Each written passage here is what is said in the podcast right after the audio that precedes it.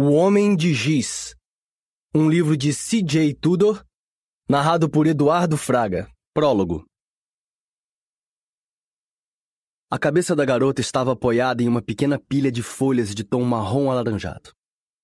Os olhos amendoados estavam fixos na copa de figueiras, faias e carvalhos, mas não enxergavam os raios de luz que tentavam atravessar os galhos, salpicando o chão do bosque de dourado. Não piscavam, enquanto reluzentes besouros corriam sobre as pupilas. Eles não viam mais nada, exceto a escuridão. Perto dali, a mão pálida se projetava da pequena mortalha de folhas, como que pedindo ajuda ou se certificando de não estar sozinha. Mas nada estava ao seu alcance. O restante do corpo estava longe, escondido em outros pontos isolados do bosque. Um galho estalou ali perto, alto como um fogo de artifício em meio ao silêncio, e uma revoada de pássaros emergiu da vegetação rasteira. Alguém estava se aproximando. Ajoelharam-se junto à garota que nada via. Delicadamente, acariciaram seu cabelo e o rosto gelado com os dedos trêmulos de ansiedade. Então, Pegaram sua cabeça, tiraram algumas folhas agarradas às bordas irregulares do pescoço e aguardaram com cuidado em uma mochila, aninhada entre alguns pedaços quebrados de giz. Após um instante de reflexão, cerraram os olhos da garota. Depois, fecharam o zíper da mochila, levantaram e a levaram.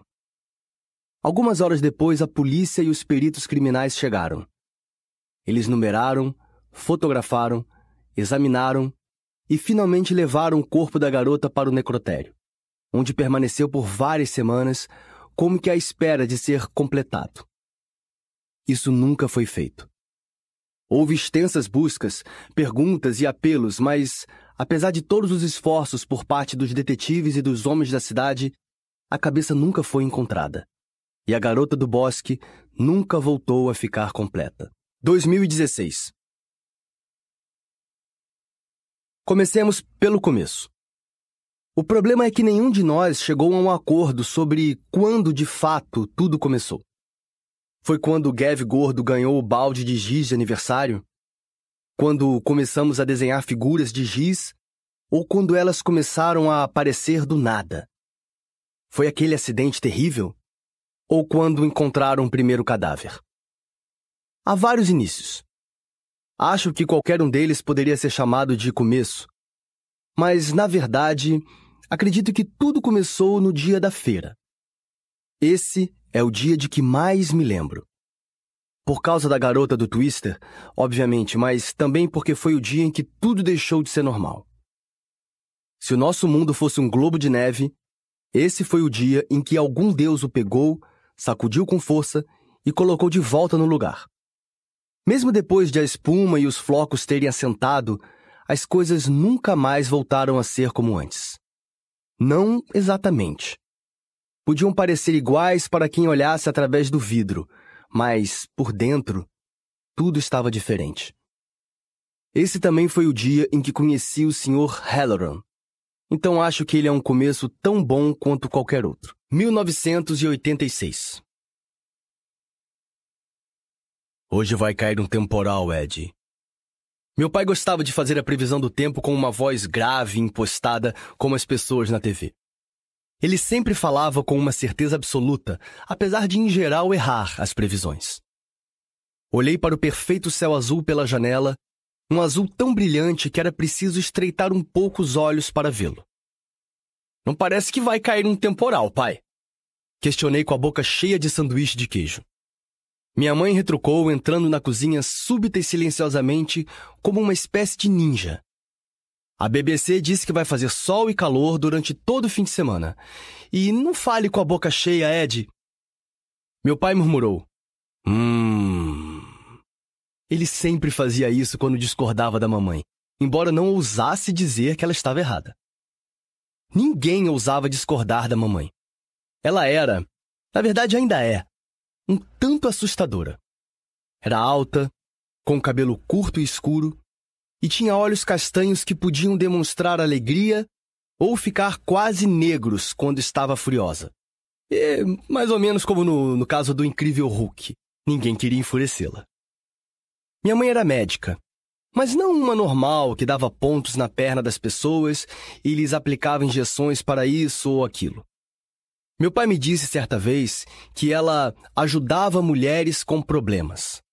Ele não especificou que tipo de problemas, mas eu supunha que deveriam ser muito graves para requererem ajuda médica. Meu pai também trabalhava, mas em casa. Era redator de jornais e revistas. Não em tempo integral, às vezes ele reclamava que ninguém lhe dava trabalho ou soltava com uma risada amarga. Não é meu público esse mês, Ed. Quando criança, eu achava que ele não tinha um emprego de verdade. Não para um pai. Um pai deveria usar terno e gravata, sair para trabalhar pela manhã e voltar na hora do chá, no fim da tarde. Meu pai trabalhava no quarto de hóspedes, onde ficava diante do computador vestindo calça de pijama e camiseta às vezes sem sequer pentear o cabelo. Ele também não se parecia muito com os outros pais. Tinha barba grande, espessa e cabelo comprido, que prendia em um rabo de cavalo. Usava bermudas jeans furadas, mesmo no inverno, e camisetas puídas com nomes de bandas antigas como Led Zeppelin e The Who. Às vezes também calçava sandálias. Gav Gordo disse que meu pai era um hippie maldito. E provavelmente estava certo. Mas, naquela época, considerei aquilo um insulto. Então o empurrei. Ele me derrubou e cambaleei de volta para casa com alguns hematomas novos e o nariz sangrando. Fizemos as pazes depois, é claro. Gav Gordo podia ser um pé no saco. Ele era um daqueles garotos gordos que sempre tem de falar mais alto e ser o mais desagradável para assim desencorajar os verdadeiros valentões. No entanto, também era um dos meus melhores amigos e a pessoa mais leal e generosa que eu conhecia. Solenemente, Gav Gordo disse uma certa vez: A gente cuida dos amigos, Ed Monstro. Os amigos são tudo. Ed Monstro era o meu apelido, porque meu sobrenome era Adams, como na família Adams. Sim, o garoto da família Adams se chamava Pugsley, e Ed Monstro é um personagem de Os Monstros, mas aquilo fazia sentido na época, e assim como costumava acontecer, o apelido pegou. Ed Monstro, Gav Gordo, Mickey Metal, por causa do enorme aparelho nos dentes, Hopo, David Hopkins e Nick. Essa era a nossa gangue. Nick não tinha apelido porque era menina, embora se esforçasse ao máximo para fingir que não era. Ela xingava como um menino, subia em árvores como um menino e brigava quase tão bem quanto a maioria dos meninos. Contudo, ainda tinha a aparência de uma menina. Uma menina muito bonita, com cabelo longo e ruivo e a pele clara polvilhada de pequenas sardas marrons. Não que eu reparasse ou coisa do tipo. Havíamos combinado de nos encontrar naquele sábado. Fazíamos isso quase todos os sábados, na casa uns dos outros, no parquinho ou às vezes até no bosque. Porém, aquele sábado era especial por causa da feira, que era realizada todos os anos no parque junto ao rio. Aquele foi o primeiro ano que tivemos autorização para irmos sozinhos, sem a supervisão de um adulto. Esperamos ansiosos durante semanas, desde o dia em que espalharam os cartazes pela cidade. Haveria carrinhos bate-bate, um meteorito, um navio pirata e um orbital. Parecia o máximo. Mastiguei o sanduíche de queijo o mais depressa possível e disse: Então, combinei de me encontrar com os outros na entrada do parque às duas horas. Minha mãe orientou: Bem, vá pelas ruas principais, não pegue atalhos ou fale com desconhecidos. Não vou falar. Levantei da cadeira, e fui até a porta. E vá de pochete. Ah, manhê! Você vai andar nos brinquedos, sua carteira pode cair do bolso. Pochete sem discussão. Abri a boca, mas fechei de novo. Senti o rosto queimar. Eu odiava aquela pochete idiota. Turistas gordos usavam pochete. Com ela, os outros não iam me achar descolado, especialmente a Nick. No entanto, quando minha mãe falava assim, realmente não havia como discutir. Tá bom. Não estava nada bom. Mas vi o ponteiro do relógio da cozinha se aproximando das duas horas e eu precisava sair.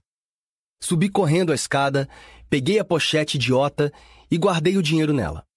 Umas cinco libras no total. Uma fortuna. Então desci correndo. Até logo! Divirta-se! Eu não tinha dúvida de que me divertiria. O sol estava radiante. Eu estava com a minha camiseta favorita e o tênis Converse. Ao longe já dava para ouvir o tantã da batida da música da feira e sentir o cheiro de hambúrguer e de algodão doce. O dia seria perfeito. Quando cheguei, Gav Gordo, Ropo e Mickey Metal já estavam esperando nos portões. Ouvi Gav Gordo gritando para mim: Ei, Ed Monstro! Bela pochete! Fiquei vermelho de vergonha e mostrei-lhe o dedo médio. Ropo e Mickey Metal riram da piada. Ropo, que sempre foi o mais gentil, o conciliador, provocou Gav Gordo. Pelo menos não é tão gay quanto esse seu short, seu cuzão. Gav Gordo sorriu, segurou o short pela bainha e fez uma dancinha, erguendo as pernas gorduchas bem alto, como uma bailarina. Com Gav Gordo era assim. Não dava para insultá-lo de verdade, porque ele simplesmente não se importava. Ou, ao menos, fazia todos pensarem que não. Apesar da intervenção de Ropo, eu ainda achava a pochete idiota. Falei, mas eu não vou usar esse negócio. Soltei a pochete, enfiei a carteira no bolso do short e olhei ao redor. Uma densa cerca viva circundava o parque. Enfiei a pochete nela de modo que não fosse vista por um passante, mas não tão profundamente para que pudesse recuperá-la mais tarde. Roupo questionou: Tem certeza de que vai deixar isso aí? Pois é, e se sua mamãe descobrir? Provocou Mickey Metal naquele tom de voz antipático e cantarolado que lhe era peculiar. Embora fizesse parte de nossa gangue e fosse o melhor amigo de Gav Gordo, nunca gostei muito de Mickey Metal. Seu temperamento era tão frio e tão feio quanto o aparelho que usava nos dentes. Mas, considerando-se o irmão que tinha, talvez isso não fosse tão surpreendente. Dando de ombros, menti. Não me importo. Gav Gordo questionou impaciente. E quem se importa? Dá para esquecer a maldita pochete e entrar no parque? Quero ser o primeiro do orbital. Mickey Metal e Ropo começaram a andar. Em geral fazíamos o que Gav Gordo mandava. Provavelmente porque ele era o maior e falava mais alto. Mas Nick ainda não chegou, contestei. Mickey Metal disse: e daí? Ela sempre se atrasa. Vamos entrar. Ela encontra a gente lá. Mickey tinha razão.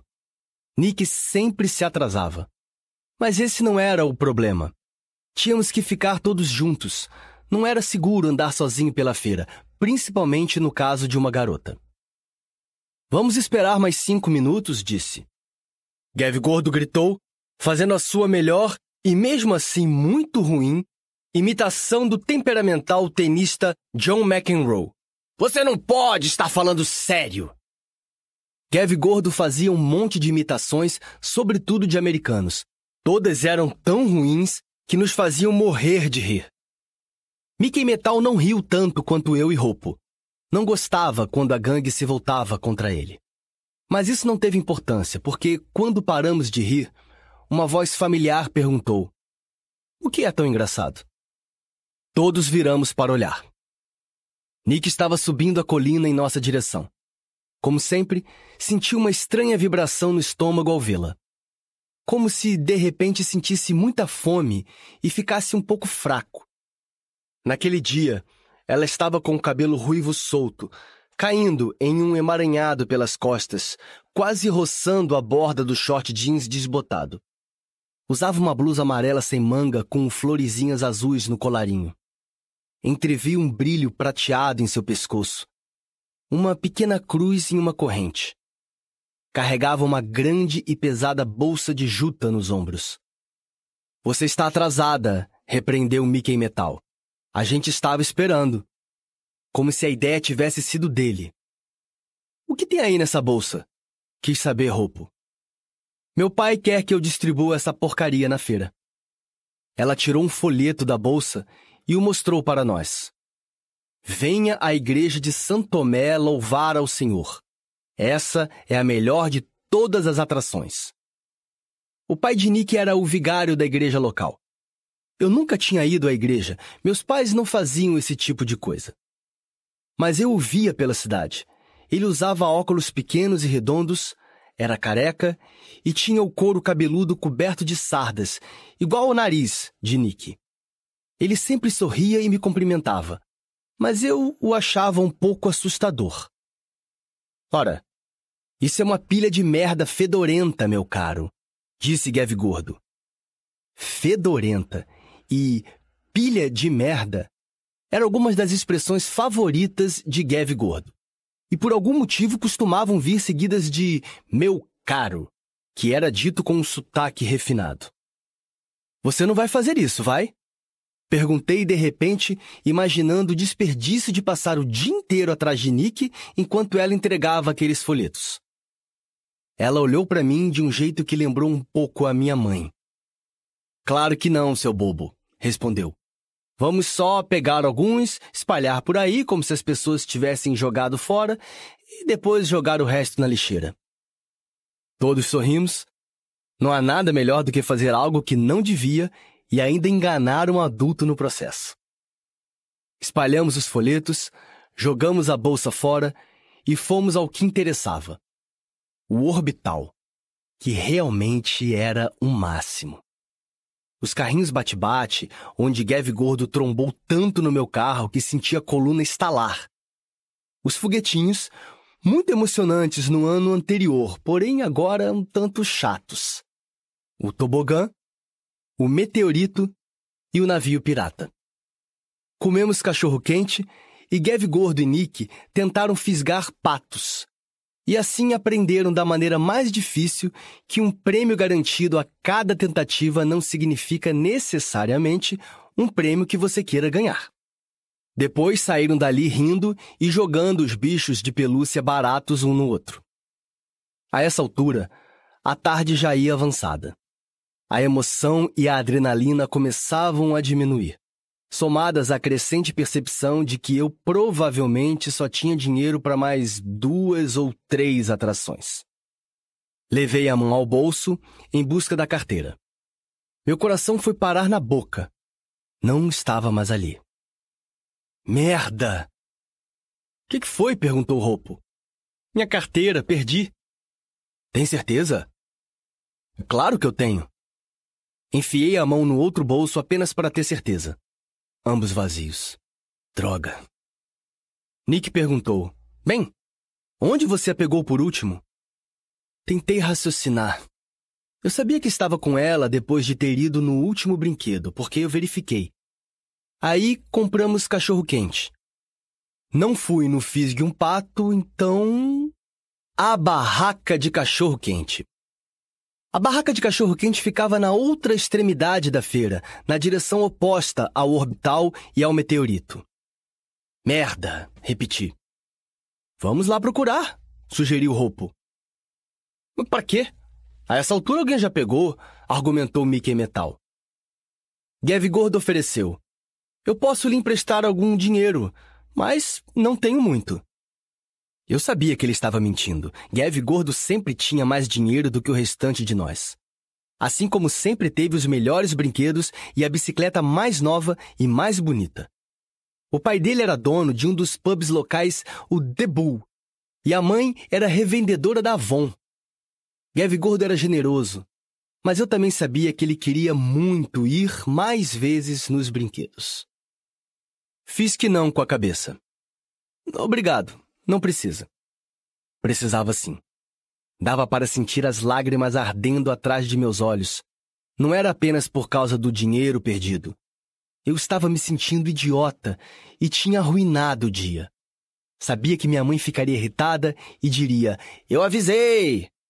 Por isso falei: Vão vocês nos brinquedos? Vou voltar para dar uma olhada. Não faz sentido todos perderem tempo. Legal, disse Mickey Metal. Vamos então. Todos se foram. O alívio deles era nítido. Não era o dinheiro deles que tinha sido perdido, nem o dia deles arruinado. Atravessei a feira em direção à barraca de cachorro-quente. Ela ficava bem em frente ao Twister, que usei como ponto de referência. Não havia como não reparar naquela atração bem no meio da feira. A música estava muito alta, distorcida ao sair das caixas de som antigas. Luzes multicoloridas brilhavam e as pessoas gritavam enquanto as gôndolas de madeira rodavam cada vez mais rápido no twister. Ao me aproximar, passei a olhar para baixo, avançando devagar, vasculhando o chão. Lixo, saquinhos de cachorro-quente, nada de carteira. Claro que não havia nem sinal dela. Mickey Metal estava certo. Alguém já tinha encontrado e levado meu dinheiro. Suspirei, olhei para cima e vi o homem pálido. Obviamente esse não era o nome dele. Descobri depois que se chamava Sr. Halloran e que seria nosso novo professor. Era difícil não notar o homem pálido. Para começar, ele era muito alto e magro. Usava calça jeans, camisa branca e chapéu de palha enorme. Parecia aquele antigo cantor dos anos 1970 de quem minha mãe gostava, David Bowie. O homem pálido estava perto da barraca de cachorro-quente, tomando raspadinha com um canudo e observando o twister. Bem, eu achei que ele estava. Acabei olhando na mesma direção e foi quando vi a garota. Eu ainda estava aborrecido pela perda da carteira, mas também era um menino de 12 anos com hormônios que mal tinham começado a entrar em ebulição. Nem sempre passava as noites no quarto debaixo das cobertas lendo histórias em quadrinhos à luz de uma lanterna. A garota estava de pé, com uma amiga loura que eu conhecia de vista da cidade. O pai dela era policial ou algo assim, mas minha mente logo a desprezou. É triste o fato de a beleza, a beleza genuína, eclipsar a tudo e a todos à sua volta. A amiga loura era bonita, mas a garota do Twister, como eu sempre pensaria nela, mesmo depois de descobrir seu nome, era linda. Era alta, magra, com cabelo longo e escuro, e pernas ainda mais longas, tão lisas e bronzeadas que reluziam ao sol. Usava minissaia com babados e uma camiseta larga e cavada com a palavra Relax, estampada sobre um top verde fluorescente. O cabelo estava preso atrás das orelhas e uma argola de ouro brilhava ao sol. Fico um pouco envergonhado de confessar que a princípio não reparei muito em seu rosto, mas não fiquei desapontado quando ela virou para falar com a amiga loura. Era linda de doer, com lábios carnudos e olhos oblíquos e amendoados. De repente, ela sumiu. Em um minuto, ela estava ali. Seu rosto estava ali. No seguinte, veio um barulho terrível de estourar os tímpanos, como se um animal enorme urrasse das entranhas da terra. Mais tarde, descobri que tinha sido o som do mancal do eixo do velho twister se partindo após muito uso e pouquíssima manutenção. Vi um brilho prateado e o rosto dela, ou metade dele, foi arrancado, deixando no lugar uma grande massa de cartilagem, ossos e sangue, muito sangue. Frações de segundo depois, antes mesmo que eu pudesse abrir a boca para gritar, Algo enorme, roxo e preto passou zunindo por ali. Houve um estrondo ensurdecedor. Uma das gôndolas do Twister se soltara, esmagando a barraca de cachorro-quente em meio a uma chuva de metal e estilhaços de madeira, seguido de mais berros e gritos enquanto as pessoas se atiravam para fora do caminho. Alguém trombou em mim e caí no chão. Outras pessoas caíram em cima de mim. Pisaram no meu pulso, Levei uma joelhada na cabeça. Fui atingido por uma bota nas costelas. Gritei e de algum modo consegui me encolher e rolar no chão. Gritei de novo. A garota do Twister estava deitada ao meu lado. Graças a Deus, o rosto estava coberto pelo cabelo. Mas reconheci a camiseta e o top fluorescente, embora ambos estivessem encharcados de sangue. Mais sangue escorria pela sua perna. Um segundo pedaço de metal afiado atravessara o osso logo abaixo do joelho. A perna estava pendurada, presa apenas por tendões fibrosos. Comecei a me arrastar para longe dali. Ela com certeza estava morta. Eu não podia fazer nada. E foi nesse instante que ela estendeu a mão e agarrou o meu braço.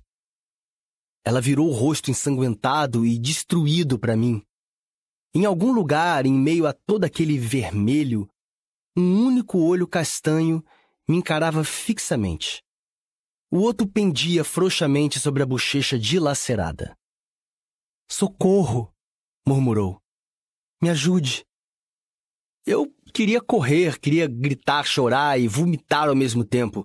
E poderia ter feito essas três coisas se outra mão, grande e forte, não tivesse segurado meu ombro e uma voz calma não tivesse dito: Está tudo bem.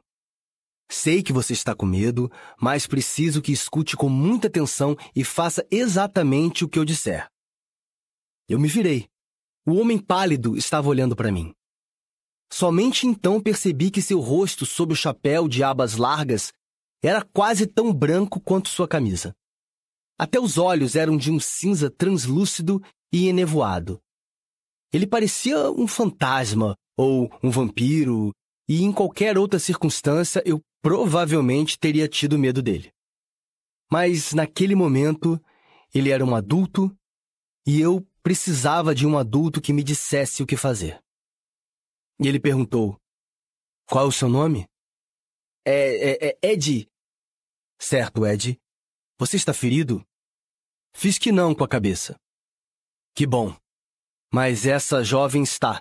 Então precisamos ajudá-la, certo? Assenti. Eu preciso que você faça o seguinte: segure a perna dela aqui e aperte com força, bem firme. Ele pegou as minhas mãos e as colocou ao redor da perna da garota, que estava quente e viscosa por causa do sangue. Entendeu?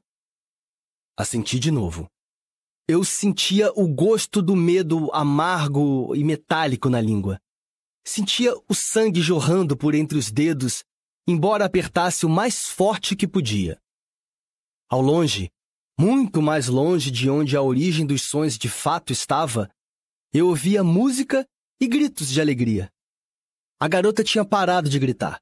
Agora estava imóvel e quieta, exceto pelo som baixo e áspero da respiração. Mas até ele estava diminuindo. Ed, você precisa se concentrar, certo? Certo. Olhei para o homem pálido que tirou o cinto da calça jeans. Era um cinto comprido, muito comprido para sua cintura fina, com buracos extras feitos para apertá-lo. É curioso como reparamos em coisas estranhas nos momentos mais terríveis. Como quando reparei que o sapato da garota do Twister tinha saído uma sandália de plástico, cor-de-rosa e purpurinada. Então pensei que ela provavelmente não precisaria mais dele com a perna quase cortada ao meio. Você ainda está me ouvindo, Ed? Sim. Bom, estou quase terminando. Você está se saindo muito bem, Ed. O homem pálido pegou o cinto e o enrolou na coxa da garota. E o apertou com força, muita força. Ele era mais forte do que aparentava.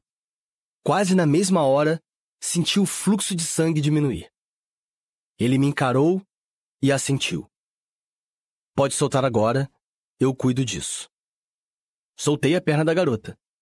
Agora que a tensão passara, minhas mãos começaram a tremer e eu as enfiei sob as axilas. Ela vai ficar bem? Não sei. Com sorte, talvez consigam salvar essa perna. E o rosto? murmurei. Ele voltou a me encarar e algo naqueles olhos cinza claros me fez calar. Você estava olhando para o rosto dela antes, Ed. Abri a boca, mas não soube o que dizer nem entendi porque a voz dele não soava mais tão amigável. Ele desviou o olhar e disse baixinho: Ela vai sobreviver. Isso é o que importa. Nesse momento, ouviu-se um forte trovão e as gotas de chuva começaram a cair.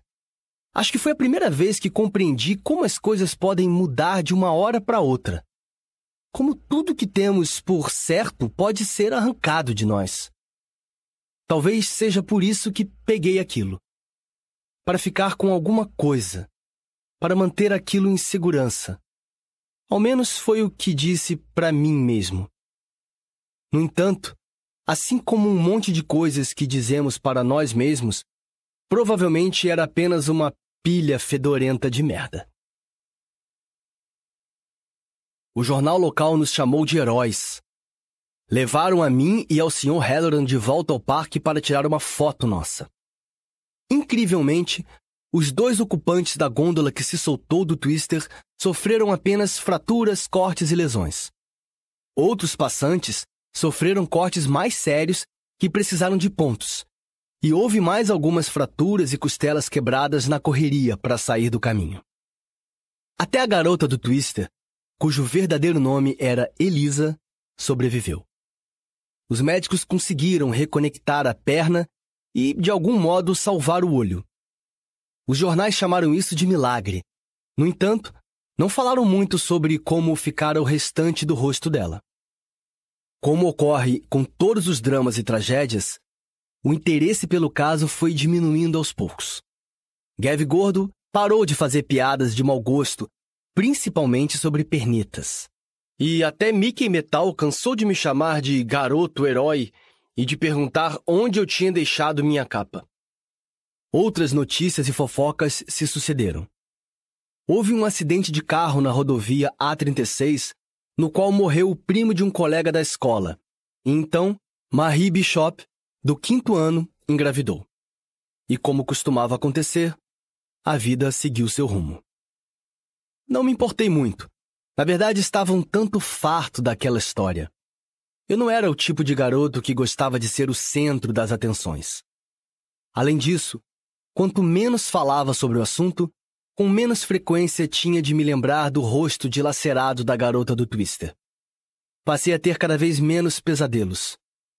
As idas secretas ao cesto de roupa suja com lençóis sujos de xixi tornaram-se menos frequentes. Minha mãe me perguntou algumas vezes se eu queria visitar a garota do Twister no hospital. No entanto, eu sempre respondia que não. Não queria vê-la outra vez. Não queria olhar para o seu rosto dilacerado. Não queria que aqueles olhos castanhos me encarassem, me acusando com a verdade. Eu sei que você ia fugir, Ed. Se o Sr. Halloran não tivesse agarrado, você teria me deixado lá, sozinha, para morrer. Acho que o Sr. Halloran foi visitá-la. Fez isso diversas vezes. Acho que tinha tempo sobrando, afinal, ele só começaria a dar aulas em nossa escola em setembro. Ao que parece, tinha preferido se mudar para o chalé que havia alugado com alguns meses de antecedência, para poder primeiro se instalar na cidade. Foi uma boa ideia, na minha opinião. Deu a todos a chance de se acostumarem a vê-lo por perto, de esclarecerem todas as dúvidas antes de ele entrar em sala de aula. O que há de errado com a pele dele? Os adultos explicaram pacientemente que o Sr. Halloran tinha albinismo.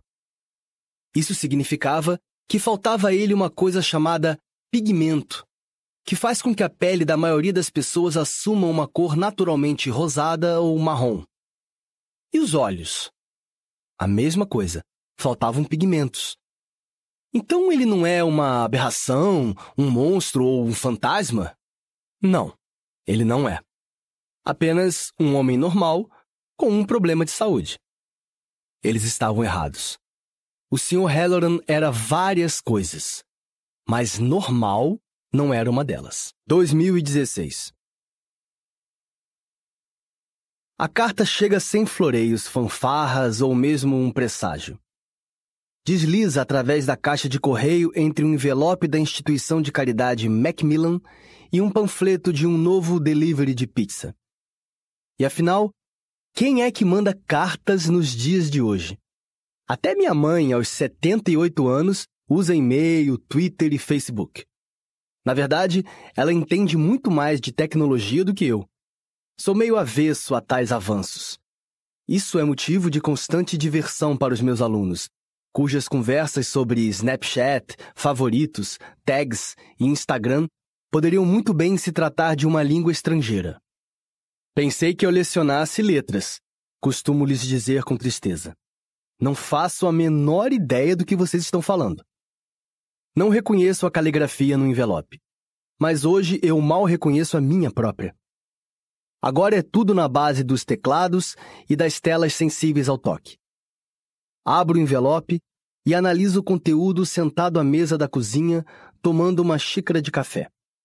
Não, não é bem isso. Sento-me à mesa, olhando para o conteúdo, enquanto uma xícara de café esfria ao meu lado. Que é isso? Levo um susto e olho em volta. Chloe entra na cozinha, sonolenta, com a cara amassada de sono e bocejando. O cabelo preto tingido está solto, a franja curta armada. Está com uma camiseta antiga do The Cure e os resquícios da maquiagem da noite anterior. Isso é o que chamamos de carta. Respondo, dobrando-a com cuidado. Antigamente, as pessoas costumavam usá-las como meio de comunicação. Ela me lança um olhar fulminante e mostra o dedo médio.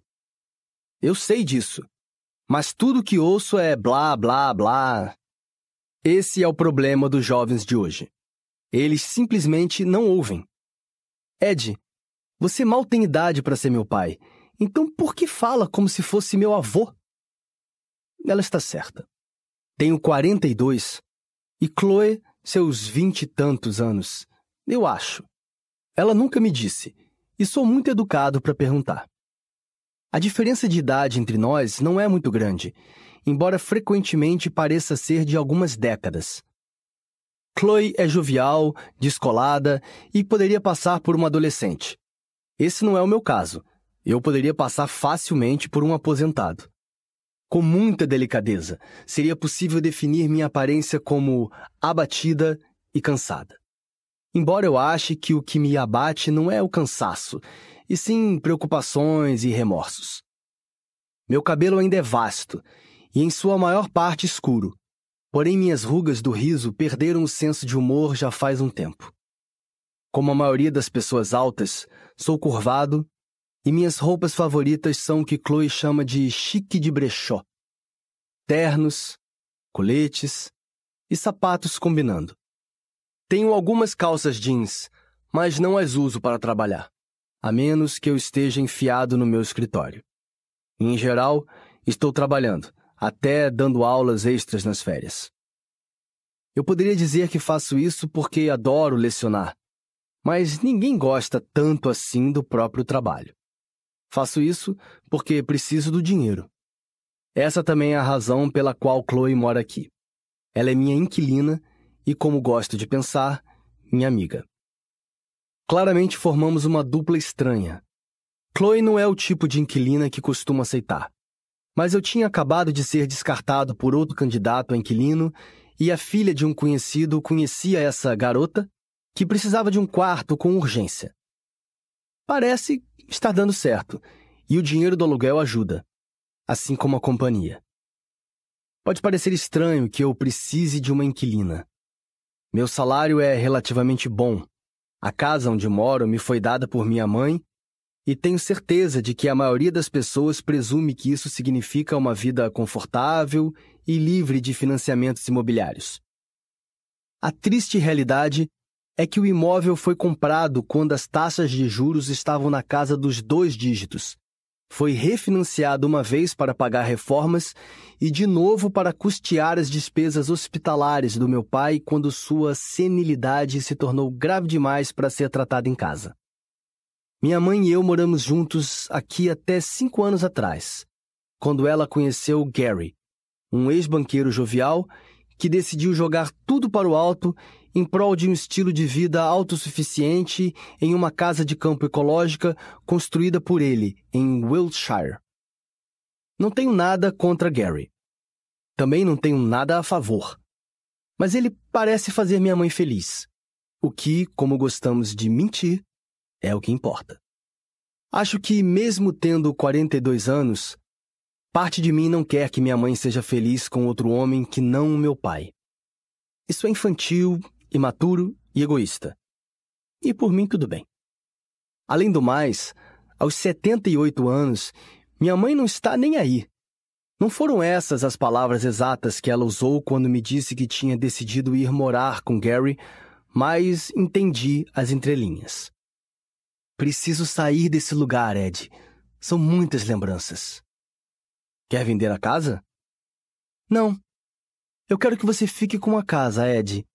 Com um pouco de amor, poderia se tornar uma casa maravilhosa para uma família. Mãe, eu nem tenho uma namorada, que dirá uma família. Nunca é tarde demais. Fiquei calado. Se você não quiser a casa, venda. Não, eu só. Eu só quero que você seja feliz. Chloe pergunta enquanto ia até a cafeteira, servindo-se de uma caneca. Então, de quem é a carta? Guarda a carta no bolso do roupão.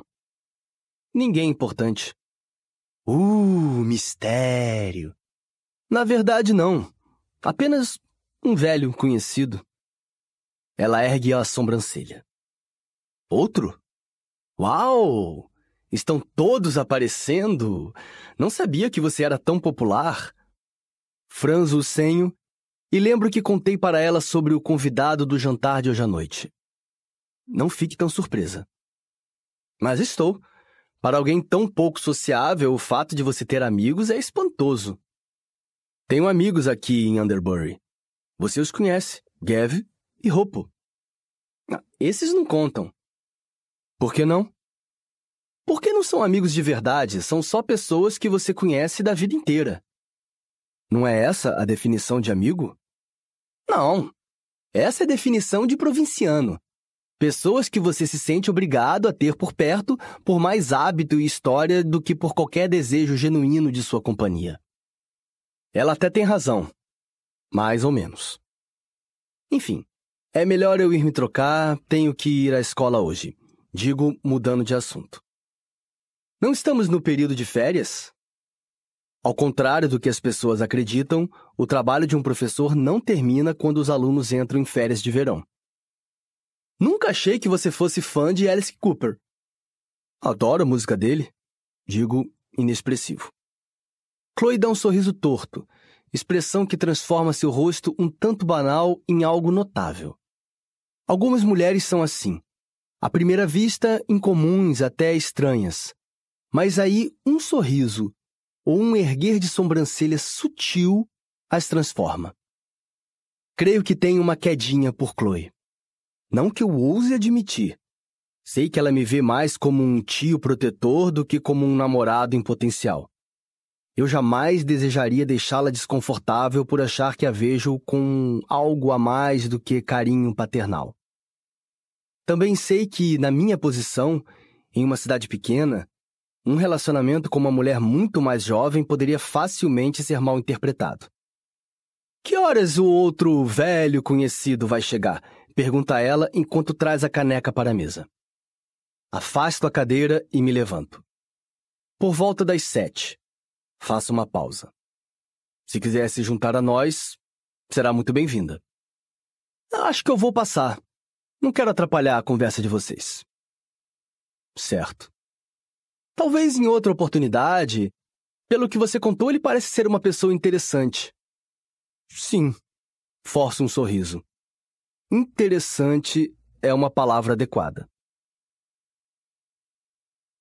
A escola fica a 15 minutos a pé de minha casa. Em um dia como hoje, um dia de verão agradavelmente quente, um vislumbre de azul entre a fina camada de nuvens é uma caminhada relaxante. Uma forma de organizar os pensamentos antes de começar a trabalhar. Durante o período letivo, isso pode ser útil. Muitas das crianças para quem dou aula na Underbury Academy são o que chamamos de desafiadoras. Na minha época, seriam chamadas de um bando de merdinhas. Há dias em que preciso me preparar mentalmente para lidar com elas. Em outros, a única preparação que funciona é uma dose de vodka no café da manhã. Assim como muitas cidadezinhas do interior, à primeira vista, Underbury parece um lugar pitoresco para se viver. graciosas ruas de paralelepípedos, casas de chá e uma catedral pseudo-famosa. Há uma feira duas vezes por semana, muitos parques bonitos e passeios ribeirinhos. A uma curta distância de carro ficam as praias de Bournemouth e a charneca aberta de New Forest.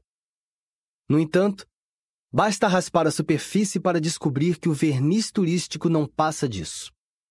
Grande parte do trabalho aqui é sazonal e a taxa de desemprego é alta. Bandos de jovens entediados perambulam pelas lojas e pelos parques.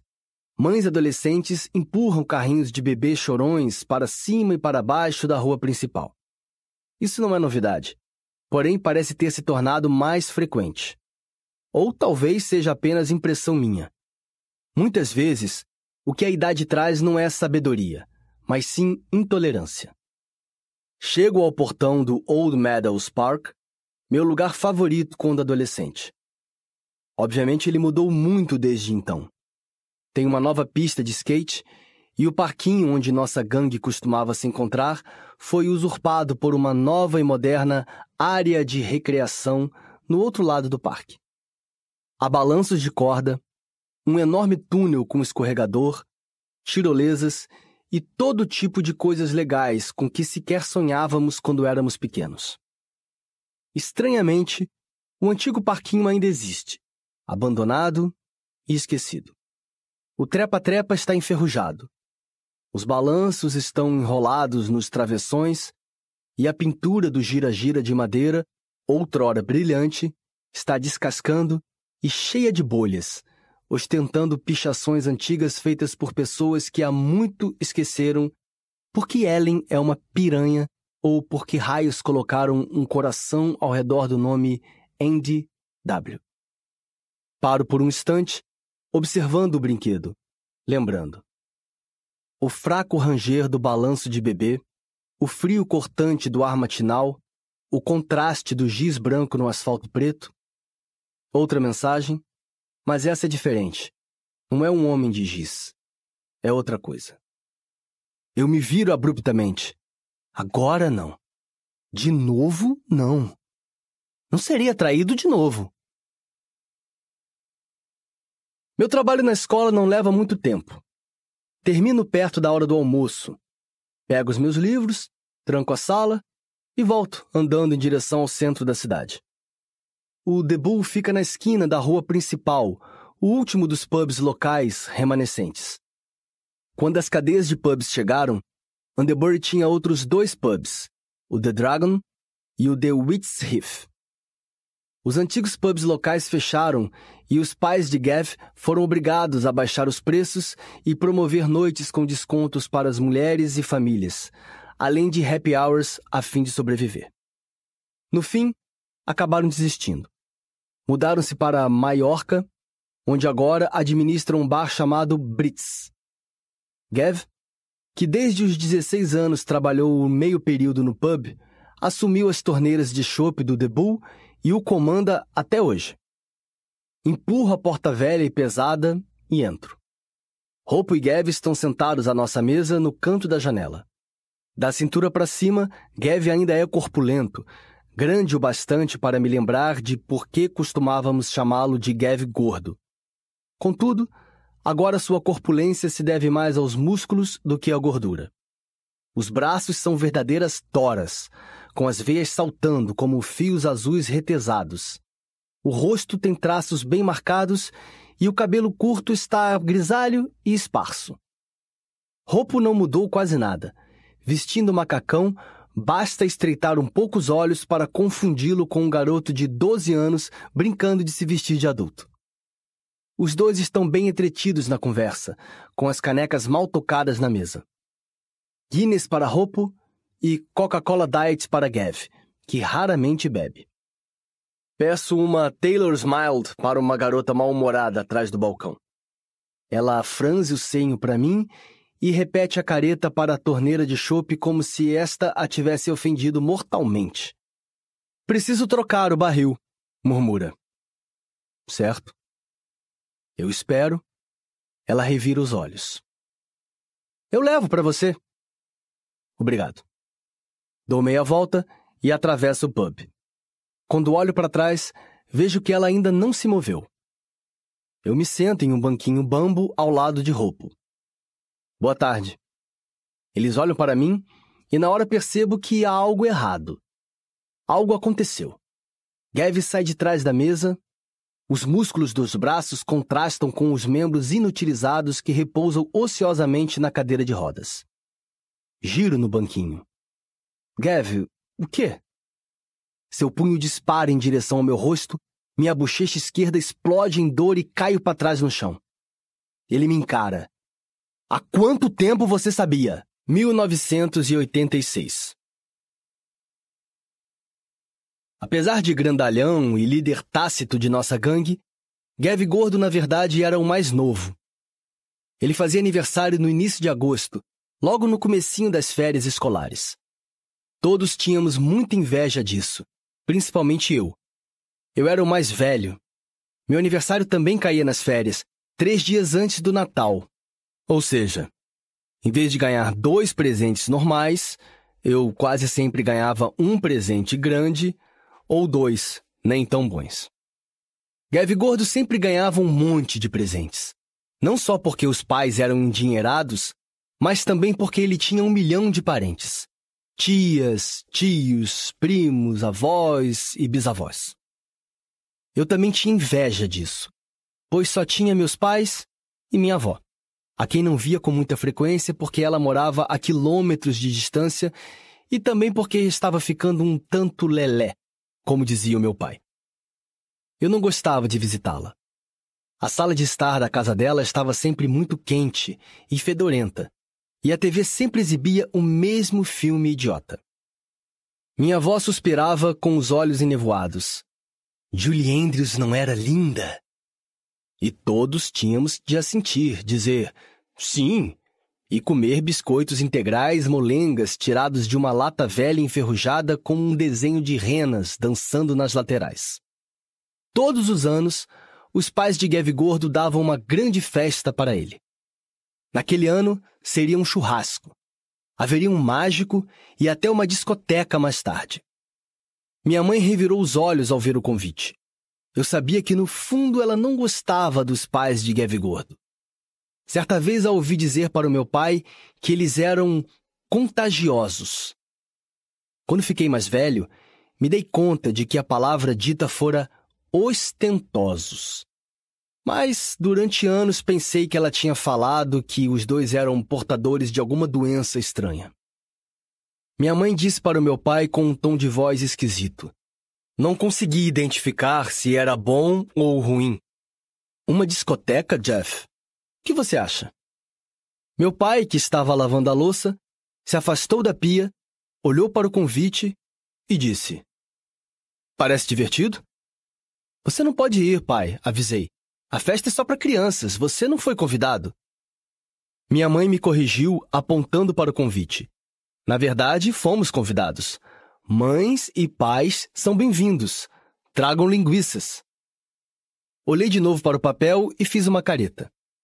Mães e pais em uma festa de criança. Não parecia uma boa ideia. Não mesmo. O que você vai dar de presente de aniversário para Gav Gordo? Quis saber Roupo. Estávamos no parque, sentados no trepa-trepa, balançando as pernas e tomando picolés de Coca-Cola. Murphy, o velho labrador preto de Roupo, estava deitado no chão embaixo de nós, cochilando à sombra. Isso foi por volta do fim de julho, quase dois meses após o terrível ocorrido na feira e uma semana antes do aniversário de Gav Gordo.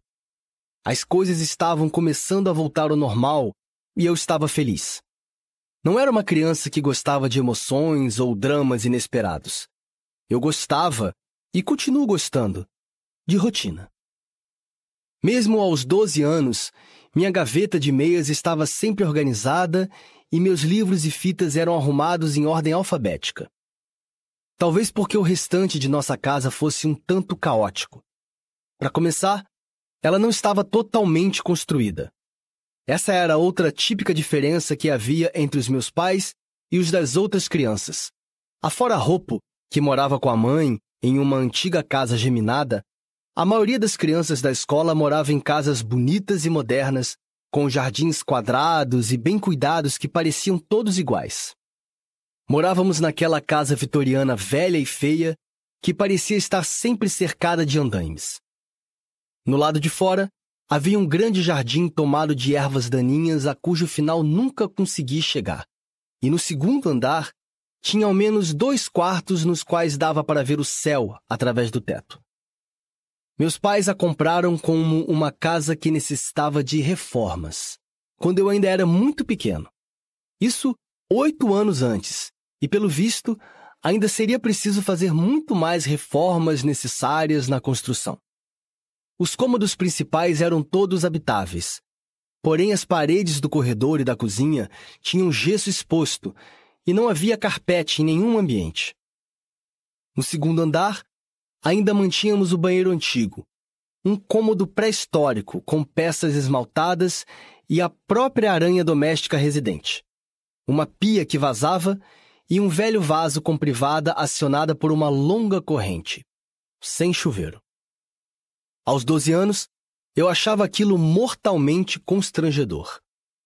Não tínhamos nem um fogão elétrico, meu pai precisava cortar lenha do lado de fora para acender o fogo, como se estivéssemos na maldita idade das trevas. Às vezes eu perguntava: quando vamos terminar de reformar a casa? Meu pai respondia: Bem, reformar é algo que consome tempo e dinheiro. Mas nós não temos dinheiro, a mamãe é médica. Gav Gordo disse que os médicos ganham muito dinheiro. Papai suspirava. Já discutimos isso antes, Ed. Gav Gor... Gavin não sabe de tudo. E você precisa lembrar que meu trabalho não é tão bem remunerado nem tão regular quanto alguns outros. Mais de uma vez quase deixei escapar pensamentos como: então por que você simplesmente não arruma um emprego decente? Mas isso só deixaria meu pai chateado e eu não gostava de chateá-lo. Eu sabia que meu pai se sentia culpado por não ganhar tanto quanto minha mãe. Além das coisas que produzia para revistas, ele estava tentando escrever um livro. As coisas vão mudar quando eu for um escritor de sucesso, costumava dizer com uma risada e uma piscadela. Ele fingia estar brincando, mas no fundo acho que acreditava que isso de fato aconteceria.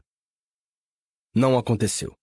Mas ele chegou perto, Sei que meu pai enviou originais para agentes e despertou o interesse de um deles por um tempo. Contudo, por algum motivo, aquilo não deu em nada. Se não tivesse ficado doente, ele talvez tivesse conseguido. Quando começou a devorar sua mente, a primeira coisa que a doença engoliu foi o que ele mais amava: as suas palavras. Chupei meu picolé com força. Na verdade, ainda não pensei nisso, respondi para a roupa.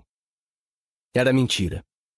Eu pensara longa e intensamente naquilo. Esse era o problema com Gav Gordo. Ele tinha praticamente tudo, e comprar um presente do seu agrado era muito difícil. E você? perguntei. Não sei ainda, respondeu dando de ombros. Então mudei de assunto. Sua mãe vai à festa? Ele fez uma careta. Não sei. Talvez ela trabalhe no dia. A mãe de roupa era faxineira. Com frequência a víamos na rua a bordo do velho enferrujado Helliand Robin, com o porta-malas cheio de baldes e vassouras. Mickey Metal a chamava de cigana pelas costas de roupa. Eu achava aquilo um tanto cruel, mas a verdade é que ela parecia um pouco com uma cigana com cabelo grisalho sem corte e os vestidos sem caimento. Não sei que fim levou o pai de roupa, já que ele nunca falou sobre o assunto. Mas tenho a impressão de que ele os deixara quando Roupo era pequeno. Roupo também tinha um irmão mais velho, que se alistara no exército ou algo assim. Analisando em retrospecto, acho que uma das razões para os membros de nossa gangue se darem tão bem era porque nenhuma de nossas famílias era exatamente normal. Seus pais vão? perguntou Roupo. Acho que vão. Só espero que não estraguem tudo. Ele deu de ombros. Vai dar tudo certo. E vai ter um mágico. É, vai.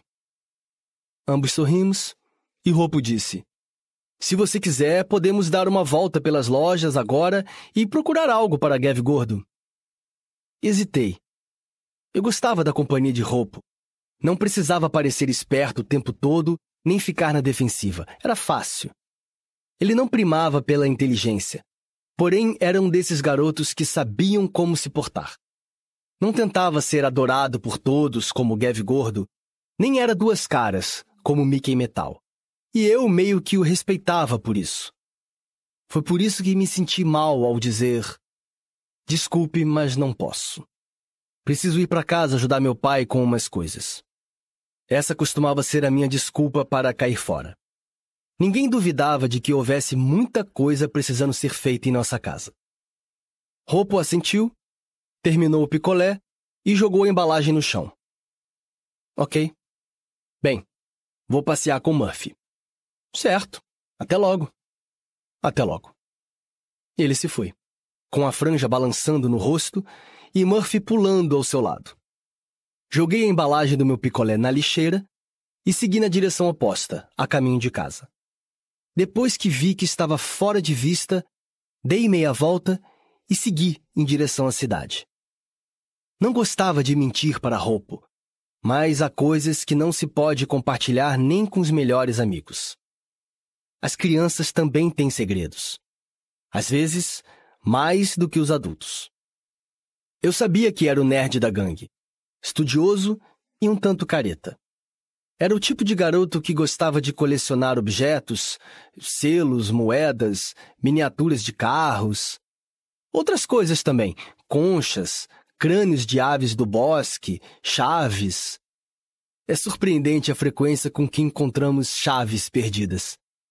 Gostava da ideia de poder entrar furtivamente na casa das pessoas, mesmo sem saber a quem pertenciam as tais chaves ou onde as pessoas moravam. Eu era muito cuidadoso com as minhas coleções. Eu as escondia bem e as mantinha em segurança. Acho que, de certa forma, gostava da sensação de controle. As crianças não têm muito controle sobre a própria vida, mas só eu sabia o que havia nas caixas, e só eu poderia acrescentar ou tirar algo dali. Desde o incidente na feira, eu tinha passado a colecionar cada vez mais. Coisas que encontrava, coisas que as pessoas esqueciam. Comecei a perceber o quanto os outros eram descuidados, como não percebiam a importância de preservar seus pertences para que não os perdessem para sempre.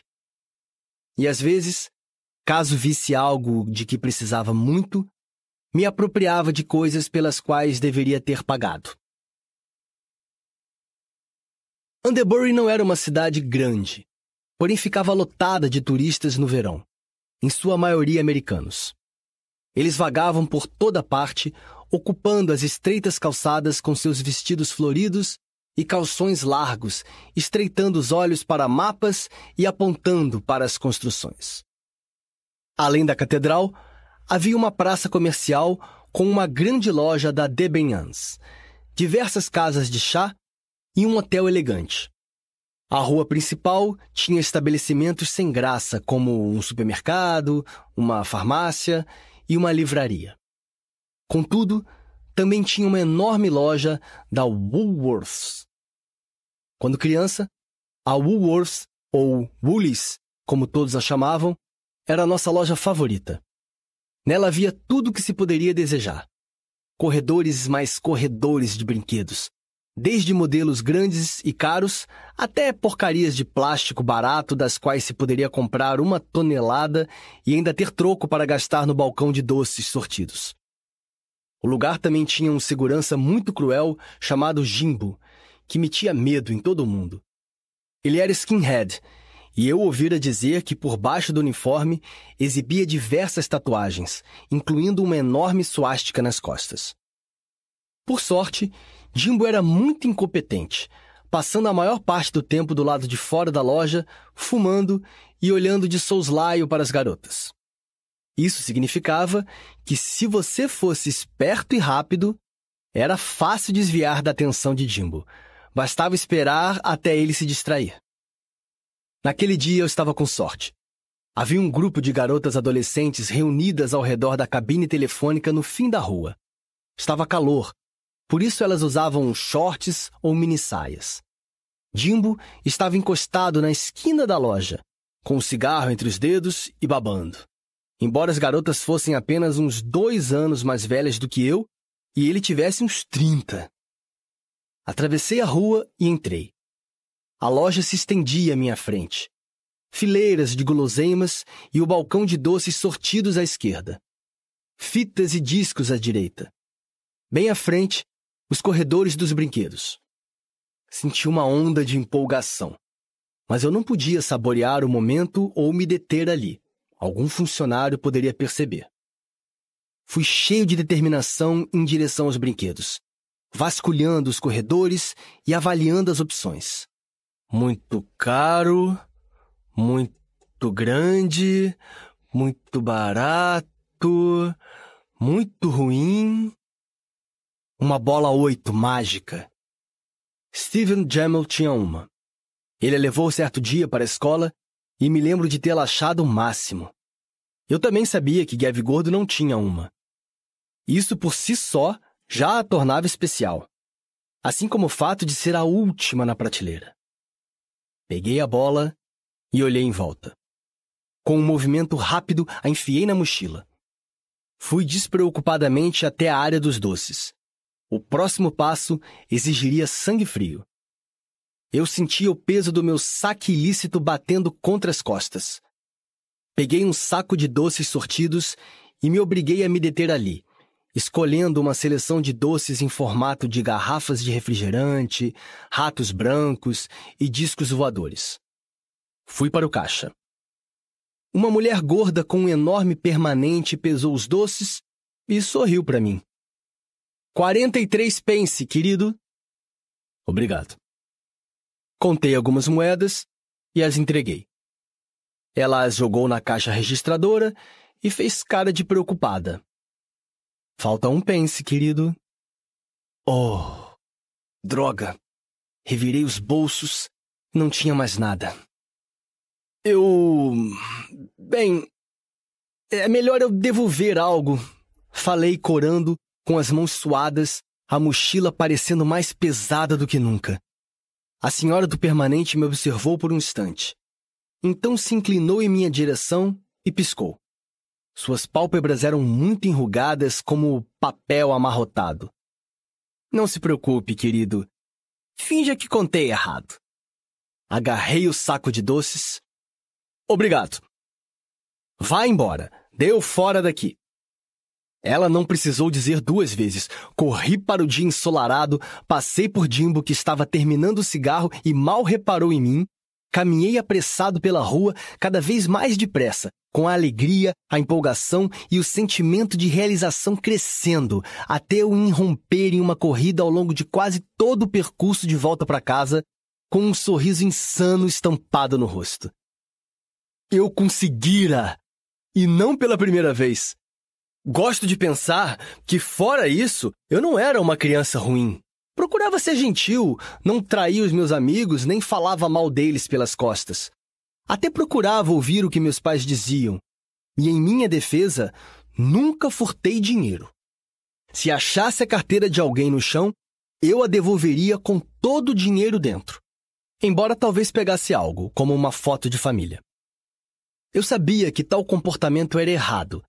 Porém, como disse, todo mundo tem segredos coisas que sabem que não devem fazer, mas que fazem mesmo assim. O meu era pegar coisas, colecionar coisas. O pior é que apenas quando tentei devolver algo foi que de fato estraguei tudo.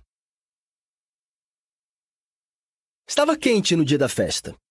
Parecia que fizera calor em todos os dias daquele verão, ainda que não fosse verdade.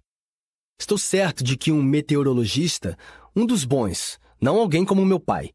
Diria que houve vários dias chuvosos, nublados e também alguns terríveis. Mas a memória é estranha e o tempo tem outro ritmo quando se é criança. Três dias de calor seguidos são como um mês inteiro de dias quentes para um adulto. No aniversário de Gav Gordo, definitivamente fazia calor. Roupa colando no corpo, assentos do carro queimando as pernas dos passageiros, asfalto derretendo na rua.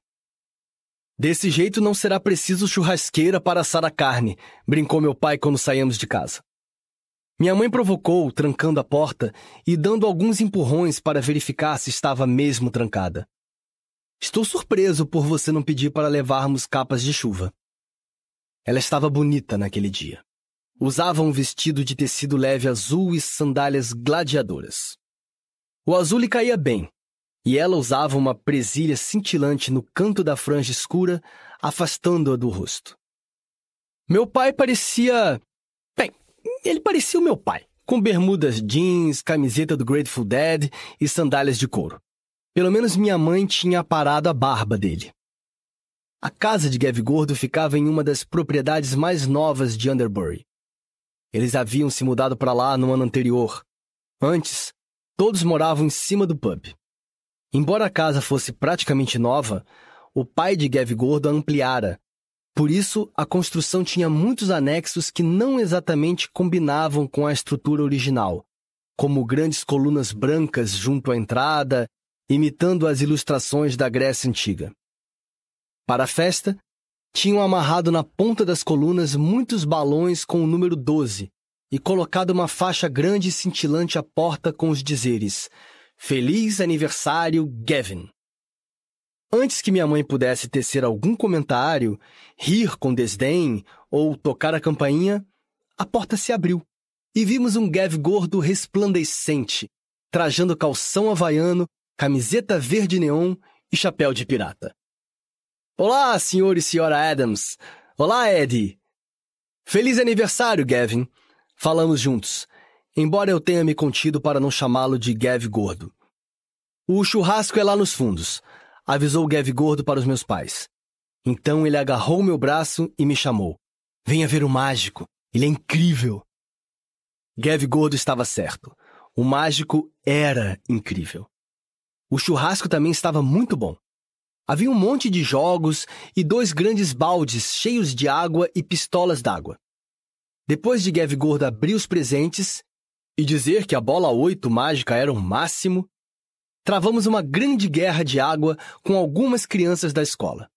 Estava tão quente que quase logo após ficarmos encharcados, já estávamos secos de novo. No meio da guerra de água, senti vontade de ir ao banheiro. Pingando um pouco, atravessei o jardim e passei pelos adultos que estavam de pé em grupinhos, com pratos na mão e bebendo cerveja direto da garrafa e vinho em copos de plástico. O pai de Nick viera, o que surpreendeu a todos. Eu não sabia que os vigários faziam coisas como ir a festas ou se divertir. Ele estava usando o colarinho branco. Dava para distingui-lo a um quilômetro de distância com aquilo brilhando sob o sol. Lembro-me de ter pensado que ele devia estar morrendo de calor. Talvez por isso estivesse bebendo tanto vinho. Ele estava conversando com os meus pais, o que também me espantou, já que os dois não se interessavam por coisas da igreja. Minha mãe me viu e sorriu. Você está bem, Ed? Sim, mãe, estou ótimo. Ela assentiu, mas não parecia muito feliz. Ao passar por eles, ouvi meu pai dizer: Não acho que esse seja um assunto que se deva discutir em uma festa de criança. A resposta do reverendo Martin desvaneceu em meus ouvidos. Mas estamos falando da vida de crianças. Aquilo não fez sentido para mim. Soou apenas como o assunto de adultos. Além disso, outra coisa já tinha chamado a minha atenção. Outra figura conhecida. Alto e magro, vestindo roupas escuras, apesar do calor escaldante e com um chapéu grande e flexível. O Sr. Halloran. Ele estava no canto do jardim, perto da estátua de um garotinho fazendo xixi em um bando de pássaros, conversando com outros pais. Achei um tanto estranho os pais de Gav Gordo terem convidado um professor para a festa, especialmente um que ainda nem tinha começado a dar aula na escola. Mas talvez eles estivessem somente tentando fazê-lo se sentir integrado. Eles eram assim. Além do mais, Gav Gordo tinha me dito certa vez: minha mãe faz questão de conhecer todo mundo.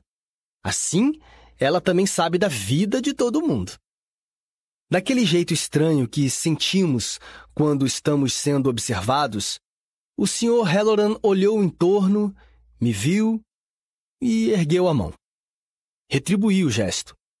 Foi um pouco esquisito. Tínhamos salvado a vida da garota do Twister, mas ele continuava sendo um professor. E não era legal ser visto acenando para um professor. Quase como se soubesse o que eu estava pensando, o Sr. Halloran meneou a cabeça e virou para o outro lado. Agradecido, e não apenas por causa da bexiga cheia, corri pelo pátio e atravessei as portas francesas. Na sala de estar, estava fresco e escuro. Esperei meus olhos se ajustarem à penumbra. Os presentes estavam espalhados por toda parte, várias dezenas de brinquedos. Brinquedos que estavam na minha lista de desejos de aniversário, mas que eu sabia que nunca ganharia. Olhei ao redor com inveja e foi quando vi. Uma caixa de tamanho médio, bem no meio da sala, embrulhada em papel de presente dos Transformers, fechada.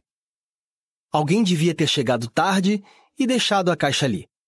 Gav Gordo jamais teria deixado um presente como aquele sem abrir. Fiz o que tinha que fazer no banheiro e olhei novamente para o presente ao passar pela sala.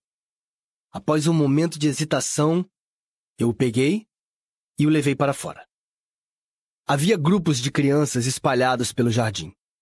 Gav Gordo, Nick, Mickey Metal e Ropo estavam sentados em semicírculo na grama, bebendo refrigerante, corados, suados e felizes. O cabelo de Nick ainda estava um pouco molhado e embaraçado. Gotas de água brilhavam em seus braços. Naquele dia, ela estava usando um vestido que lhe caía bem. Era longo e florido. Cobria alguns machucados nas pernas. Nick estava sempre machucada. Acho que nunca a vi sem pelo menos um hematoma marrom ou roxo. Certa vez, chegou a ficar com um olho roxo. Ei, monstro! Chamou Gav Gordo. Oi, adivinha só. Você finalmente deixou de ser gay. Ah, achei um presente que você ainda não abriu. Ah, não inventa. Eu abri todos. Estendi-lhe a caixa. Gav Gordo a pegou. Legal! De quem é? perguntou Nick. Gav Gordo sacudiu a caixa, analisou o papel de presente. Não tinha etiqueta. Quem se importa? Ele começou a abrir o embrulho e o desânimo tomou conta de seu rosto. Mas que diabos! Todos olhamos para o presente. Um grande balde cheio de giz colorido. Giz? debochou Mickey Metal. Quem te deu giz? Eu não sei. Não tem etiqueta, gênio, respondeu Gav Gordo.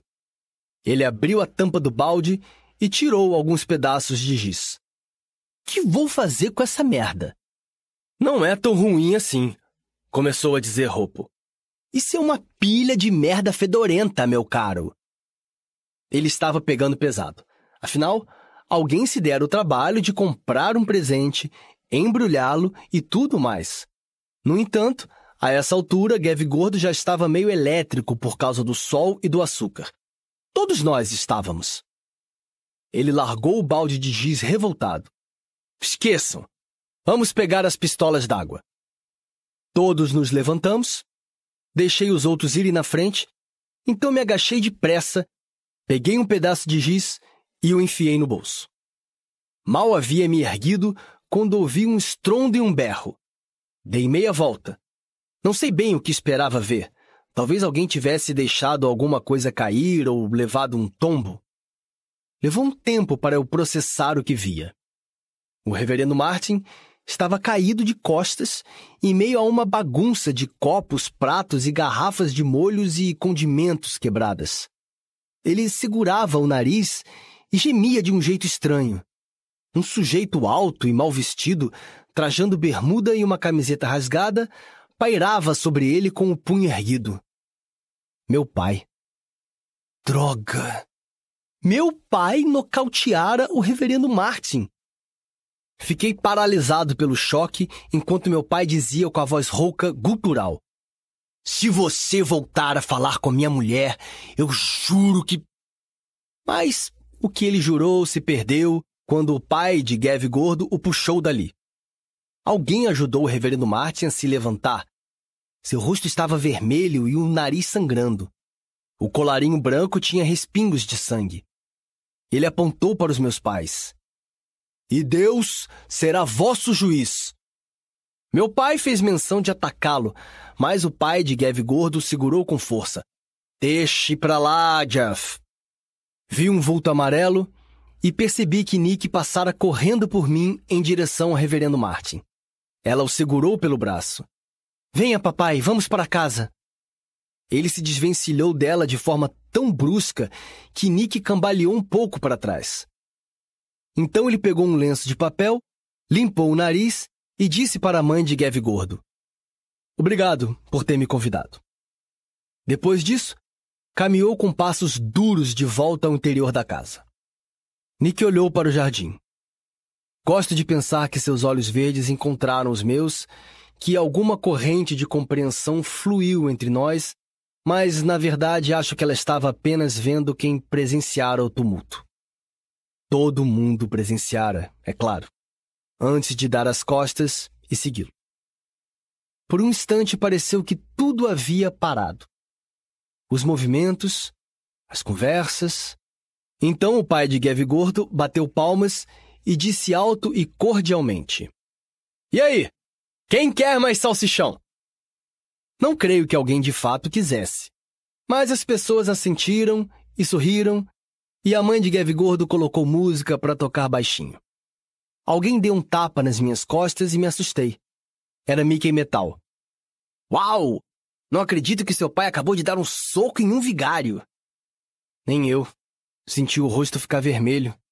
Olhei para Gav gordo e disse: Sinto muito. Ele riu.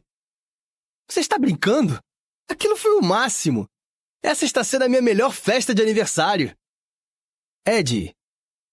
Minha mãe se aproximou, lançando um sorriso estranho, forçado. Eu e seu pai vamos para casa agora. Está bem.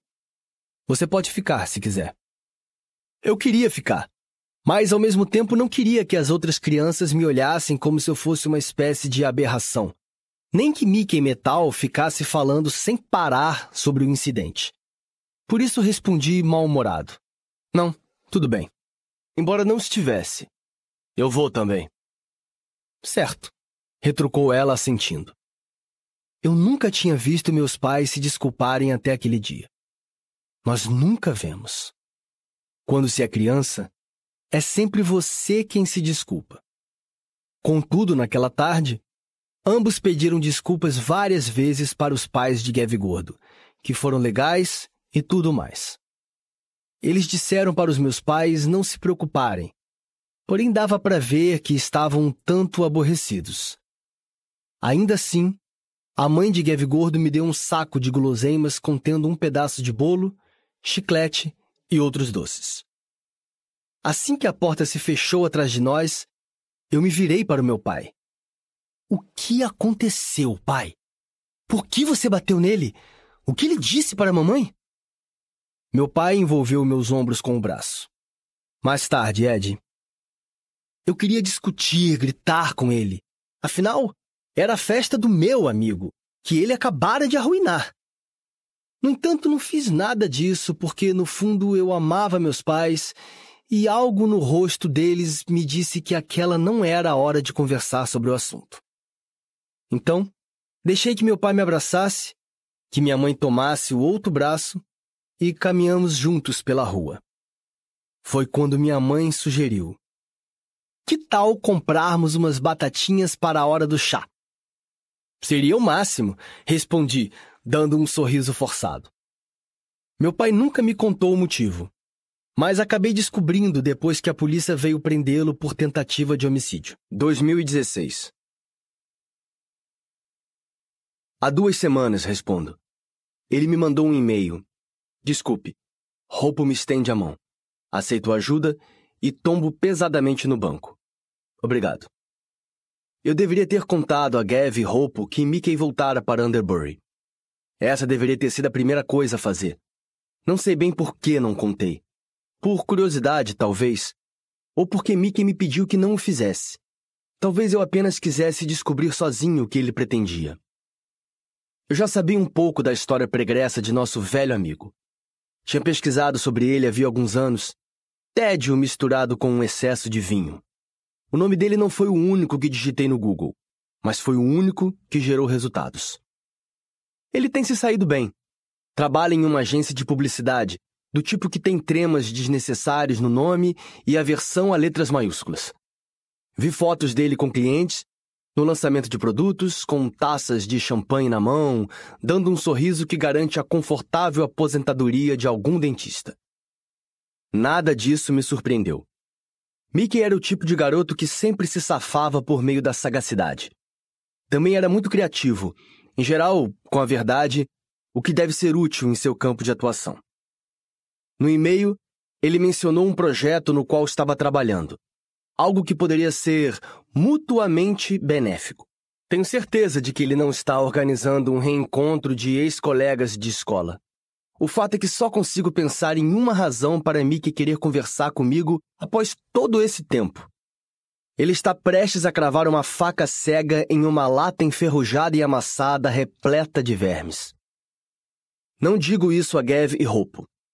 Massageio a bochecha que está latejando e olho ao redor do pub que está com apenas um quarto da lotação. Os poucos clientes rapidamente desviam o olhar, voltando às suas canecas e jornais. Afinal, com quem poderiam reclamar? Gav não vai se expulsar do próprio pub por ter provocado confusão. Como você descobriu? Roupo ouviu? Responde Gav. Na rua principal, claro como o dia e duas vezes mais feio. Certo, entendo. Ele ainda teve o desplante de cumprimentá-lo. Disse que veio visitar você. Ficou surpreso por você não ter contado. Sinto minha raiva aumentar. O bom e velho Mickey colocando pilha como sempre. A atendente traz a minha cerveja e a coloca na mesa de qualquer jeito. A bebida derrama pela lateral da caneca. Boa moça, digo para Gav. Temperamento encantador. Gav sorri com relutância. Desculpe, digo outra vez. Eu deveria ter contado. Deveria mesmo, porra! murmura ele. Pensei que fôssemos amigos. Por que não contou? Questiona Roupo. Ele me pediu que não contasse, até termos conversado. E você concordou? Acho que quis dar a ele o benefício da dúvida. Eu não devia ter batido em você, diz Gav tomando um gole da Coca-Cola Diet. Perdi a cabeça. É só que. Só de saber que ele está aqui traz tudo à tona de novo. Eu o encaro. Nenhum de nós é o que se pode chamar de fã de Mickey Cooper, mas Gav o odeia mais do que qualquer um de nós. Tínhamos 17 anos. Houve uma festa. Eu não fui, ou não fui convidado. Não lembro. Mickey saiu com uma garota que Roupo estava namorando. Houve uma discussão.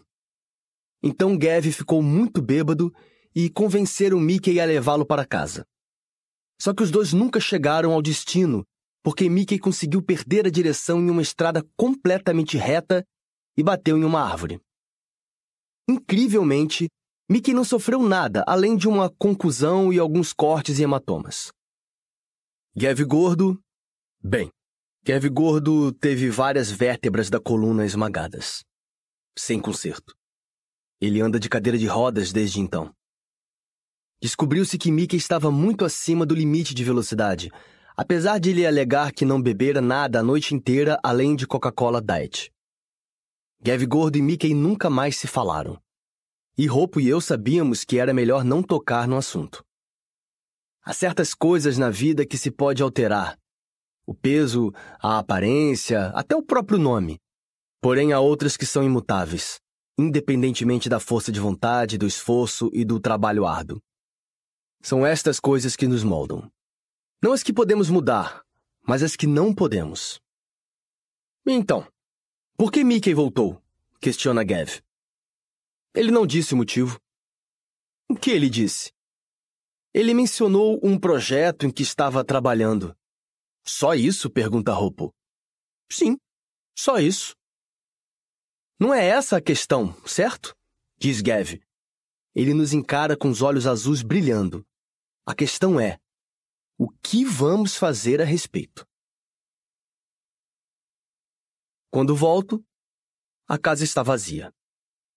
Chloe deve ter saído com os amigos ou talvez esteja trabalhando. Eu me perco um pouco, pois Chloe trabalha em uma loja de roupas alternativas na cidade e seus dias de folga variam. Provavelmente ela me falou, mas minha memória não está tão boa quanto antes, o que me preocupa mais do que deveria. A memória do meu pai começou a falhar por volta dos quarenta e tantos anos. Pequenas coisas, coisas a que não costumamos dar muita atenção. Ele esquecia onde tinha colocado as chaves ou guardava objetos em lugares estranhos, como o controle remoto na geladeira e uma banana no aparador onde ficavam os controles remotos. Perdia o fio da meada no meio das frases ou trocava palavras. Às vezes eu o via lutando para encontrar a palavra certa para no fim substituí-la por alguma similar. À medida que o mal de Alzheimer piorava, ele passou a confundir os dias da semana até que, finalmente, e isso de fato o assustou, não conseguia mais lembrar o que vinha depois de quinta-feira. O último dia útil da semana lhe escapara por completo. Ainda me lembro da expressão de pânico em seus olhos. Ao perder algo tão básico, algo que todos sabemos desde a infância, ele, enfim, foi forçado a admitir que não estava apenas distraído. O problema era muito mais sério. Talvez eu seja um tanto hipocondríaco a esse respeito. Leio muito para manter a mente afiada e faço sudoku, mesmo não gostando muito. O fato é que o mal de Alzheimer costuma ser hereditário. Vi o que o futuro me reserva e farei de tudo para evitá-lo, mesmo que isso signifique interromper minha vida de forma precoce. Jogo as chaves na velha mesa de vime do corredor e observo meu reflexo no espelhinho empoeirado pendurado mais acima. Há um leve hematoma no lado esquerdo do meu rosto, quase imperceptível na depressão da minha bochecha. Menos mal. Não precisarei explicar para ninguém que foi agredido por um cadeirante. Entro na cozinha, penso em fazer café, mas resolvo que ainda estou um tanto cheio de líquido do almoço. Em vez disso, subo até o segundo andar. O quarto, que era dos meus pais, agora pertence a Chloe. Eu durmo em meu antigo quarto, que fica nos fundos da casa. Já o antigo escritório do meu pai, assim como o outro quarto de hóspedes, é onde armazeno coisas. Muitas coisas. Não gosto de me ver como um acumulador compulsivo. Minhas coleções são organizadas e guardadas em caixas cuidadosamente etiquetadas e empilhadas em prateleiras. Contudo, elas ocupam a maioria dos cômodos do andar de cima, e a verdade é que, sem os rótulos, eu teria me esquecido de muito do que tenho ali guardado. Corro o dedo sobre algumas das etiquetas. Brincos, porcelana, brinquedos. Tenho várias caixas desse último item. Brinquedos retrô dos anos 1980. Alguns da minha própria infância, outros que eu adquiri pelo eBay, em geral a preços exorbitantes. Em outra prateleira tem duas caixas etiquetadas como fotos. Nem todas são da minha família. Outra caixa contém sapatos sapatos femininos faiscando de glitter, a meia dúzia de caixas de desenhos, aquarelas e pastéis adquiridos em vendas de garagem. Muitas caixas estão, por pura preguiça, rotuladas como miscelânea. Mesmo sob interrogatório, eu provavelmente não saberia dizer o que tem ali dentro. Existe apenas uma caixa cujo conteúdo sei de cor: folhas de papel datilografado, um par de sandálias velhas, uma camiseta suja e um aparelho de barbear elétrico nunca utilizado. Está etiquetada simplesmente como pai. Eu me sento à mesa. Tenho certeza de que Chloe não está em casa e não voltará tão cedo. Mesmo assim, tranco a porta. Abro o envelope que recebi pela manhã e volto a examinar o conteúdo. Não há nada escrito, no entanto, a mensagem é muito clara. Um homem palito com um laço ao redor do pescoço. Foi desenhado com lápis de cera, o que está errado. Talvez seja por isso que, como lembrete adicional, o remetente acrescentou outra coisa ali dentro. Viro o envelope e o objeto cai na mesa em uma pequena nuvem de poeira. Um único pedaço de giz branco. 1986 Eu não vi o Sr. Halloran desde o dia na feira. O terrível dia na feira, como eu o apelidara.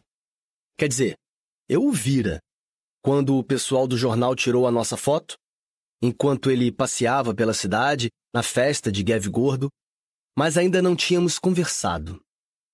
Isso pode parecer um tanto estranho, considerando o que aconteceu, mas só porque compartilhamos uma situação terrível não significava que estávamos subitamente ligados por um forte laço. Ao menos eu não achava que estivéssemos, não naquela época. Eu estava andando de bicicleta no parque, indo encontrar os outros no bosque, quando o vi.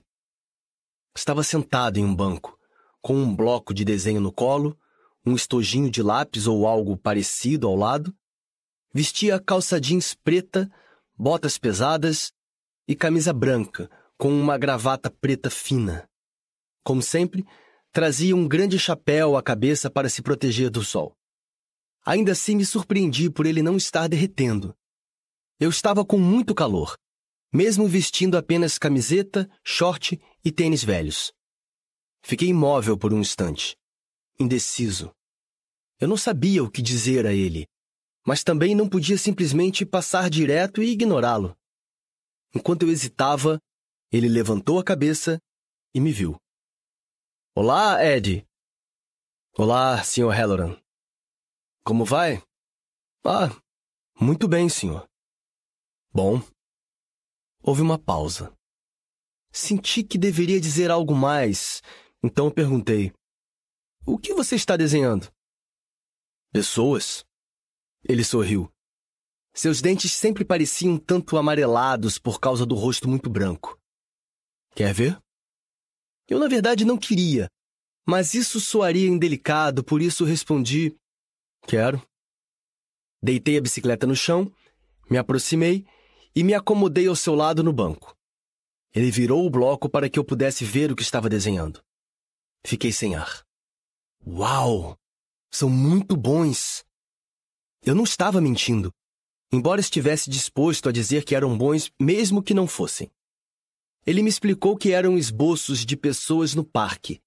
Um casal mais velho em um banco ali perto, um homem com o cachorro e duas meninas sentadas na grama. Dito assim, não parece grande coisa, mas algo naqueles desenhos era impressionante. Mesmo sendo criança, percebi que o Sr. Halloran tinha muito talento. Há algo nos desenhos feitos por alguém talentoso. Qualquer um pode copiar algo e fazer com que o desenho se pareça com o que está copiando. Mas é preciso algo mais para dar vida a uma cena, a pessoas. Obrigado. Quer ver mais alguns? Assenti. O Sr. Halloran voltou algumas páginas. Tinha um desenho de um velho fumando e trajando capa de chuva, Quase dava para sentir o cheiro da fina fumaça acinzentada. Um grupo de mulheres fofocando em uma das ruas de paralelepípedos perto da catedral. Um desenho da própria catedral, do qual não gostei tanto quanto os das pessoas. E. Mas não quero aborrecê-lo, disse o Sr. Halloran, que de repente afastou o bloco antes que eu pudesse dar uma olhada no desenho seguinte. Só consegui ver de relance um cabelo escuro e comprido e um olho castanho. Não está aborrecendo, falei. Realmente gostei dos desenhos. O senhor vai dar aulas de arte na escola? Não. Eu vou dar aulas de inglês. Arte. Bem, isso é apenas um passatempo. Certo. De qualquer modo, eu não era muito ligado em desenho. Às vezes rabiscava meus personagens de desenho animado favoritos, mas o resultado não era muito bom. No entanto, eu gostava de escrever, e inglês era a matéria em que mais me destacava. Você está desenhando com o quê? perguntei. Ele ergueu um pacote de algo parecido com giz. Com isso, são lápis pastel. Parecem giz? Bem, os dois são parecidos. Gav Gordo ganhou um balde de giz de aniversário, mas achou o presente muito sem graça. Uma pequena e estranha reação atravessou seu rosto. É mesmo? Por algum motivo, senti que tinha dito algo errado. Mas Gav Gordo é um tanto. Você sabe. Mimado? Embora me sentisse desleal, assenti. Um pouco, eu acho. Ele pensou a respeito. Lembro-me de ter brincado com giz quando era criança. Costumávamos desenhar na calçada de casa. É mesmo? É. Você nunca fez isso? Refleti por um instante. Eu achava que não. Como disse, eu não era muito de desenhar. Sabe o que mais costumávamos fazer? Meus amigos e eu inventávamos símbolos secretos e os usávamos para deixar mensagens uns para os outros em toda parte. Mensagens que só nós compreendíamos. Por exemplo, eu desenhava um símbolo que queria dizer Vamos ao parque? Do lado de fora da casa do meu melhor amigo, e assim ele sabia o que aquilo significava. Você não podia simplesmente bater a porta? Bem, eu podia, mas não seria tão divertido. Pensei a respeito. Eu entendi a graça da coisa. Era como pistas em uma caça ao tesouro, um código secreto. Como me dei conta mais tarde, o Sr. Halloran me deu tempo bastante para que a ideia assentasse, mas não o suficiente para que fosse descartada. Então, fechou o bloco de desenho e os tojos de lápis e disse: De qualquer modo, tenho que ir. Preciso ver uma pessoa. Tudo bem. Também tenho que ir. Vou me encontrar com os meus amigos. Foi bom vê-lo outra vez, Ed. Continue corajoso. Foi a primeira vez que ele mencionou o incidente na feira. Gostei dele por isso. Muitos adultos teriam tocado logo no assunto. Como você está? Você está bem? Essas coisas. O senhor também. Ele deu aquele sorriso amarelo de novo. Não sou corajoso, Ed. Sou apenas um idiota. Ele inclinou a cabeça ao ver minha expressão intrigada. Os idiotas correm para onde os anjos têm medo de pisar. Já ouviu esse ditado? Não, senhor. O que significa? Bem, a meu ver, significa que é melhor ser idiota do que ser anjo. Refleti um pouco, mas fiquei sem saber se tinha entendido direito. Ele inclinou o chapéu para mim. Vejo você por aí, Ed. Tchau, senhor. Pulei do banco e montei na bicicleta.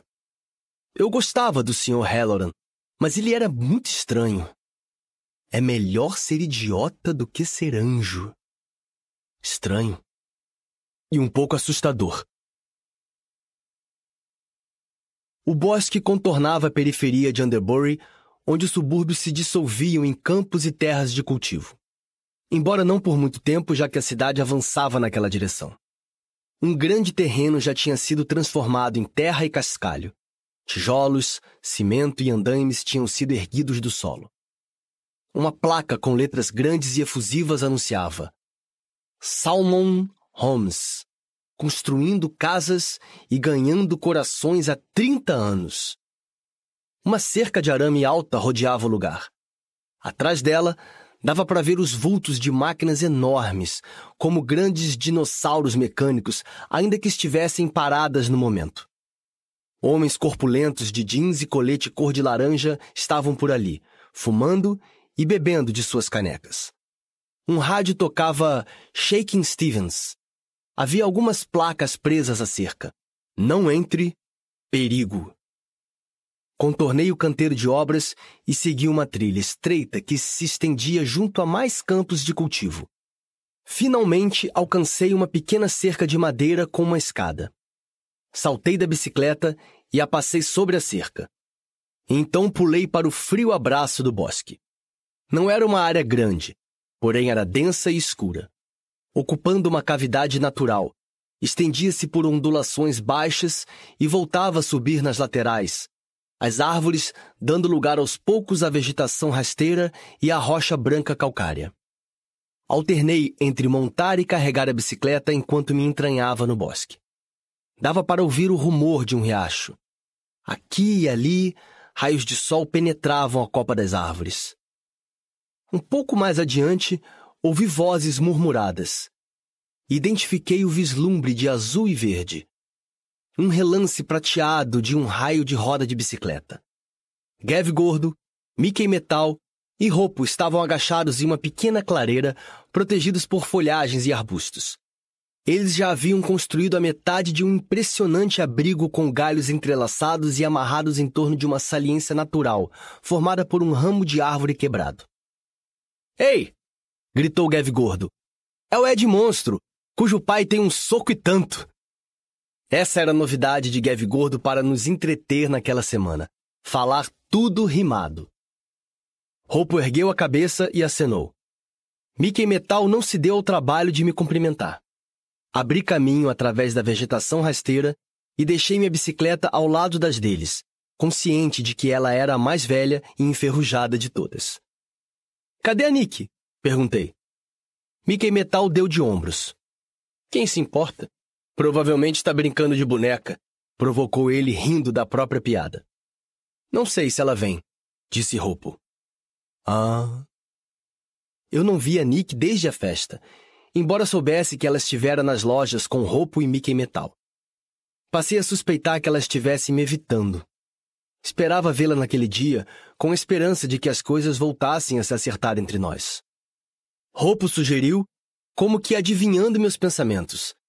Talvez ela esteja fazendo alguma tarefa para o pai. Mickey Metal, que não perdia a chance de colocar pilha, disse: É, ou ela ainda está muito chateada com você por seu pai ter nocauteado dela. Pum! Bem, provavelmente foi merecido, retruquei. Roupo complementou. Sim, e ele parecia estar muito bêbado. Eu não sabia que vigários bebiam, falei. Talvez ele seja um alcoólatra enrustido. Gav Gordo inclinou a cabeça para trás, fez um movimento de glup glup, revirou os olhos e disse com a voz enrolada: Meu nome é Reverendo Martin. Louvem ao Senhor! Antes que alguém pudesse responder, a vegetação rasteira farfalhou e um bando de pássaros disparou das árvores. Todos pulamos como coelhos assustados. Nick estava na entrada da cavidade, segurando o guidão da bicicleta. Por algum motivo, tive a sensação de que ela estava ali já havia um tempo. Ela olhou em volta. Por que vocês estão aí parados? Achei que íamos construir um abrigo. Com cinco de nós trabalhando, não demorou muito para terminarmos. Ficou muito legal. Um abrigo grande o bastante para que todos pudéssemos nos espremer lá dentro mesmo que fosse preciso nos encolher um pouco. Até fizemos uma porta com galhos frondosos para tapar a entrada. O melhor de tudo é que só dava para identificá-lo estando bem perto. Sentamos do lado de fora com as pernas cruzadas, morrendo de calor, exaustos, porém felizes. Com fome também. Desembrulhamos nossos sanduíches.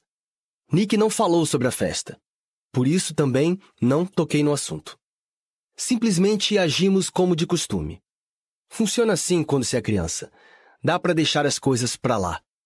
Fica mais difícil à medida que envelhecemos. Seu pai não preparou nada para você? perguntou Gav Gordo para Nick. Ele não sabe que estou aqui. Precisei sair de fininho. Toma, disse Roupo. Ele tirou dois sanduíches de queijo da embalagem e os entregou a Nick. Eu gostava de Roupo, mas naquele momento o odiei por ter tomado a iniciativa. Pode ficar com a minha banana também, ofereceu Gav Gordo. Eu não gosto muito de banana. E pode beber do meu suco, disse logo, não querendo ficar de fora. Mickey Metal devorava um sanduíche de manteiga de amendoim. Ele não ofereceu nada a Nick. Ela fez que não com a cabeça e disse: Obrigada, mas preciso voltar. Na hora do almoço, meu pai vai perceber que não estou em casa. Mas acabamos de construir o abrigo, argumentei. Desculpe, não posso ficar. Ela subiu a manga da camiseta e massageou o ombro. Somente então percebi que havia um hematoma enorme ali. O que aconteceu com seu ombro? Ela baixou a manga. Nada.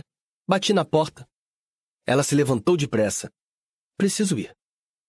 Eu também me levantei e perguntei: Foi por causa da festa? Nick deu de ombros. Meu pai ainda está muito bravo com isso, mas ele vai superar. Sinto muito, falei. Não sinta. Ele mereceu. Eu queria dizer mais alguma coisa, porém não sabia bem o que. Abri a boca. Algo atingiu a lateral da minha cabeça, com força. O mundo rodou. Minhas pernas dobraram, caí de joelhos, levei a mão à cabeça, meus dedos ficaram pegajosos. Outra coisa atravessou o ar, quase atingindo a cabeça de Nick. Ela gritou e se agachou.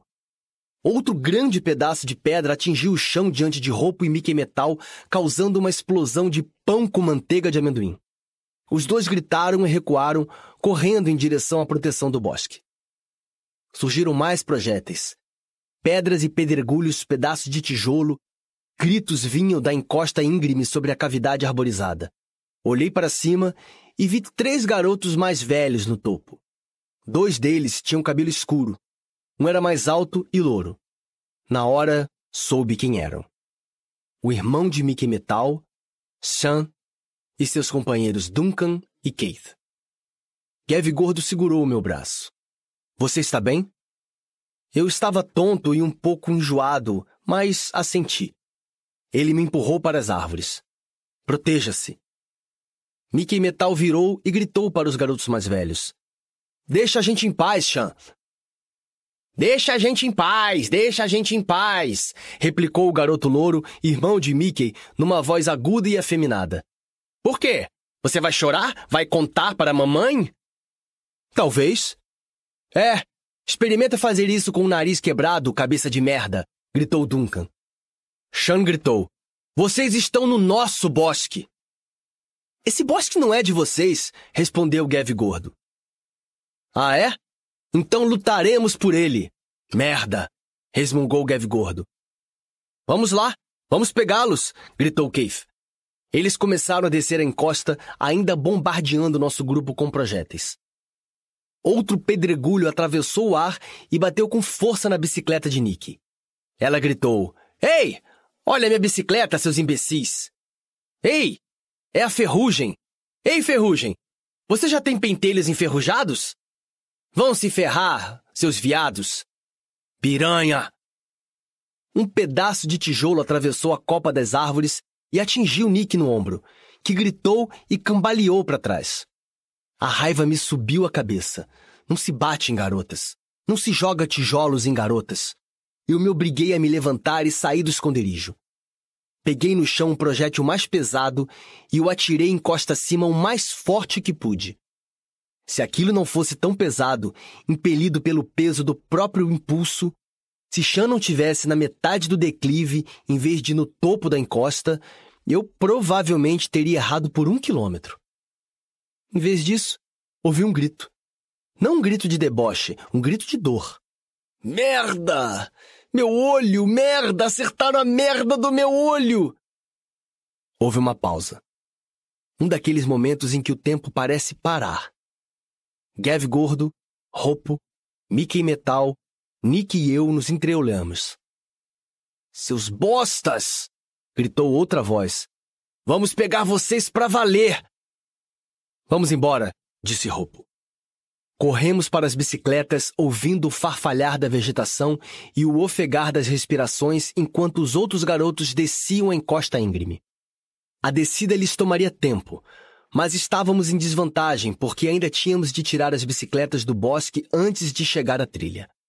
Nós corremos, empurrando de qualquer jeito as bicicletas através da vegetação rasteira.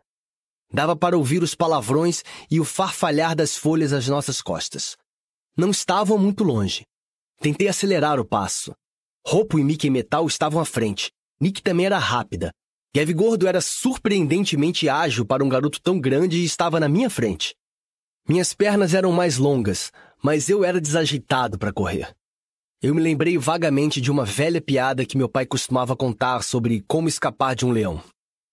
Você não precisa correr mais do que a fera. Só tem que correr mais do que a pessoa mais lenta. Para o meu pesar, eu era a pessoa mais lenta. Saímos da sombra do bosque para o sol e chegamos à trilha estreita. A cerca estava mais à frente, visível. Olhei para trás. Chan já estava fora do bosque. Seu olho esquerdo estava inchado e vermelho. Sangue lhe escorria pelo rosto, o que aparentemente não o retardava. Pelo contrário, A raiva e a dor pareciam dar-lhe velocidade extra. Ele fez uma careta e grunhiu. Vou matar você, cara de merda!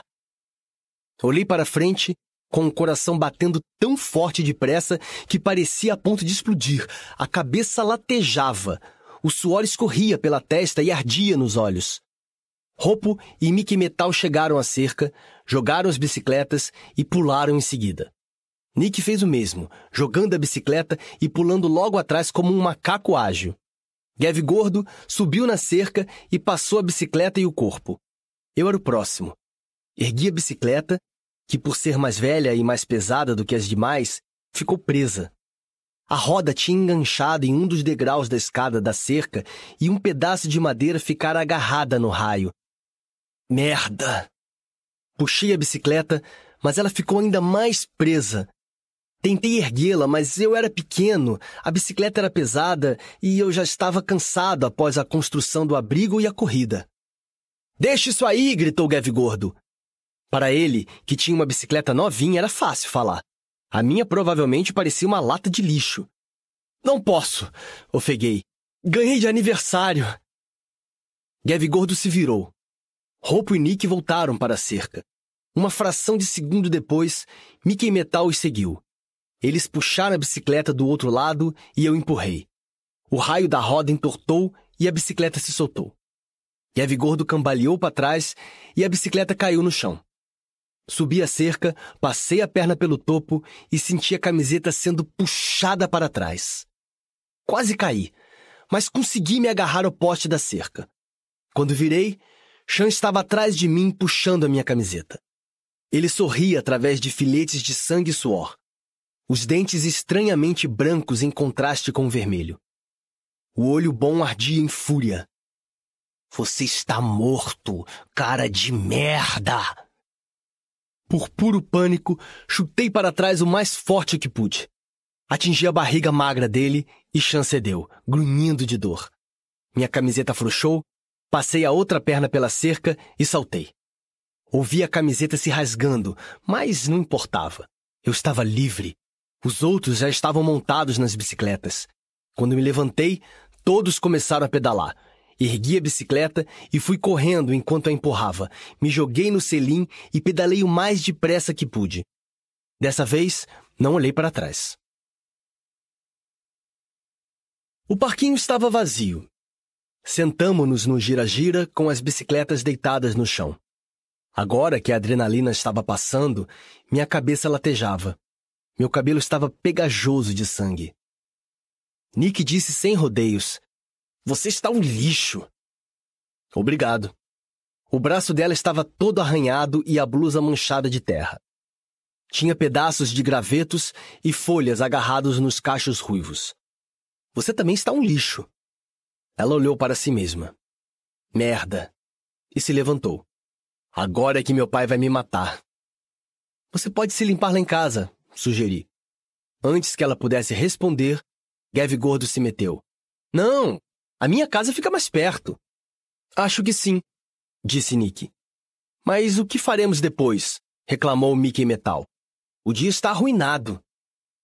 Olhamos uns para os outros, um tanto abatidos. Ele estava certo. Embora eu tivesse vontade de dizer que a culpa era do idiota do irmão dele. Mas não falei nada. Em vez disso, Algo sibilou no fundo da minha mente e de repente me peguei dizendo: Tenho uma ideia legal do que podemos fazer agora. 2016. Não sou cozinheiro. Nisso puxei minha mãe. No entanto, morar sozinho exige certo conhecimento básico de culinária. Consigo preparar um bom frango assado com batata, bife, massas e diversos pratos de peixe. Ainda estou aperfeiçoando o curry. Imagino que Mickey coma em bons restaurantes. Na verdade, sua primeira sugestão foi encontrar comigo em algum restaurante na cidade. Contudo, eu queria vê-lo em meu território e deixá-lo em desvantagem. É difícil recusar um convite para jantar sem parecer rude, e tenho certeza de que ele aceitou o meu com relutância. Decido fazer espaguete à bolonhesa. É fácil, caseiro. Em geral, todo mundo gosta. Tenho uma garrafa de vinho tinto decente para acompanhar e um pedaço de pão de alho no congelador. Estou preparando a carne moída e o molho quando Chloe volta. Um pouco antes das seis. Mickey deve chegar às sete. Ela inspira profundamente e diz: Hum, um dia você dará uma bela esposa. Ao contrário de você. Ela finge se ofender, levando a mão ao peito. E meu sonho é ser dona de casa. Sorrio. Chloe costuma me fazer sorrir. Ela está. Bem. bonita não é exatamente a palavra. Ela está muito Chloe essa noite. O cabelo escuro está dividido em duas tranças e ela veste uma camiseta preta com a foto de Jack Skellington. Mini saia cor-de-rosa, com meia calça preta e coturnos com cardaço multicolorido. Em algumas mulheres ficaria ridículo, mas o conjunto cai bem em Chloe. Ela vai até a geladeira e pega uma cerveja. Eu pergunto: Você vai sair hoje à noite? Não. Mas não se preocupe, vou sumir enquanto seu amigo estiver aqui. Não há necessidade. Não, tudo bem. Além do mais, eu me sentiria deslocada enquanto vocês dois conversam sobre os velhos tempos. Está bem. E realmente está. Quanto mais penso a respeito, mais acho que será melhor que Chloe não esteja aqui. Não sei ao certo quanto ela sabe sobre Mickey e nossa história em Underbury, porém a imprensa cobriu longamente o assunto no decorrer dos anos. É um daqueles crimes que sempre provocam o interesse do público. Tem de tudo, creio eu. O protagonista estranho, os desenhos de giz assustadores e o assassinato terrível. Deixamos a nossa marca na história, uma pequena marca em forma de homem de giz. Penso com amargura. Os fatos foram floreados ao longo do tempo, é claro, e a verdade aos poucos foi perdendo nitidez. A história em si é apenas uma narrativa contada por aqueles que sobreviveram a ela. Chloe toma um gole de cerveja. Estarei lá em cima, no meu quarto, caso precise de mim. Quer que eu separe um pouco de espaguete para você? Não, tudo bem. Eu almocei tarde. Certo. Eu espero. Ah, pode ser. Vai. Talvez eu sinta fome mais tarde. Chloe come mais do que eu teria considerado possível para alguém que pode sumir atrás de um poste de luz. Ela também se alimenta em horários estranhos. Com frequência, a encontro de madrugada na cozinha comendo massa ou sanduíches, e certa vez a flagrei bem de manhãzinha diante de um prato de fritura mas sofro de insônia e de vez em quando tenho crises de sonambulismo. Portanto, não tenho moral para censurar os estranhos hábitos noturnos dos outros. Chloe para a porta. Ela parece preocupada. Mas, falando sério, se você precisar de uma desculpa para fugir, posso ligar para o seu celular simulando uma emergência. Eu a encaro. É um jantar com um velho amigo, não um encontro às cegas. Sim, mas velho é a palavra-chave. Você não vê o cara há décadas. Obrigado por esfregar isso na minha cara. A questão é: se vocês não mantiveram contato ao longo dos anos, como sabem que terão assunto? Bem, depois de todo esse tempo, temos muito para pôr em dia. Mas se vocês tivessem algo que valesse a pena dizer um para o outro, já teriam dito antes, não? Há alguma razão para ele querer visitar você depois de todo esse tempo? Vejo aonde ela quer chegar, o que me deixa desconfortável. Nem sempre precisa haver uma razão para tudo. Pego a taça de vinho que servir para saborear enquanto cozinhava e bebo metade de uma vez. Sinto que ela está me observando. Sei o que aconteceu há 30 anos. O assassinato. Revela. Eu me concentro em mexer o molho à bolonhesa. Certo, compreendo. As quatro crianças que encontraram o corpo dela, você era uma delas. Mantenho a cabeça baixa. Vejo que andou pesquisando. Ed, eu estava prestes a ir morar com um desconhecido solteiro numa casa grande e assustadora. É óbvio que perguntei a seu respeito para algumas pessoas. É claro, eu relaxo um pouco. Você nunca tocou no assunto? Não vi necessidade. Imaginei que você não gostasse de falar sobre o assunto. Eu me volto para ela e consigo sorrir. Obrigado. Sem problemas. Ela termina a cerveja. Em seguida, Chloe diz, jogando a garrafa vazia na caixa de reciclagem junto à porta dos fundos. De qualquer modo, divirta-se. Não faça nada que eu não faria. Repito, não é um encontro amoroso. Sim, porque um encontro amoroso seria algo realmente notável. Acho que eu até contrataria um avião com uma faixa dizendo: Ed tem um encontro. Estou bem assim, obrigado. Só estou dizendo que a vida é muito curta. Se você me disser Carpe Diem, eu vou confiscar toda a cerveja. Carpe Diem, não. Carpe Sexo. Ela dá uma piscadinha e vai para o segundo andar. Indo contra o bom senso, sirvo mais um pouco de vinho. Eu estou nervoso, o que deve ser natural. Não sei o que esperar dessa noite. Olho para o relógio. 18 e 30. Creio que deveria tentar parecer um pouco mais arrumado. Tomo um banho rápido e então visto uma calça cinza e uma camisa que considero adequadamente casual. Passo um pente no cabelo, que volta para frente ainda mais rebelde.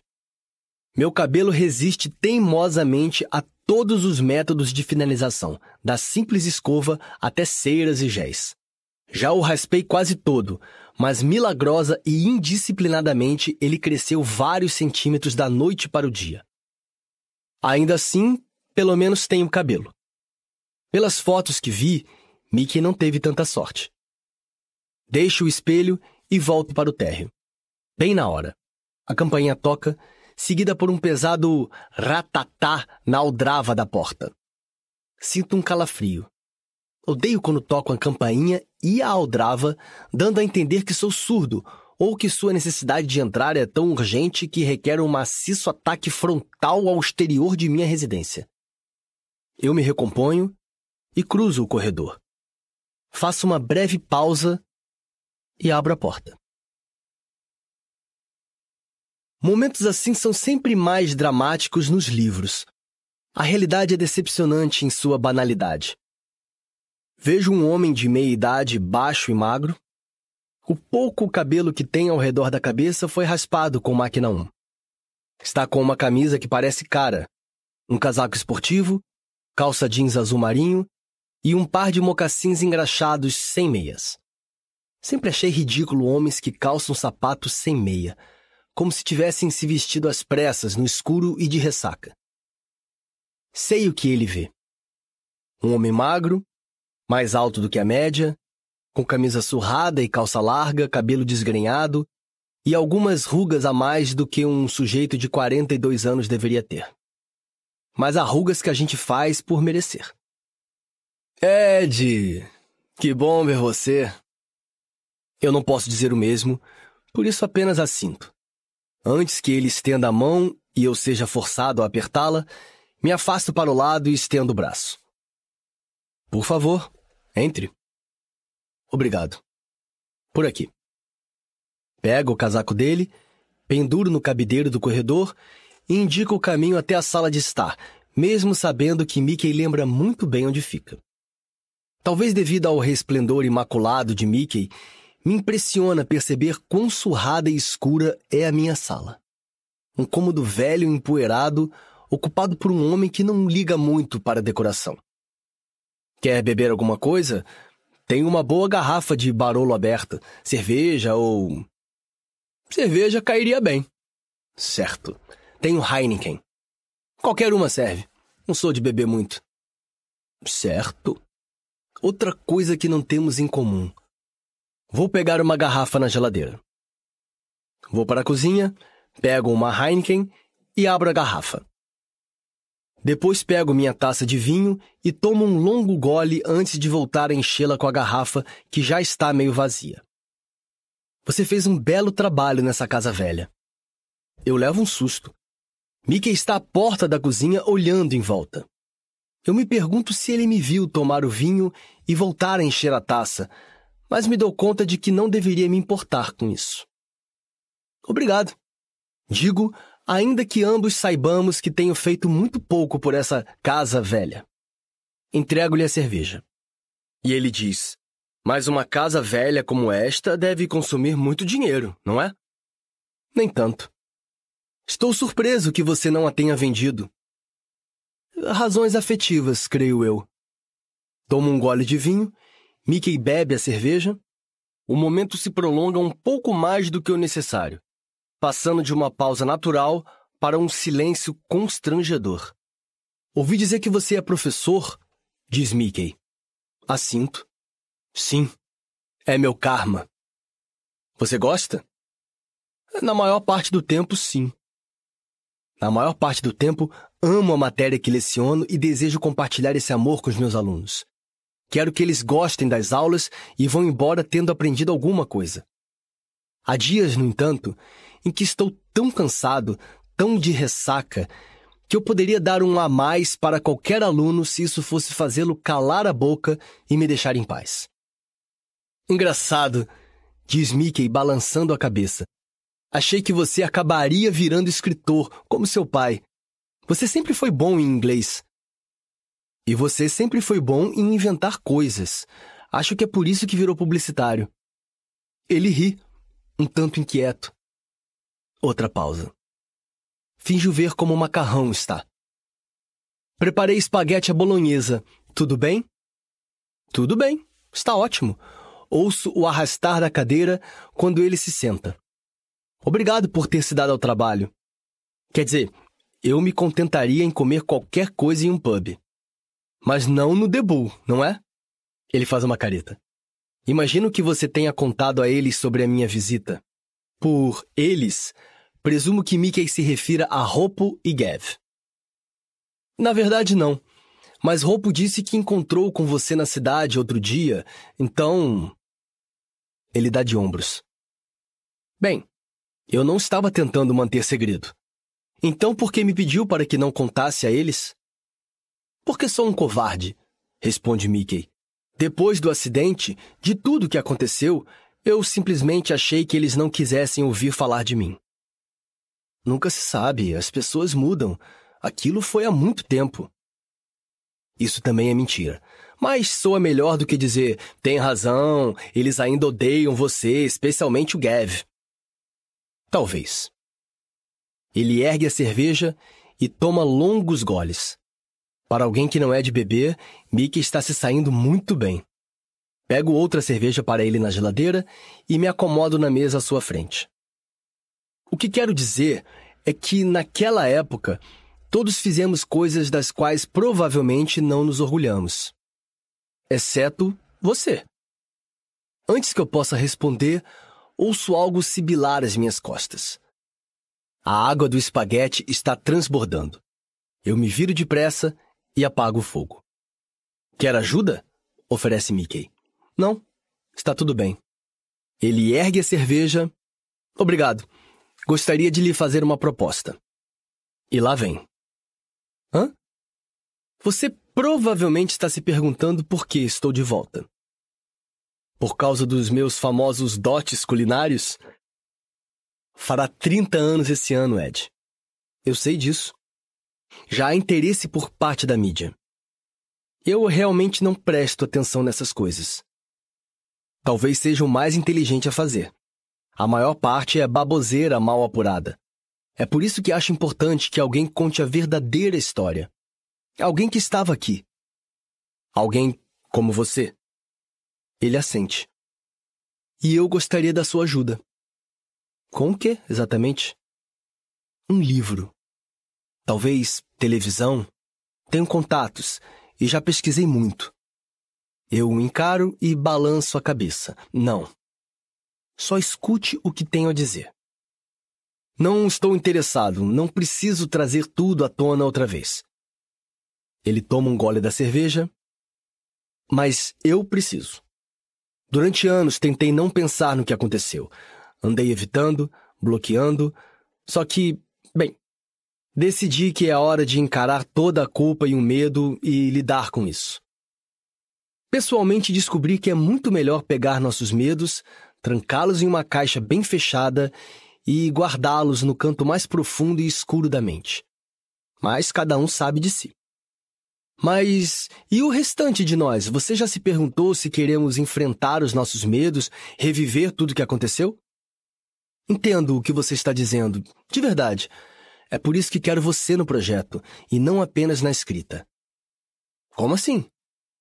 Há mais de 20 anos que não volto a esse lugar. Sou um forasteiro aqui.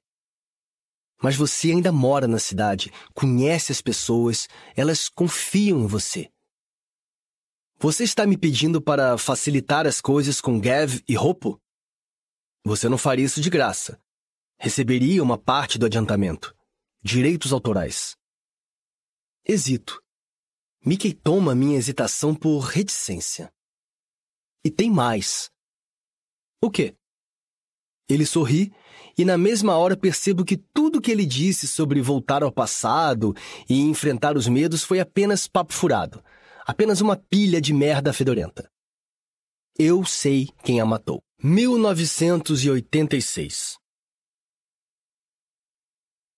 As férias de verão estavam chegando ao fim. Só mais seis dias, disse Gav Gordo, desanimado. E isso incluindo o fim de semana, que não conta. Então, na verdade, são apenas quatro dias. Eu compartilhava daquele desânimo, mas estava tentando não pensar na escola. Seis dias ainda eram seis dias. E eu me aferrava a isso por vários motivos. Até aquele momento, Sean Cooper não tinha cumprido sua ameaça. Eu o via pela cidade, mas sempre conseguia me esquivar antes que percebesse a minha presença. Ele estava com um grande hematoma e um corte profundo perto do olho direito. O tipo de corte que costuma deixar uma marca na idade adulta. Isso caso Chan tivesse chegado à idade adulta. Mickey Metal achava que o irmão tinha deixado o ocorrido para lá. Mas eu achava que não. Evitá-lo durante as férias era uma coisa. A cidade era grande o bastante para nós dois, como dizem os cowboys. Mas quando estivéssemos todos de volta às aulas, Evitá-lo todos os dias, na hora do almoço, no parquinho, no caminho para a escola e para casa, seria muito mais difícil. Eu também estava preocupado com outras coisas. As pessoas acham que a vida das crianças é desprovida de preocupações, mas isso não é verdade. As inquietações das crianças são maiores porque somos menores. Eu estava preocupado com a minha mãe. Nos últimos tempos, ela andava tensa e ríspida, perdendo a paciência com ainda mais facilidade do que o habitual. Papai disse que ela estava estressada por causa da inauguração da nova clínica. Minha mãe tinha que viajar para Southampton para trabalhar, mas agora abriria uma clínica em Underbury, perto da faculdade de tecnologia. Antes disso, o prédio tinha sido usado para outra coisa, não me lembro para quê, mas o edifício era do tipo esquecível. Acho que era este o problema. Ele sequer tinha uma placa. Na verdade, um transeunte qualquer provavelmente passaria direto por ele sem perceber sua existência se não fossem as pessoas reunidas do lado de fora. Eu estava de bicicleta, voltando das lojas, quando as vi.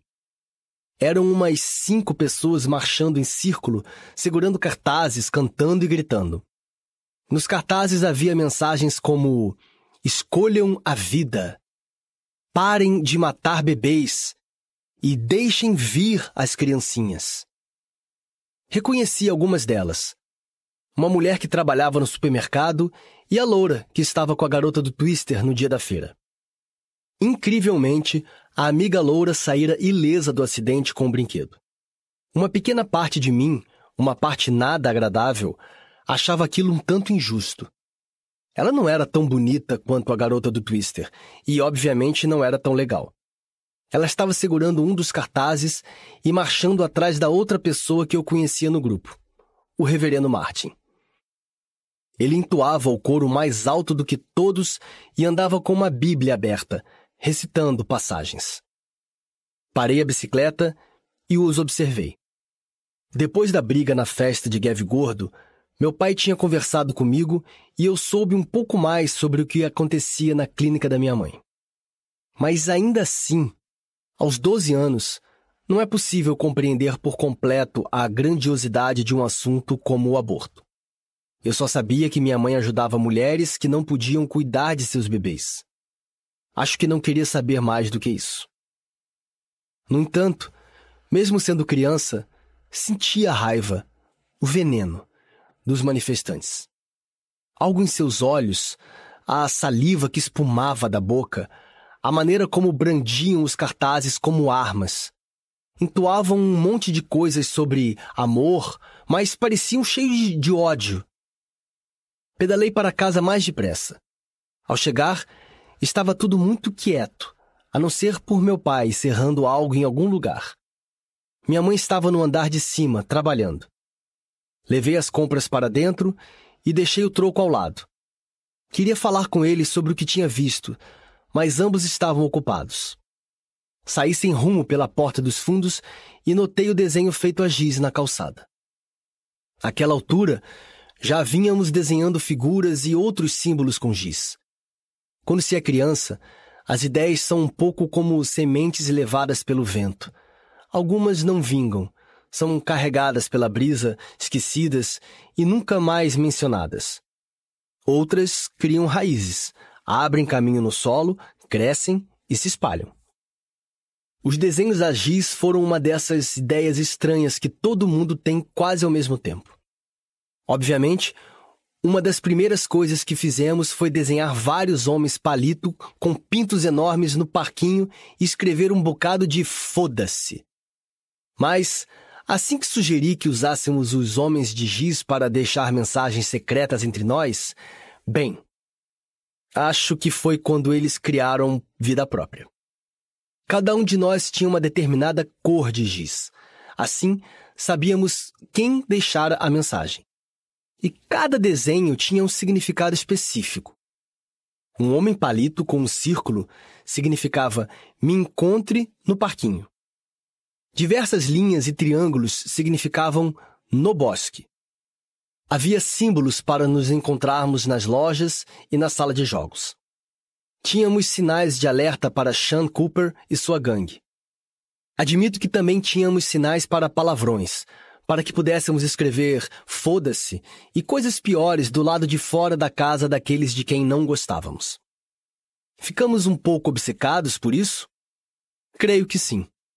Mas crianças são assim mesmo.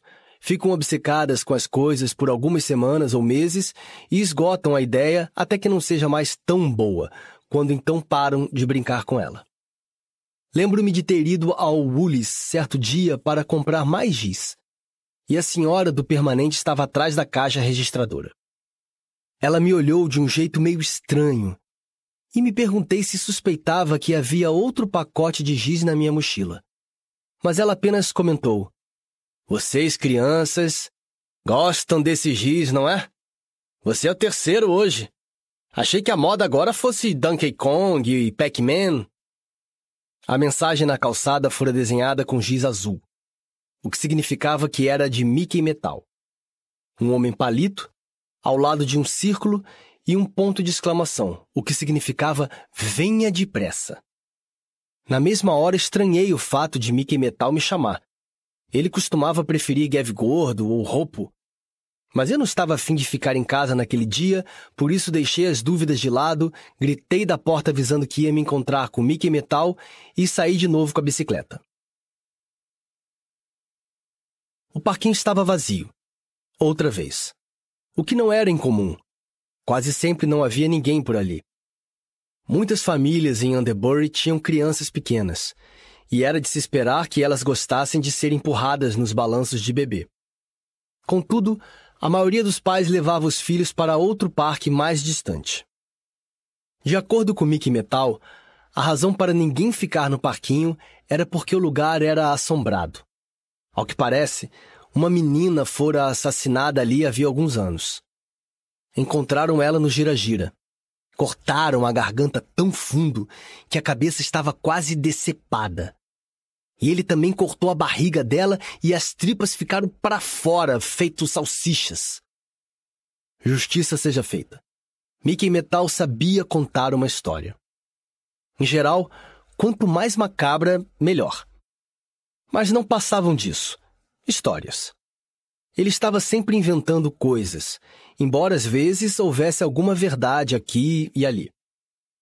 Definitivamente havia algo um pouco estranho naquele parquinho.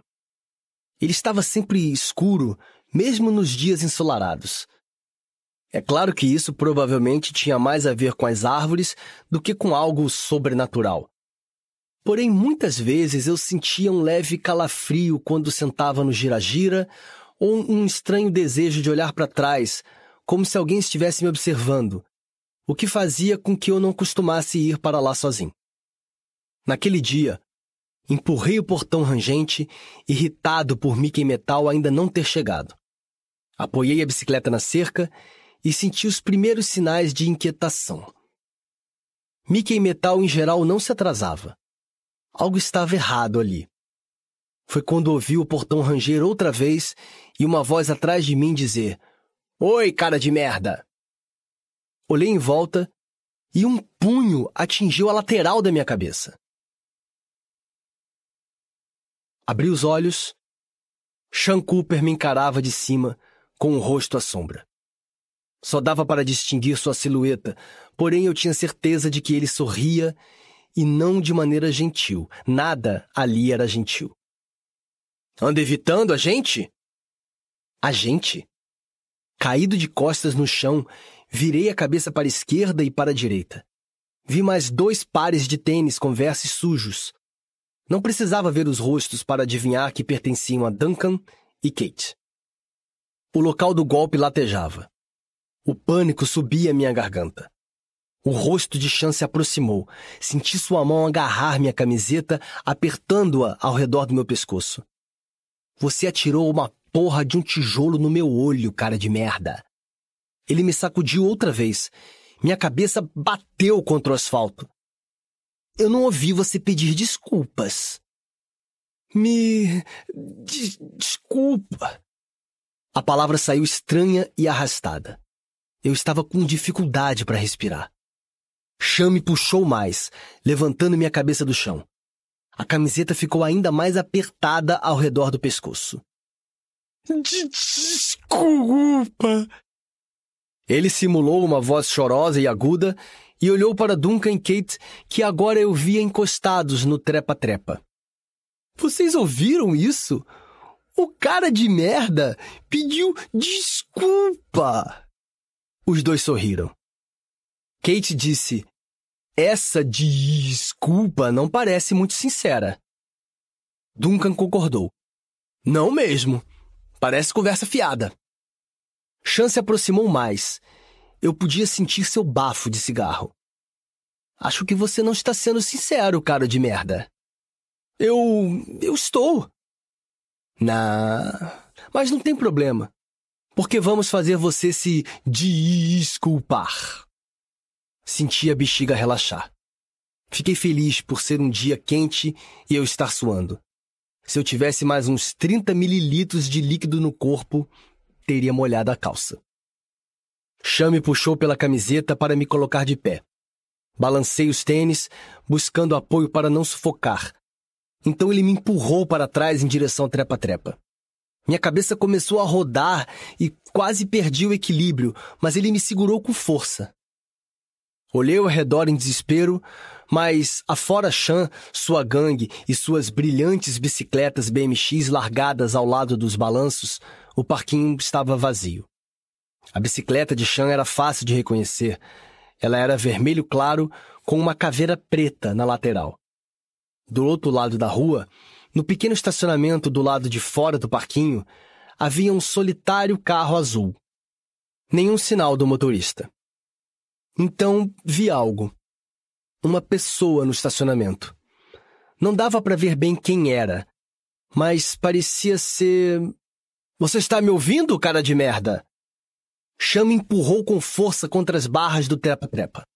Bati com a cabeça contra o metal e minha visão ficou turva. A pessoa desapareceu, tudo desapareceu por um instante. Grossas cortinas cinzentas balançavam diante dos meus olhos. As pernas falsearam. Tive um relance de escuridão. Senti um forte tapa no rosto, depois outro. Minha cabeça foi projetada para o lado, a pele ardia, as cortinas voltaram a se abrir. Chan sorriu para mim. Agora eu conseguia vê-lo claramente. o cabelo grosso e louro, a pequena cicatriz sobre o olho, olhos azuis claros como os do irmão. Só que os seus brilhavam com uma luz diferente. Luz morta, pensei, fria, dura, louca. Bom, agora tenho toda a sua atenção. Ele me golpeou na barriga e perdi todo o ar. Eu me curvei, não conseguia nem gritar. Nunca tinha levado um soco bem dado antes e a dor foi intensa, enorme. Parecia que todas as minhas entranhas estavam em chamas. Chame agarrou pelo cabelo e puxou minha cabeça para trás. Eu soltava água e muco pelos olhos e pelo nariz. Ah!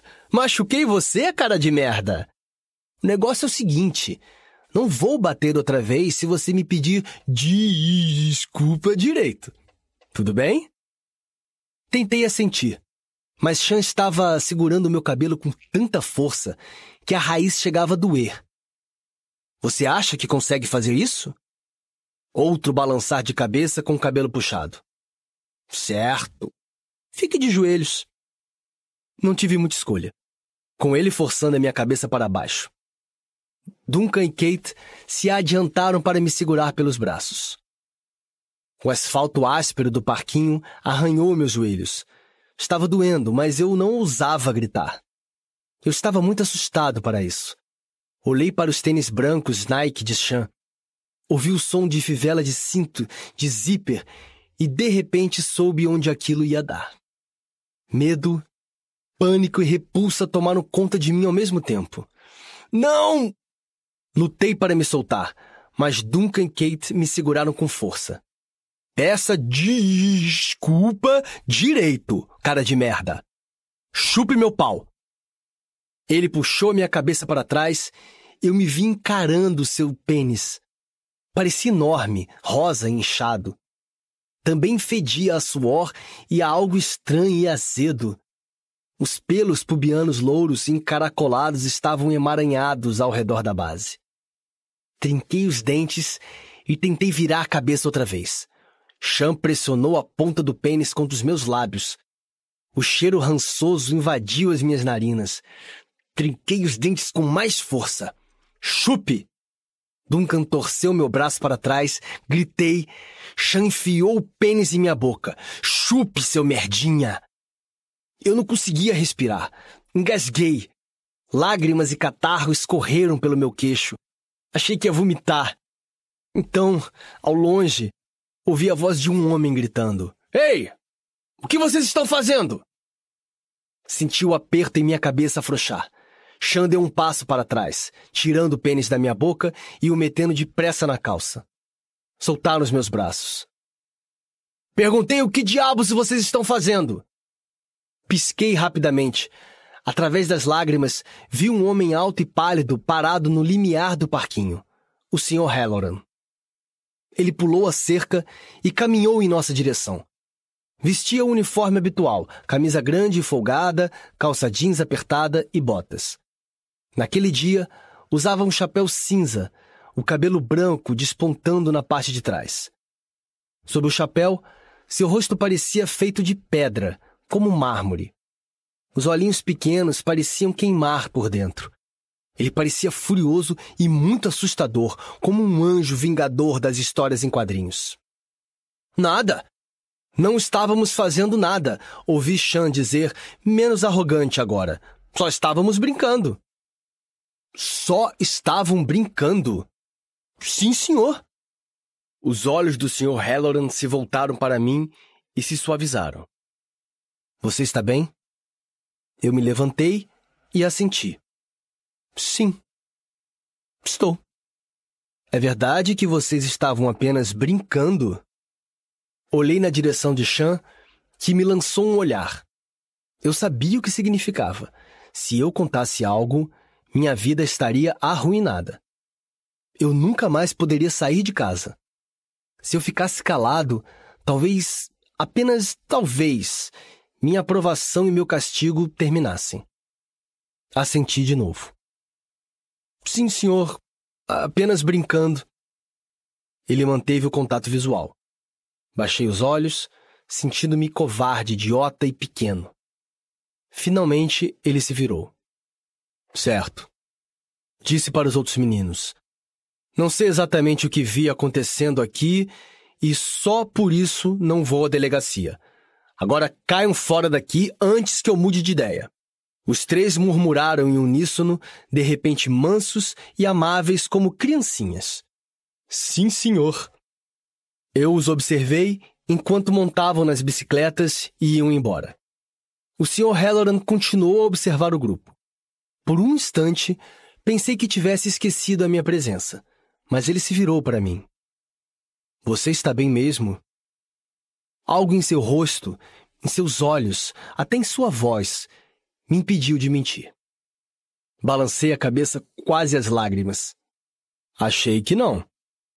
Os lábios dele se estreitaram.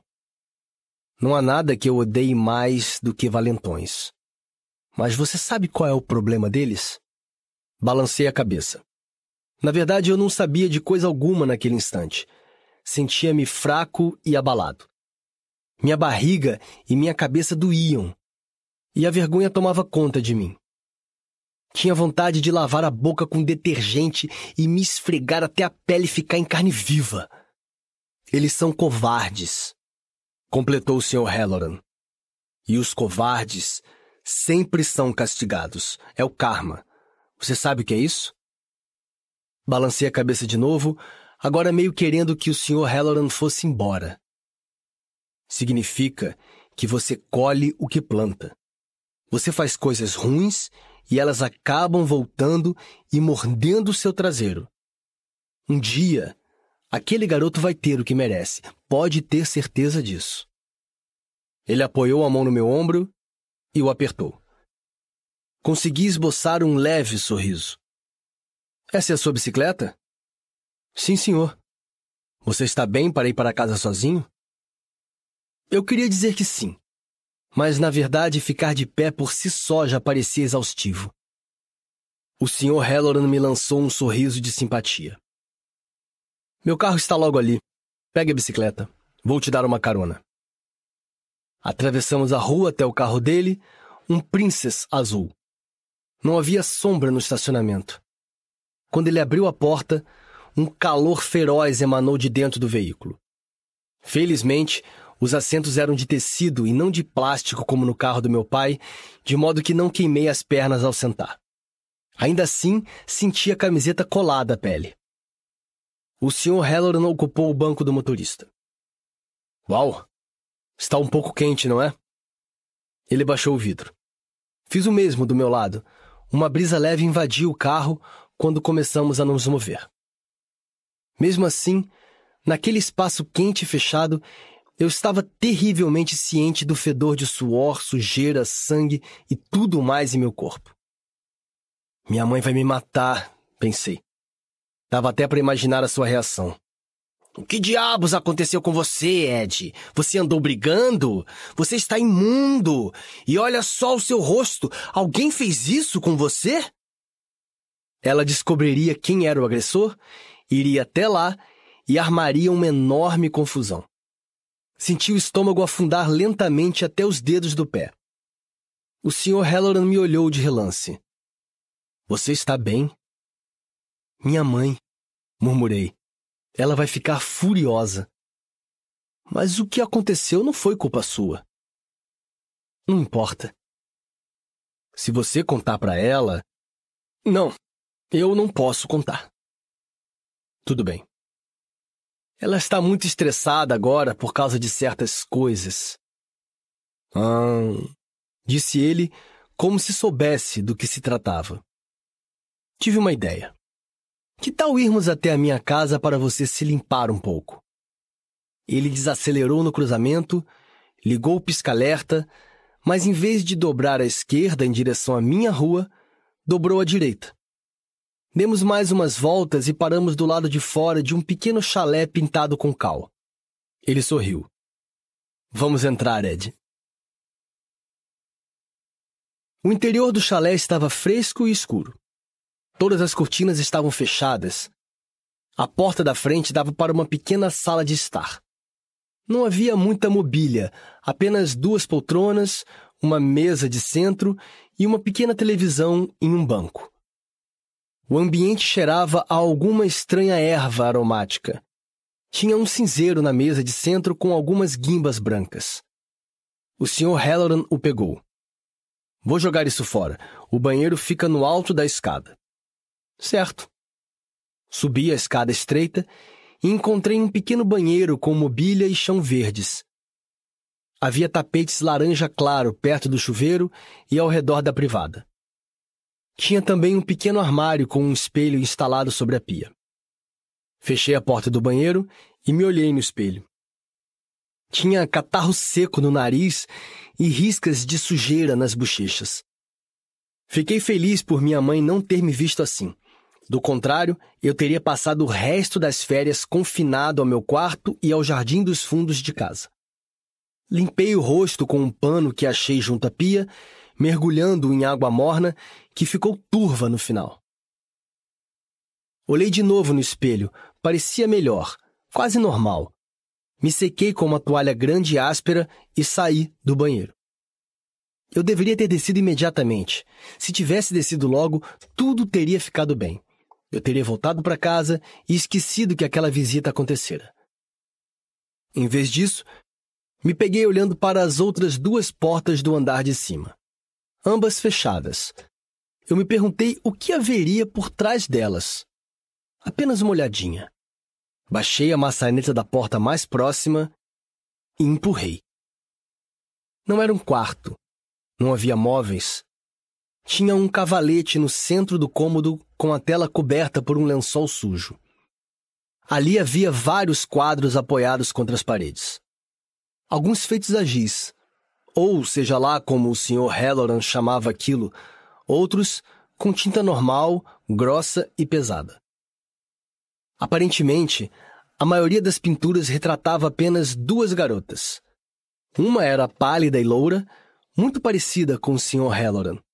Era bonita, mas parecia meio triste, como se alguém tivesse lhe dito algo que não queria ouvir e ela forçasse uma expressão de coragem. Reconheci a outra na hora. Era a garota do Twister. Na primeira pintura, ela estava com um vestido branco, sentada de lado junto a uma janela. Embora estivesse de perfil, dava para ver que era ela, e ainda era linda. A tela seguinte era um pouquinho diferente. Ela estava sentada em um jardim, trajando um belo e longo vestido de verão, um pouco mais voltada para o observador. O cabelo castanho e sedoso cascateava sobre os ombros. Dava para ver a linha suave do queixo e um grande olho amendoado. O terceiro quadro mostrava ainda mais o seu rosto, ou melhor, o lado do rosto que o pedaço de metal voador dilacerara. No entanto, não estava tão terrível, porque o Sr. Halloran suavizara todas as cicatrizes, fazendo com que o conjunto parecesse mais com uma bela colagem multicolorida, e colocara o cabelo meio que encobrindo o olho prejudicado. Ela quase parecia linda outra vez, só que de uma maneira diferente. Olhei para a tela no cavalete. Acabei indo até ela. Levantei a ponta do lençol. Foi quando ouvi o rangido de uma tábua do assoalho. Ed? O que você está fazendo? Eu me virei, paralisado de vergonha pela segunda vez naquele dia. Sinto muito. Eu só. só queria dar uma olhada. Por um instante, Achei que o Sr. Halloran me expulsaria, mas ele sorriu. Tudo bem, Ed. Eu deveria ter fechado a porta. Quase disse que ele tinha fechado, mas percebi que ele estava me dando uma desculpa. São muito bons, falei. Obrigado. Perguntei, apontando para o quadro da garota loura. Quem é? Minha irmã, Jenny. Isso explicava a semelhança. Ela é muito bonita. Sim, ela era. Ela morreu faz alguns anos. Leucemia. Sinto muito. Eu não sabia pelo que sentia muito, mas era isso que as pessoas diziam quando alguém morria. Tudo bem. De certa forma, as pinturas me ajudam a mantê-la viva. Suponho que você tenha reconhecido Elisa. A garota do Twister Assenti. Eu a visitei várias vezes no hospital. E ela está bem? Na verdade, não está, Ed. Mas vai ficar. Ela é forte. Mais do que ela mesma imagina. Fiquei calado. Tinha a impressão de que o Sr. Halloran queria dizer algo mais. Espero que as pinturas a ajudem na convalescença. Uma menina como Elisa passou a vida inteira ouvindo que era linda. Quando isso é tirado, pode dar a impressão de que não resta mais nada. Mas resta sim, por dentro. Quero mostrar essa beleza para ela. Quero mostrar que ainda há algo a que vale a pena se apegar. Olhei de novo para o quadro de Elisa e meio que entendi. Ela não estava como era antes. Porém, o Sr. Halloran trouxera à tona um tipo de beleza diferente, especial. Também entendi o que ele queria dizer com se apegar às coisas para que não se percam para sempre. Quase disse isso a ele. Mas, quando me virei, o Sr. Halloran estava olhando para a pintura como se estivesse esquecido minha presença. Foi quando entendi outra coisa. Ele estava apaixonado por Elisa. Eu gostava do Sr. Halloran, mas mesmo assim me senti desconfortável. O Sr. Halloran era adulto. Não um adulto velho. Mais tarde descobrimos que ele tinha 31 anos. Mas adulto. E a garota do Twister? Bem, ela não era uma colegial nem nada, mas ainda era mais jovem do que ele. Ele não podia estar apaixonado por ela. Não sem criar problemas, muitos problemas. De repente, ele saiu do devaneio e percebeu que eu ainda estava no cômodo. De qualquer modo, aqui estou eu, divagando. É por isso que não ensino artes. Ninguém conseguiria terminar nada. Ele deu seu sorriso amarelo. Pronto para ir para casa? Sim, senhor. Mais do que tudo na vida. O senhor Halloran estacionou no final da minha rua. Achei que você talvez não quisesse que sua mãe fizesse perguntas. Obrigado. Quer ajuda para tirar a bicicleta do porta-malas? Não. Está tudo bem, eu consigo tirá-la sozinho. Obrigado, senhor. De nada, Ed. Só mais uma coisa. Sim, senhor. Vamos fazer um trato. Eu não conto para ninguém sobre o que aconteceu hoje se você também não contar especialmente sobre as pinturas. Elas são tanto pessoais. Não precisei pensar duas vezes. Não queria que ninguém soubesse o que tinha acontecido. Sim, senhor. Quer dizer, combinado. Que bom. Tchau, Ed. Tchau, senhor. Peguei a bicicleta, pedalei pela rua, entrei na garagem e a apoiei na porta da frente. Tinha um pacote no degrau com uma etiqueta em que se lia Senhora M. Adams. Perguntei-me por que o carteiro não tinha batido a porta. Ou talvez ele tenha batido e meus pais não ouviram. Peguei a caixa e a levei para dentro. Olá, Ed! Cumprimentou meu pai da cozinha. Dei uma olhada rápida no espelho do corredor. Ainda tinha um hematoma na testa e minha camiseta estava meio suja, mas não tinha jeito. Respirei fundo e entrei na cozinha. Meu pai estava sentado à mesa, bebendo um grande copo de limonada. Ele olhou para mim e franziu o senho. O que aconteceu com a sua cabeça? Eu? Ah, caí do trepa-trepa. Você está bem? Está se sentindo enjoado, tonto? Não, estou bem. Coloquei o pacote na mesa. Isso estava no degrau de entrada, ah, certo, não ouvi a campainha. Ele se levantou e gritou escada acima. Marianne, chegou um pacote para você.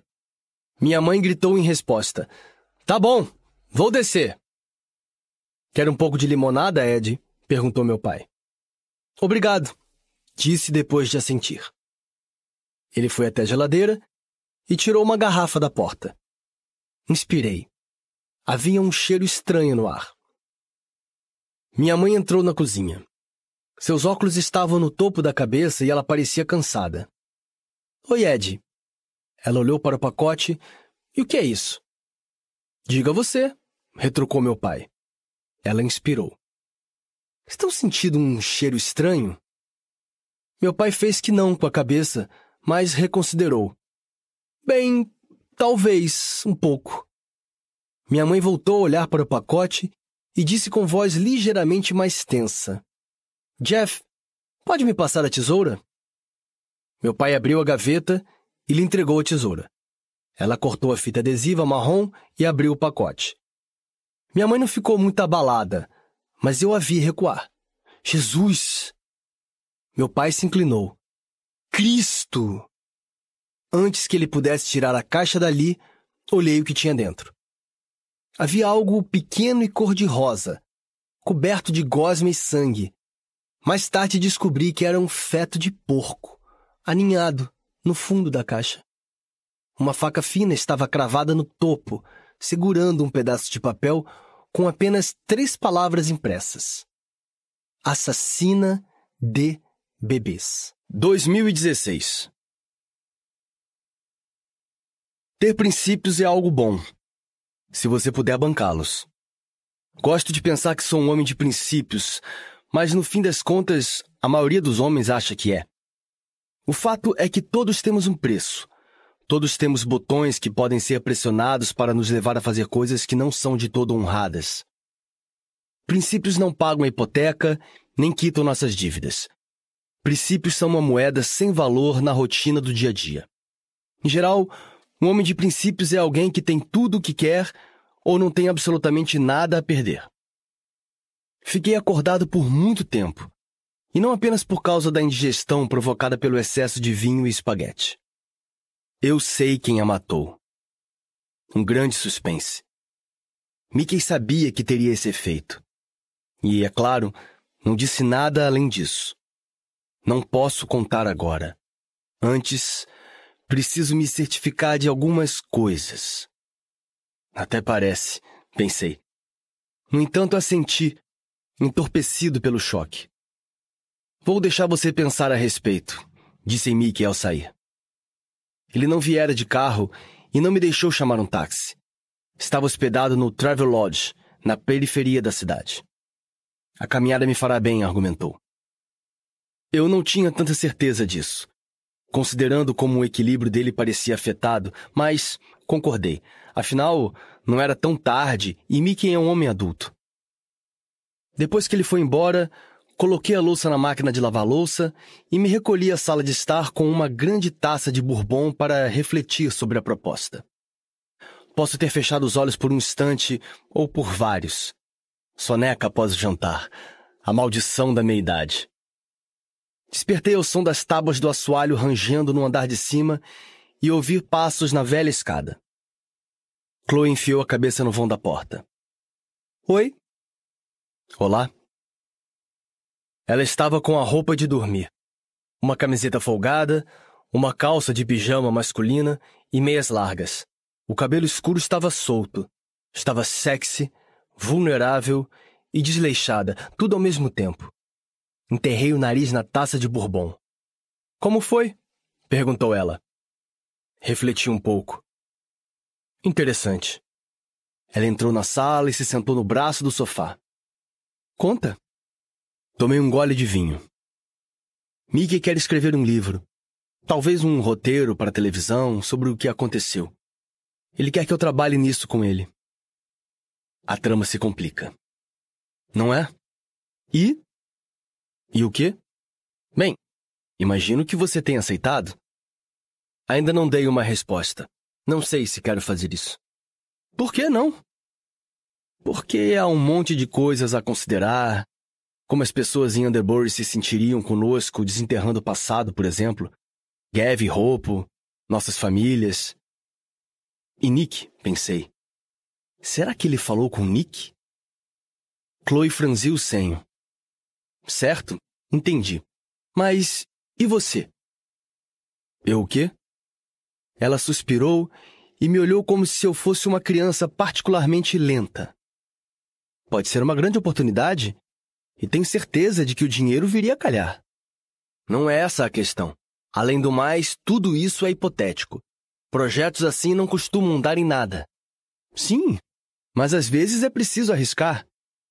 Você arriscaria? Sim. Do contrário, nunca se chega a lugar algum na vida. A pessoa acaba se acomodando e virando fóssil em vez de viver de verdade. Ergo a taça. Bem, obrigado. Sabe o conselho de alguém que está de fato levando uma vida muito animada, trabalhando meio período em uma loja de roupa fajuta. Você realmente está indo além. Ela se levantou e bufou para a porta. Você está bêbado. Vou voltar para a cama. O arrependimento tomou conta de mim. Eu tinha sido babaca. Um babaca classe A, com diploma e honrarias. Desculpa. Esquece. Ela me lançou um sorriso amargo. De qualquer modo, você provavelmente nem vai se lembrar disso pela manhã. Chloe. Vá dormir, Ed. Vá dormir. Eu me deito de lado e me viro de costas. Seria um bom conselho se eu conseguisse dormir. Tento me apoiar nos travesseiros, mas não adianta. Sinto uma dor forte e persistente no estômago. Devo ter alguns antiácidos em algum lugar, talvez na cozinha. Relutante, levanto da cama e desço a escada. Acendo a luz ofuscante da cozinha e ela fere os meus olhos doloridos. Vasculho uma das gavetas de quinquilharias, durex, massa adesiva, canetas, tesoura, chaves e parafusos insondáveis e um antigo baralho. Enfim, encontro os antiácidos, escondidos à direita no fundo, junto a uma lima de prego e a um velho abridor de garrafa. Ao pegá-lo, descubro que só há uma pastilha no pacote. Deve bastar. Eu enfio na boca e a mastigo. Supostamente ela deveria ter gosto de frutas, mas só sinto gosto de giz. Volto para o corredor e percebo algo. Bem, na verdade percebo duas coisas. Há uma luz acesa na sala e um cheiro estranho vindo de algum lugar. Um tanto doce e enjoativamente rançoso. Podre. Familiar. Dou um passo à frente e piso em algo granuloso. Olho para baixo. Rastros de terra preta no chão do corredor. Pegadas. Como se algo tivesse se arrastado pelo corredor, espalhando terra.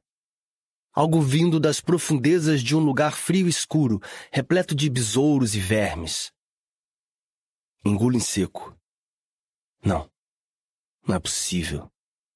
É apenas a minha mente me pregando uma peça desenterrando um antigo pesadelo sonhado por um garoto de 12 anos com uma imaginação hiperativa. Sonho lúcido. É assim que chamam esse fenômeno. Um sonho que parece incrivelmente real. Você pode até fazer atividades no sonho que contribuem para a ilusão de realidade, como conversar, cozinhar, tomar banho ou outras coisas. Isso não é real. Apesar da sensação muito real de terra entre os meus dedos do pé e o comprimido de giz em minha boca. Tudo que preciso fazer é despertar. Acorde. Acorde. Para minha infelicidade, assim como o esquecimento que busquei antes, a vigília parece igualmente difícil de alcançar. Sigo em frente e apoio a mão na porta da sala. É claro que faço isso. É um sonho. E sonhos como esse, sonhos ruins, seguem um caminho um tanto inevitável. Um que é estreito e tortuoso, através de florestas profundas, escuras, até a casa feita de doces no fundo de nossa psique. Abro a porta. Também está frio no cômodo. Não um frio normal. Não o frio moderado de uma casa à noite.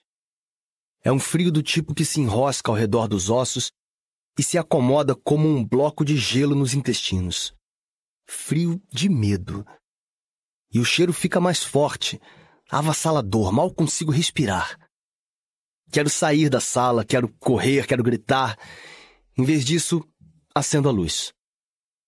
Ele está sentado em minha poltrona. O cabelo louro esbranquiçado, grudado ao couro cabeludo como pegajosos fios de teia de aranha, partes de osso e cérebros visíveis por baixo. O rosto é uma caveira, ornamentado frouxamente com pedaços de pele apodrecida. Como sempre, está de camisa folgada, calça jeans skinny e pesadas botas pretas. As roupas estão puídas e rasgadas. As botas, arranhadas e cobertas de terra. O chapéu surrado está no braço da cadeira. Eu deveria ter percebido. O tempo do bicho-papão de minha infância terminou. Agora sou adulto. Hora de enfrentar o homem de giz. O Sr. Halloran se volta para mim. Ele não tem olhos, mas há algo naquelas cavidades oculares. Um vislumbre de compreensão ou reconhecimento. E algo mais que me leva a não querer olhar para eles muito profundamente, com medo de depois não conseguir tirar a mente dali de dentro. Olá, Ed. Há quanto tempo não nos vemos? Chloe já está acordada, tomando café e comendo torrada na cozinha quando desço a escada, sentindo-me claramente cansado às oito horas da manhã. Ela mexeu no dial e, em vez da rádio 4, está tocando algo que soa como um homem gritando em desespero e tentando se matar batendo com uma guitarra na cabeça. Desnecessário dizer que isso em nada alivia o latejar na minha cabeça. Ela se vira e me avalia brevemente. Você está um lixo. Estou me sentindo assim. Que bom. Isso lhe cai bem. Obrigado pela empatia. Dor auto-infligida não merece empatia. Mais uma vez, obrigado. Há alguma possibilidade de você baixar o volume do branquelo irritado com problemas com o pai? Isso se chama rock, vovô. Foi o que eu disse. Ela balança a cabeça, porém baixa um pouco o volume. Vou até a cafeteira e me sirvo. Chloe pergunta: Então, quanto tempo você ficou acordado depois que fui dormir? Sento-me à mesa. Não muito. Eu estava muito bêbado. Não diga. Desculpe.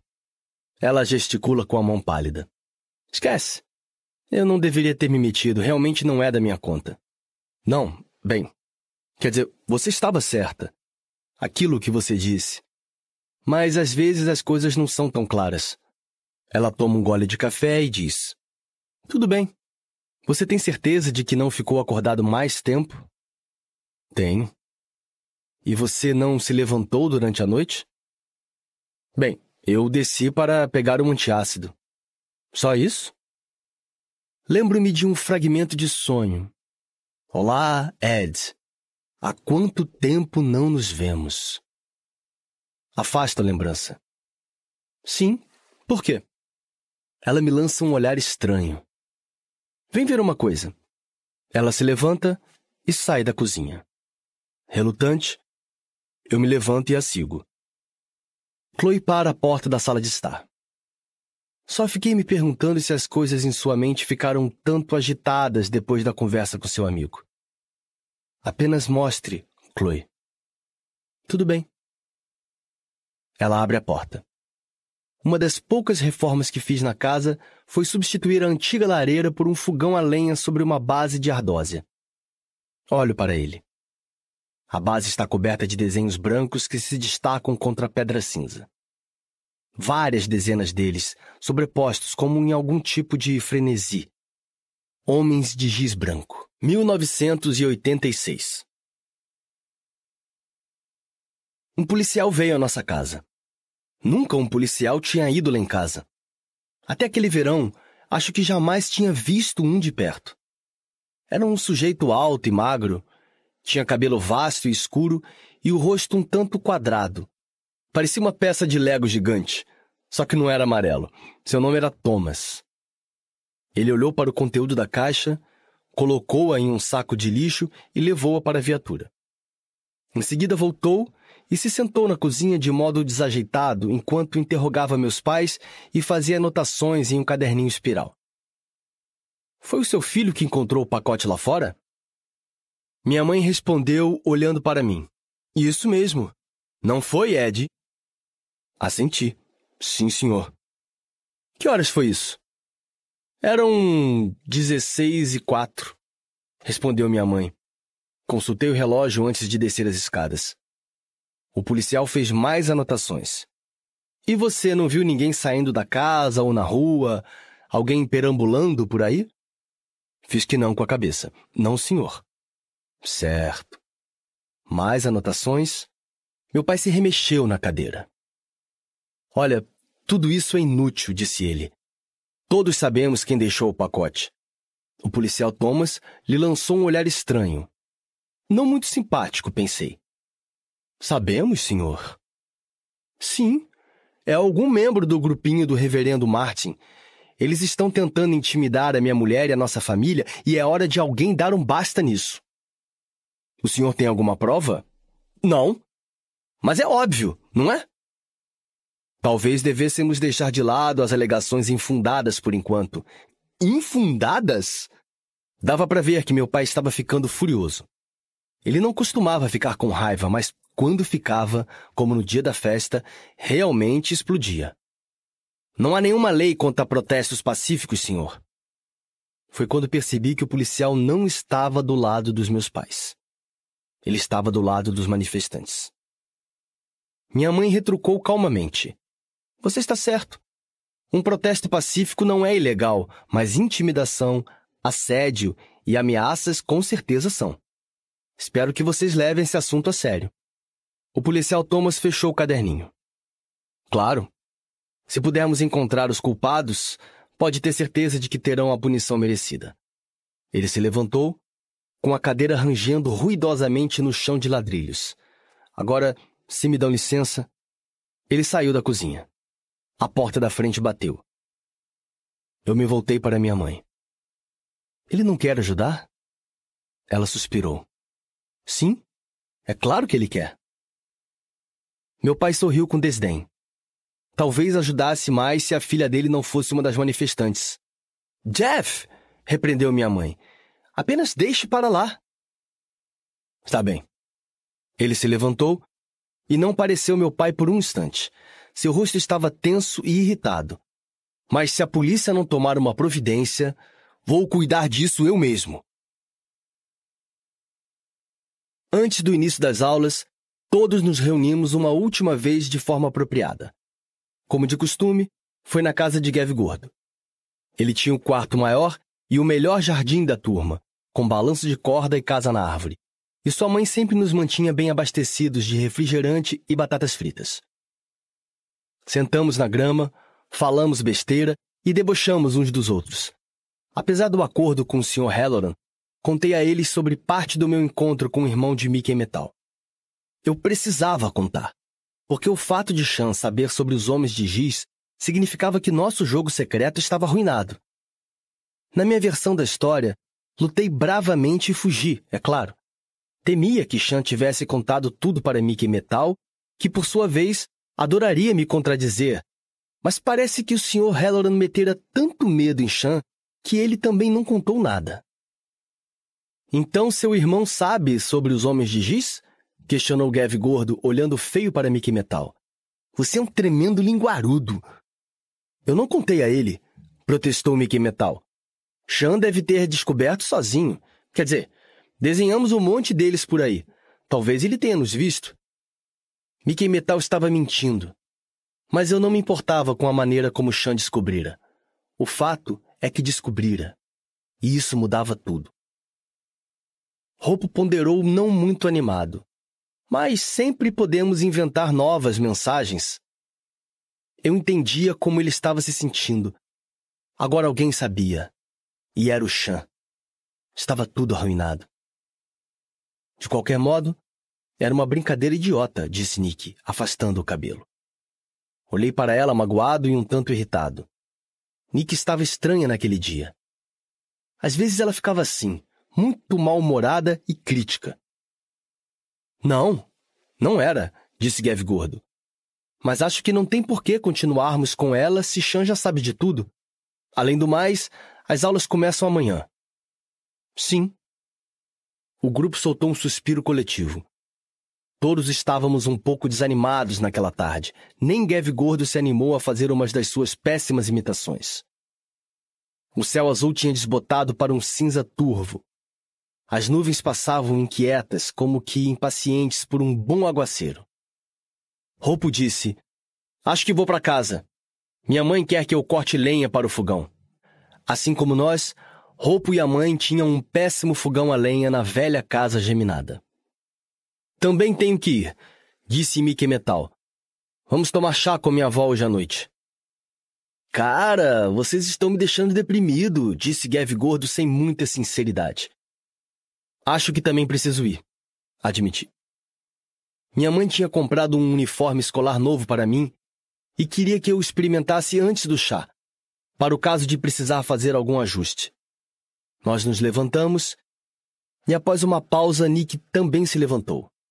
E a Vigordo desabou dramaticamente na grama. Andem, vão logo, vocês estão me matando! Analisando em retrospecto, acho que foi a última vez que estivemos todos juntos assim.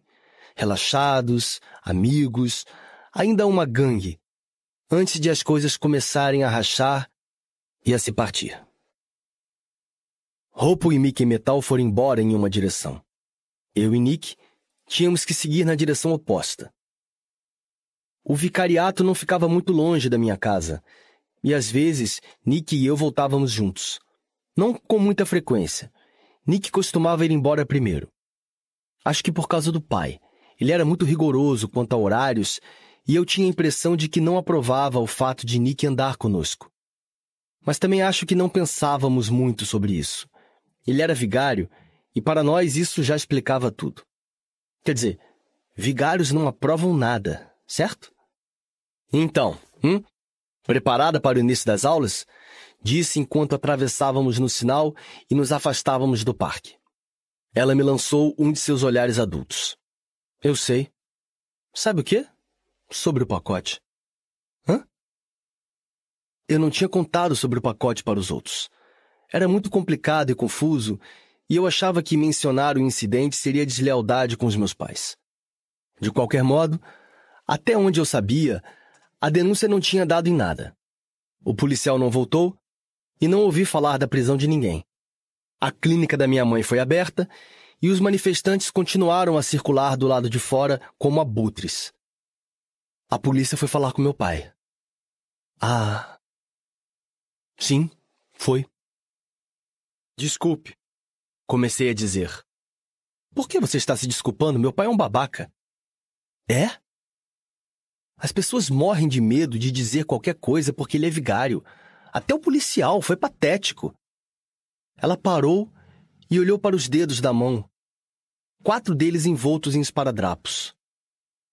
O que aconteceu com a sua mão? Ela demorou muito para responder. Por um instante, Pensei que não falaria. Então ela disse: Você ama seus pais? Franzi o senho.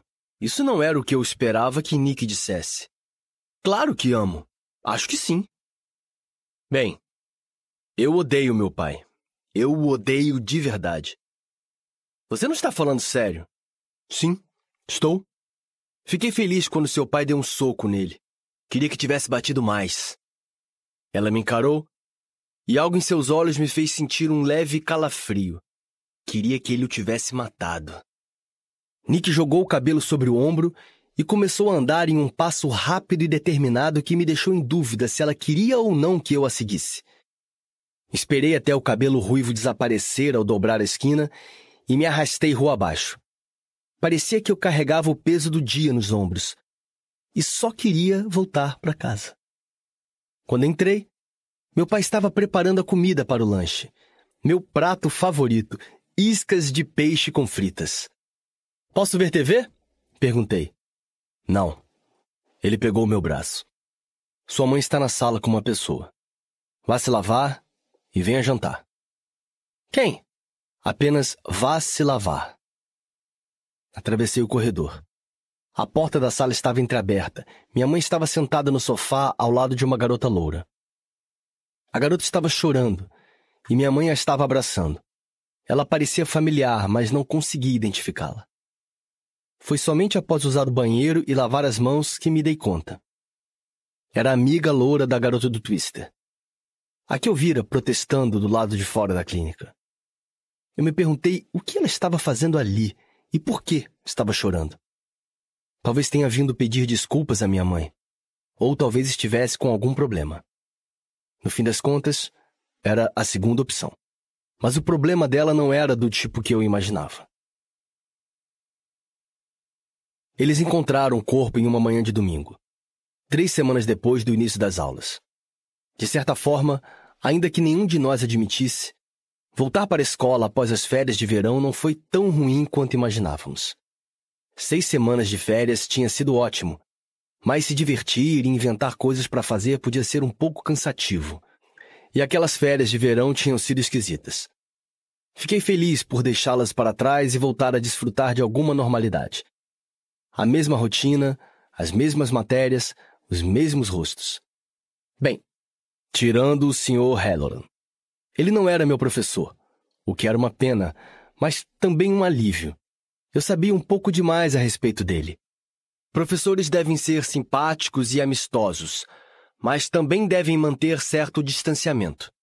O Sr. Halloran e eu compartilhávamos um segredo, o que era legal mas que também me fazia me sentir constrangido perto dele, como se tivéssemos nos visto pelados ou algo assim.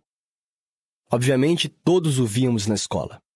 Ele estava lá no almoço, às vezes no horário de folga, e certo dia deu aula para nossa turma quando a senhora Wilson, nossa professora de inglês, ficou doente.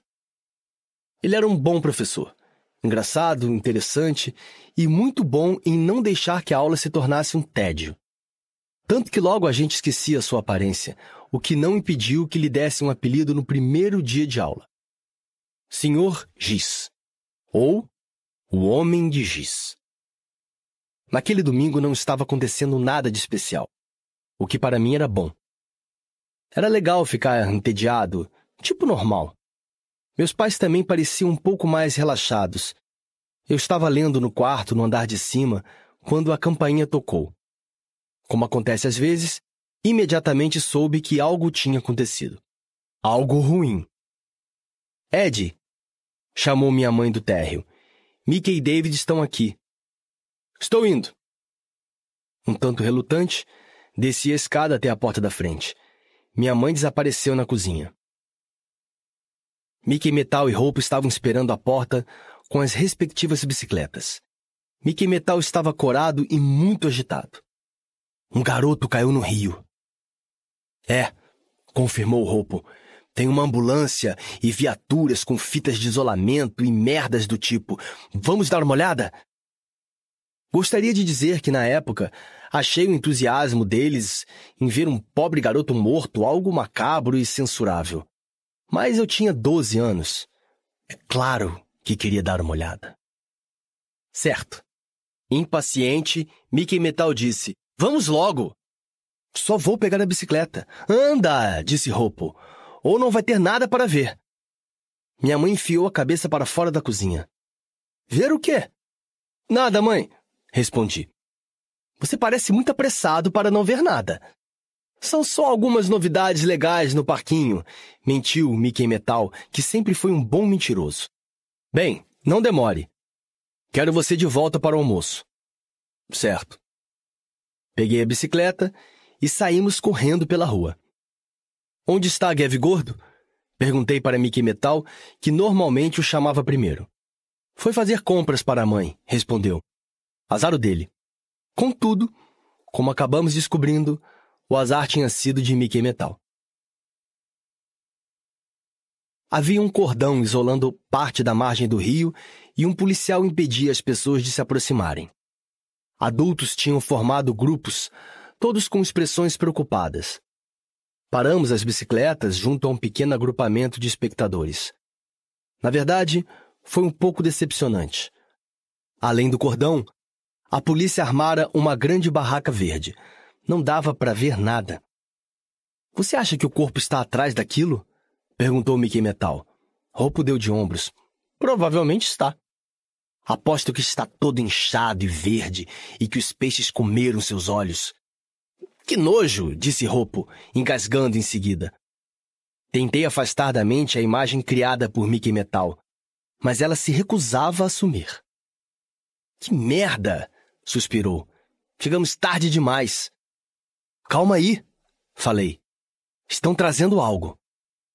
Percebemos um movimento. Os policiais tiraram com cuidado algo de trás da tela verde. Não um corpo, mas uma bicicleta. Ao menos o que restava dela.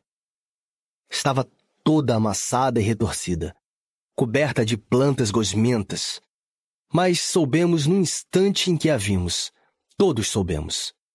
Era uma BMX de corrida, vermelho brilhante, com um crânio negro pintado no quadro.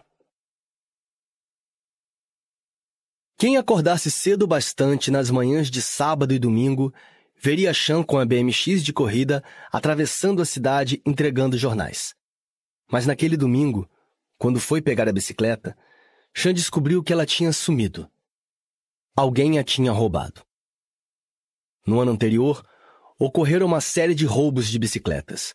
Alguns garotos mais velhos da faculdade as estavam roubando e jogando no rio apenas por diversão como uma espécie de trote. Talvez seja por isso que Chan foi procurá-la primeiro no rio. Ele adorava a bicicleta mais do que qualquer coisa. Ao ver o guidão despontando da superfície do rio, presa em alguns galhos soltos, decidiu entrar para pegá-la, mesmo sabendo que a correnteza era muito forte e que era um péssimo nadador. Mesmo assim, quase conseguiu.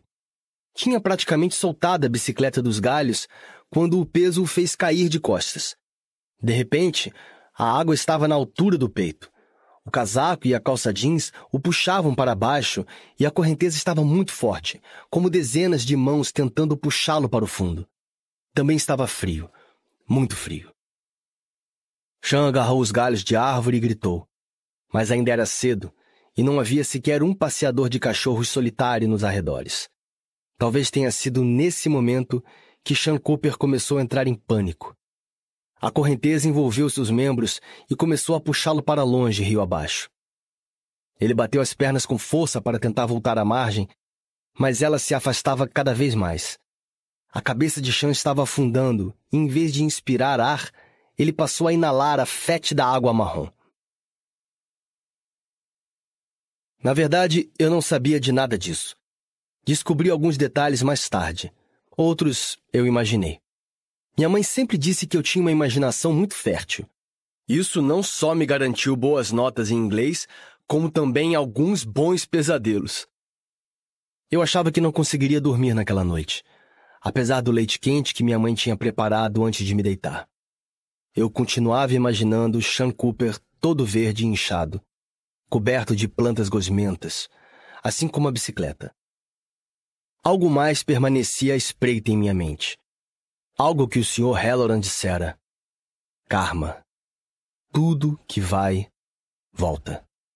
Você faz coisas ruins e elas acabam voltando e mordendo seu traseiro. Um dia, aquele garoto vai ter o que merece. Pode ter certeza disso. Mas eu não tinha certeza. Sean Cooper podia ter feito coisas ruins, mas será que foram tão ruins assim? E quanto a Mickey Metal? O que ele fizera? O Sr. Halloran não viu o rosto de Mickey Metal ao perceber que a bicicleta era do irmão, nem ouviu seu grito horrível de pesar. Nunca mais quero voltar a ouvir aquele som. Foi preciso que eu e Roupo o impedíssemos de correr até a tenda. Ele estava fazendo um escândalo tão grande que um dos policiais acabou se aproximando.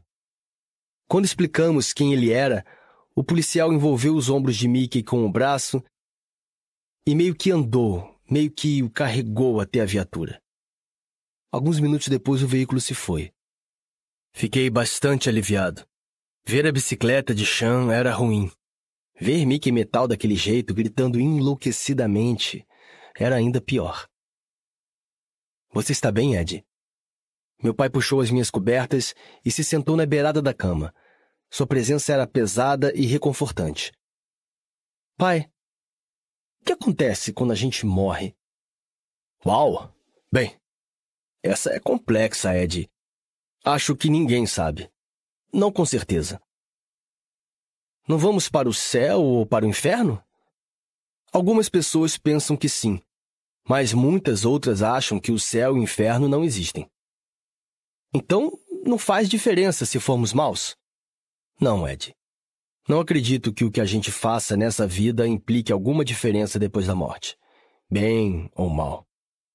Mas faz uma grande diferença enquanto a gente está vivo para as outras pessoas. É por isso que sempre devemos tratá-las bem. Refleti a respeito e assenti. Quer dizer, eu achava um pouco frustrante passar a vida inteira sendo bom e não ir para o céu, mas fiquei feliz quanto à outra implicação. Por mais que odiasse Sean Cooper, eu não gostava da ideia de ele queimar no inferno por toda a eternidade. Ed, o que aconteceu com Sean Cooper foi muito triste. Um acidente trágico. Mas foi só isso, um acidente. Às vezes as coisas acontecem sem nenhum motivo. A vida é assim. A morte também. Pode ser. Acha que está pronto para dormir? Acho. Eu não estava. Mas não queria que meu pai me achasse um bebê. Certo, Ed? Luzes apagadas então. Meu pai se inclinou e me beijou na testa. Nos últimos tempos ele quase não fazia mais isso. Naquela noite fiquei feliz com o arranhar de sua barba bolorenta. Ele desligou a luz e o quarto se encheu de sombras. Eu tinha me desfeito do abajur havia alguns anos, mas naquela noite desejei ainda tê-lo. Deitei a cabeça no travesseiro e tentei relaxar. Ao longe uma coruja piou. Um cão uivou. Tentei pensar em coisas alegres, não em meninos afogados. Coisas como andar de bicicleta, tomar sorvete e jogar Pac-Man. Afundei a cabeça no travesseiro. Os pensamentos flutuavam em suas dobras macias. Após um tempo, eu não estava pensando em mais nada. O sono chegou e me puxou para a escuridão. Algo me despertou bruscamente. Um barulho como o ratatá de chuva ou granizo. Fiz uma careta e virei de lado. Ouvi de novo. Pedras na janela do quarto. Pulei da cama, atravessei as tábuas nuas do assoalho e abri a cortina. Devo ter dormido por um bom tempo. Estava bem escuro lá fora. A lua era um fio de prata, como um corte de papel no céu de carvão. Fornecia iluminação suficiente para que eu visse Sean Cooper. Ele estava de pé na grama, perto da beirada do pátio. Vestia jeans e o casaco de beisebol azul, que estava rasgado e sujo. Não estava verde nem inchado, e os peixes não tinham comido seus olhos, mas estava muito pálido e morto. Um sonho. Tinha que ser. Acorde, pensei. Acorde. Acorde. Acorde! Ei, cara de merda! Ele sorriu. Meu estômago revirou. Com terrível e nauseante certeza, percebi que não era um sonho. Era um pesadelo. Vai embora! Murmurei com os punhos cerrados, as unhas cravadas nas palmas das mãos. Tenho um recado para você. Não quero saber! Gritei. Vá embora! Tentei parecer desafiador, mas o medo estreitava minha garganta com força e as palavras saíam mais como um grito agudo. Olha só! Cara de merda! Se não descer, vou aí buscar você! Um Sean Cooper morto no jardim já era ruim, mas um Sean Cooper morto no meu quarto era ainda pior. E aquilo era um sonho, certo? Eu só precisava seguir em frente até acordar. Ok, só. só um minuto. Peguei os tênis debaixo da cama e os calcei com as mãos trêmulas. Me arrastei até a porta do quarto, segurei a maçaneta e abri. Não ousei acender a luz. Tateei ao longo da parede em direção à escada e desci de lado, como um caranguejo. Finalmente cheguei ao pé da escada. Atravessei o corredor e entrei na cozinha. A porta dos fundos se abriu. Saí. O ar da noite pinicava minha pele através do fino algodão do pijama. Uma leve brisa despenteava meu cabelo. Eu sentia o cheiro de algo úmido, azedo e podre. Pare de farejar o ar como um maldito cachorro, cara de merda! Eu me assustei e me virei. Sean Cooper estava bem à minha frente. De perto, parecia pior do que visto do quarto. Sua pele tinha um estranho tom azulado. Dava para ver as veias fininhas. Seus olhos estavam amarelos e murchos. Eu me perguntei se haveria um ponto a partir do qual simplesmente não se consegue mais sentir medo. Se houvesse, acho que eu o tinha alcançado. O que você está fazendo aqui? Eu já disse.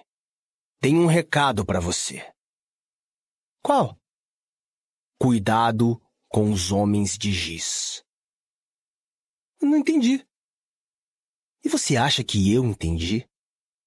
Ele deu um passo em minha direção. Você acha que quero estar aqui? Você acha que quero estar morto? Você acha que quero feder assim? Ele apontou para mim com um braço que pendia estranhamente da articulação. Percebi que na verdade não estava encaixado. Tinha sido dilacerado na parte de cima. Um osso branco brilhava ao luar enevoado. Só estou aqui por sua causa. Por minha causa? Isso é culpa sua, cara de merda. Você começou tudo isso. Dei um passo em direção à porta. Desculpe, sinto muito. Os lábios de Chan se retorceram em um grunhido. Bem, por que não me pede de desculpa? Ele agarrou o meu braço e a urina quente escorreu pela minha perna. Chupe o meu pau. Não! Eu me desvencilhei dele no exato momento em que a entrada da garagem foi inundada pela luz da janela da escada. Ed, você está acordado? O que está fazendo? Sean Cooper permaneceu ali por um instante, brilhando como um enfeite de Natal macabro, a luz brilhando através do corpo.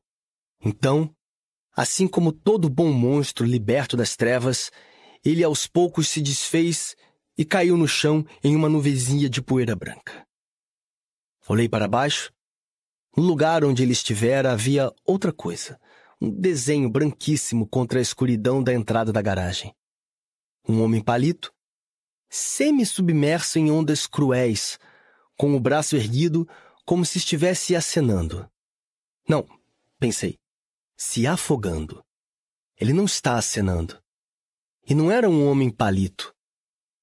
Era um homem de giz. Estremeci. Ed!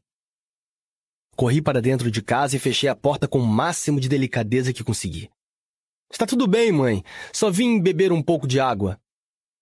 Você ouviu a porta dos fundos bater? Não, mãe. Bem, beba sua água e volte para a cama. Você tem aula amanhã. Certo, mãe.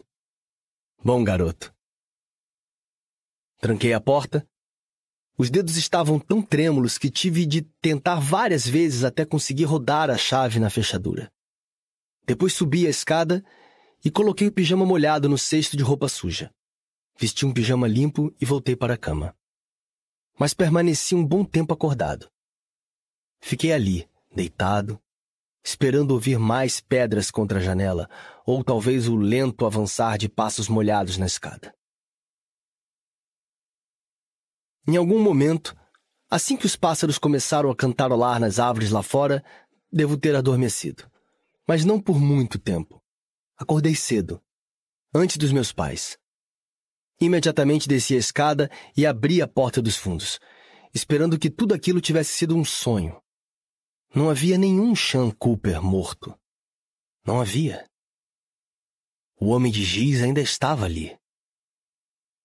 Ei, cara de merda! Que tal um mergulho? Venha! A água está de matar! Eu poderia ter deixado o desenho ali.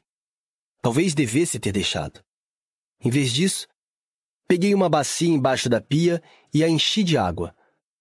Afoguei o homem de giz em água fria e restos de espuma de sabão. Tentei me convencer de que algum dos outros tinha desenhado aquilo. Talvez Gav Gordo ou Ropo uma espécie de piada de mau gosto. Apenas quando eu estava meio caminho da escola foi que me dei conta. Todos tínhamos uma cor de giz. Gav Gordo era vermelho, Mickey Metal azul, Ropo verde, Nick amarelo e eu era laranja. Ninguém da gangue era branco. 2016 Minha mãe telefona pouco antes do almoço. Ela costuma ligar nas horas mais inconvenientes e hoje não é exceção. Eu poderia ter deixado cair na caixa postal, mas minha mãe odeia deixar mensagens de voz, e isso só fará com que esteja irritada quando conversarmos. Por isso, relutante, pressiono aceitar. Alô? Oi, Ed. Constrangido, saio da sala de aula e vou para o corredor. Está tudo bem?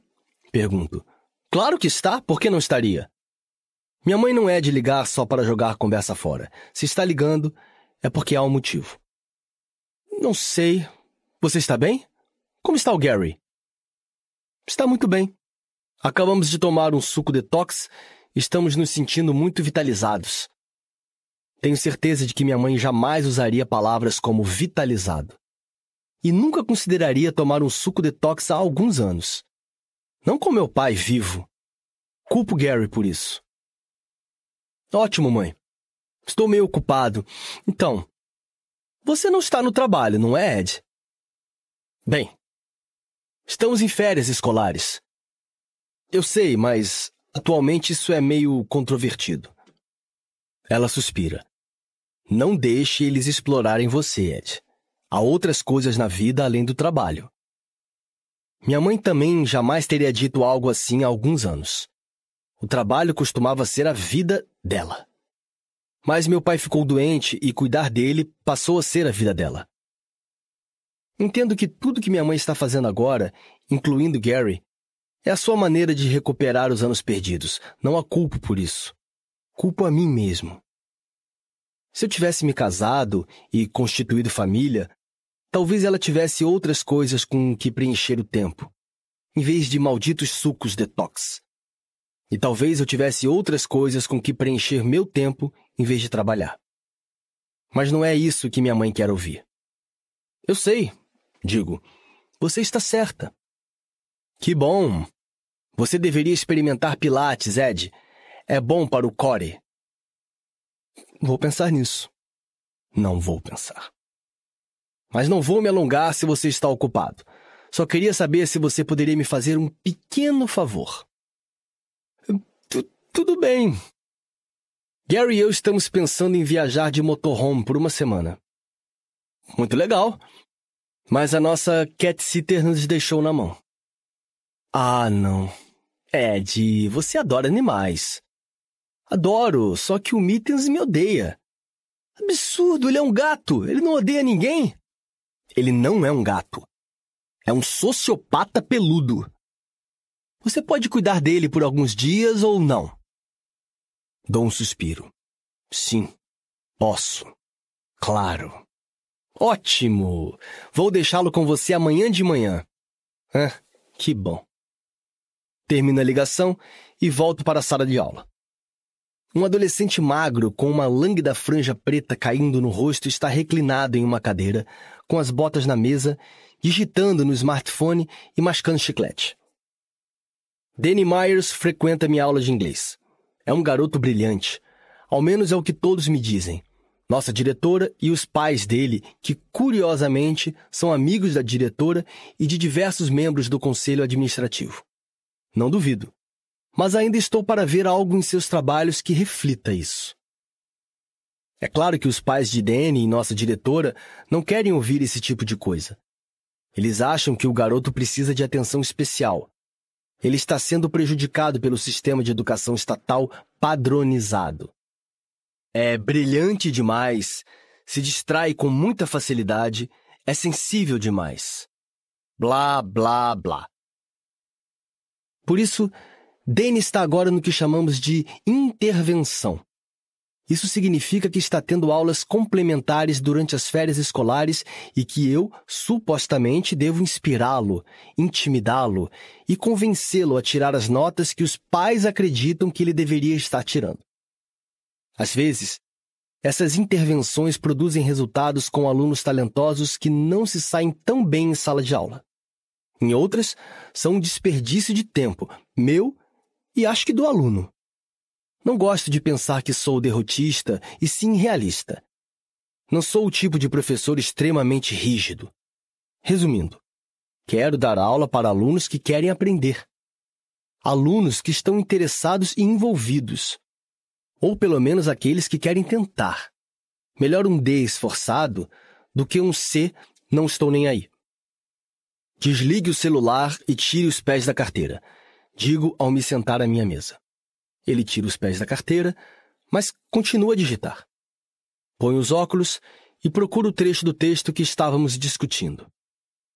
Quando você terminar, talvez o Senhor das Moscas possa recuperar a sua atenção. Mais digitação. Danny, eu odiaria ter de sugerir aos seus pais que o embargo de todas as mídias sociais poderia ser o estímulo que as suas notas estão precisando. Danny me encara por um instante. Sorrio educadamente em resposta. Ele gosta de discutir, gosta de me provocar. Mas dessa vez desliga o celular e o guarda no bolso. Não considero isso uma vitória. É mais como se ele tivesse me deixado ganhar essa. Tudo bem. Qualquer coisa que faça essas duas horas passarem mais depressa é bem-vinda. Às vezes gosto desses jogos mentais com Danny. E de fato existe um sentimento de satisfação quando consigo que ele produza um trabalho escolar razoavelmente decente. Mas hoje não é dia disso. Estou cansado por causa do sono agitado da noite anterior. Estou no limite. Como que à espera de que algo aconteça. Algo ruim. Algo irreversível. Tento me concentrar no texto. Bem, Estávamos falando sobre o que representam os personagens principais Ralph, Jack, Simon. Ele dá de ombros. Simon foi um desperdício de espaço desde o início. Por quê? Peso morto. Um idiota. Ele mereceu morrer. Mereceu? Como assim? Está bem. Ele não foi uma perda, ok? Jack estava certo. Se eles pretendiam sobreviver na ilha, tinham de esquecer toda essa besteira de civilização. Mas o ponto central do romance é que, se recorremos à selvageria, a sociedade desmorona. Talvez devesse desmoronar. Porque, seja como for, é tudo falso. É isso o que o livro realmente quer dizer. Estamos todos fingindo ser civilizados, quando no fundo não somos. Sorrio mas sinto um nó de desconforto se estreitando dentro de mim. Provavelmente é só mais uma indigestão. Bem, esse é um ponto de vista interessante. Meu relógio apita. Sempre arma um alarme para indicar o fim de nossa aula. Certo. Bem, isso é tudo por hoje. Recolho os livros. Espero ansiosamente ler sobre essa teoria em sua próxima redação, Danny. Ele se levanta e pega a mochila. Até mais, senhor. Mesmo horário na semana que vem. Enquanto ele se arrasta para sair da sala de aula, eu me pego dizendo: Em sua nova versão de sociedade, você seria um dos sobreviventes, Danny? Claro que sim. Ele me lança um olhar estranho. Mas não se preocupe, o senhor também seria. Voltar da escola pelo parque é pegar o caminho mais longo. O dia nem está particularmente quente, mas mesmo assim decido fazer uma digressão. Um pequeno passeio pela estrada da memória. O caminho ao longo do rio é bonito, com campos ondulantes de um lado e, mais além, uma vista distante da catedral que nesse momento está coberta em parte por andaimes, o que já ocorre há vários anos. Sem ferramentas ou máquinas adequadas, demorou 400 anos para construírem o famoso pináculo. Não consigo deixar de pensar que irá demorar mais tempo para restaurá-lo usando as maravilhas da tecnologia moderna. Apesar do cenário pitoresco, sempre que caminho ao longo do rio, meu olhar é atraído para o rápido fluxo de água marrom. Penso em como deve estar fria, em quão implacável deve ser sua correnteza. Em geral, ainda penso em Sean Cooper afundando enquanto tentava alcançar a bicicleta. A bicicleta que ninguém jamais admitiu ter roubado. À minha esquerda fica a nova área de recreação. Dois meninos andam para cima e para baixo na pista em seus skates. Uma mulher empurra uma criança sorridente no gira-gira e há uma adolescente solitária sentada em um dos balanços. Está de cabeça baixa, com o cabelo cobrindo o rosto como uma cortina brilhante. Cabelo castanho, não ruivo. Mas a maneira como ela está ali sentada, fechada em sua concha dura de compostura, por um instante me lembra Nick. Isso me faz lembrar outro dia naquele verão. Um breve momento, quase perdido na névoa confusa de outras lembranças. Minha mãe tinha pedido que eu fosse ao centro buscar umas compras. Eu estava voltando pelo parque quando vi Nick no parquinho.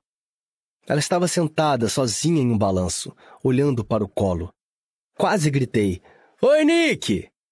Mas algo me deteve. Talvez o modo como ela se balançava silenciosamente para frente e para trás. Eu me aproximei. Nick segurava alguma coisa. Algo prateado que cintilava à luz do sol. Reconheci o pequeno crucifixo de seu colar.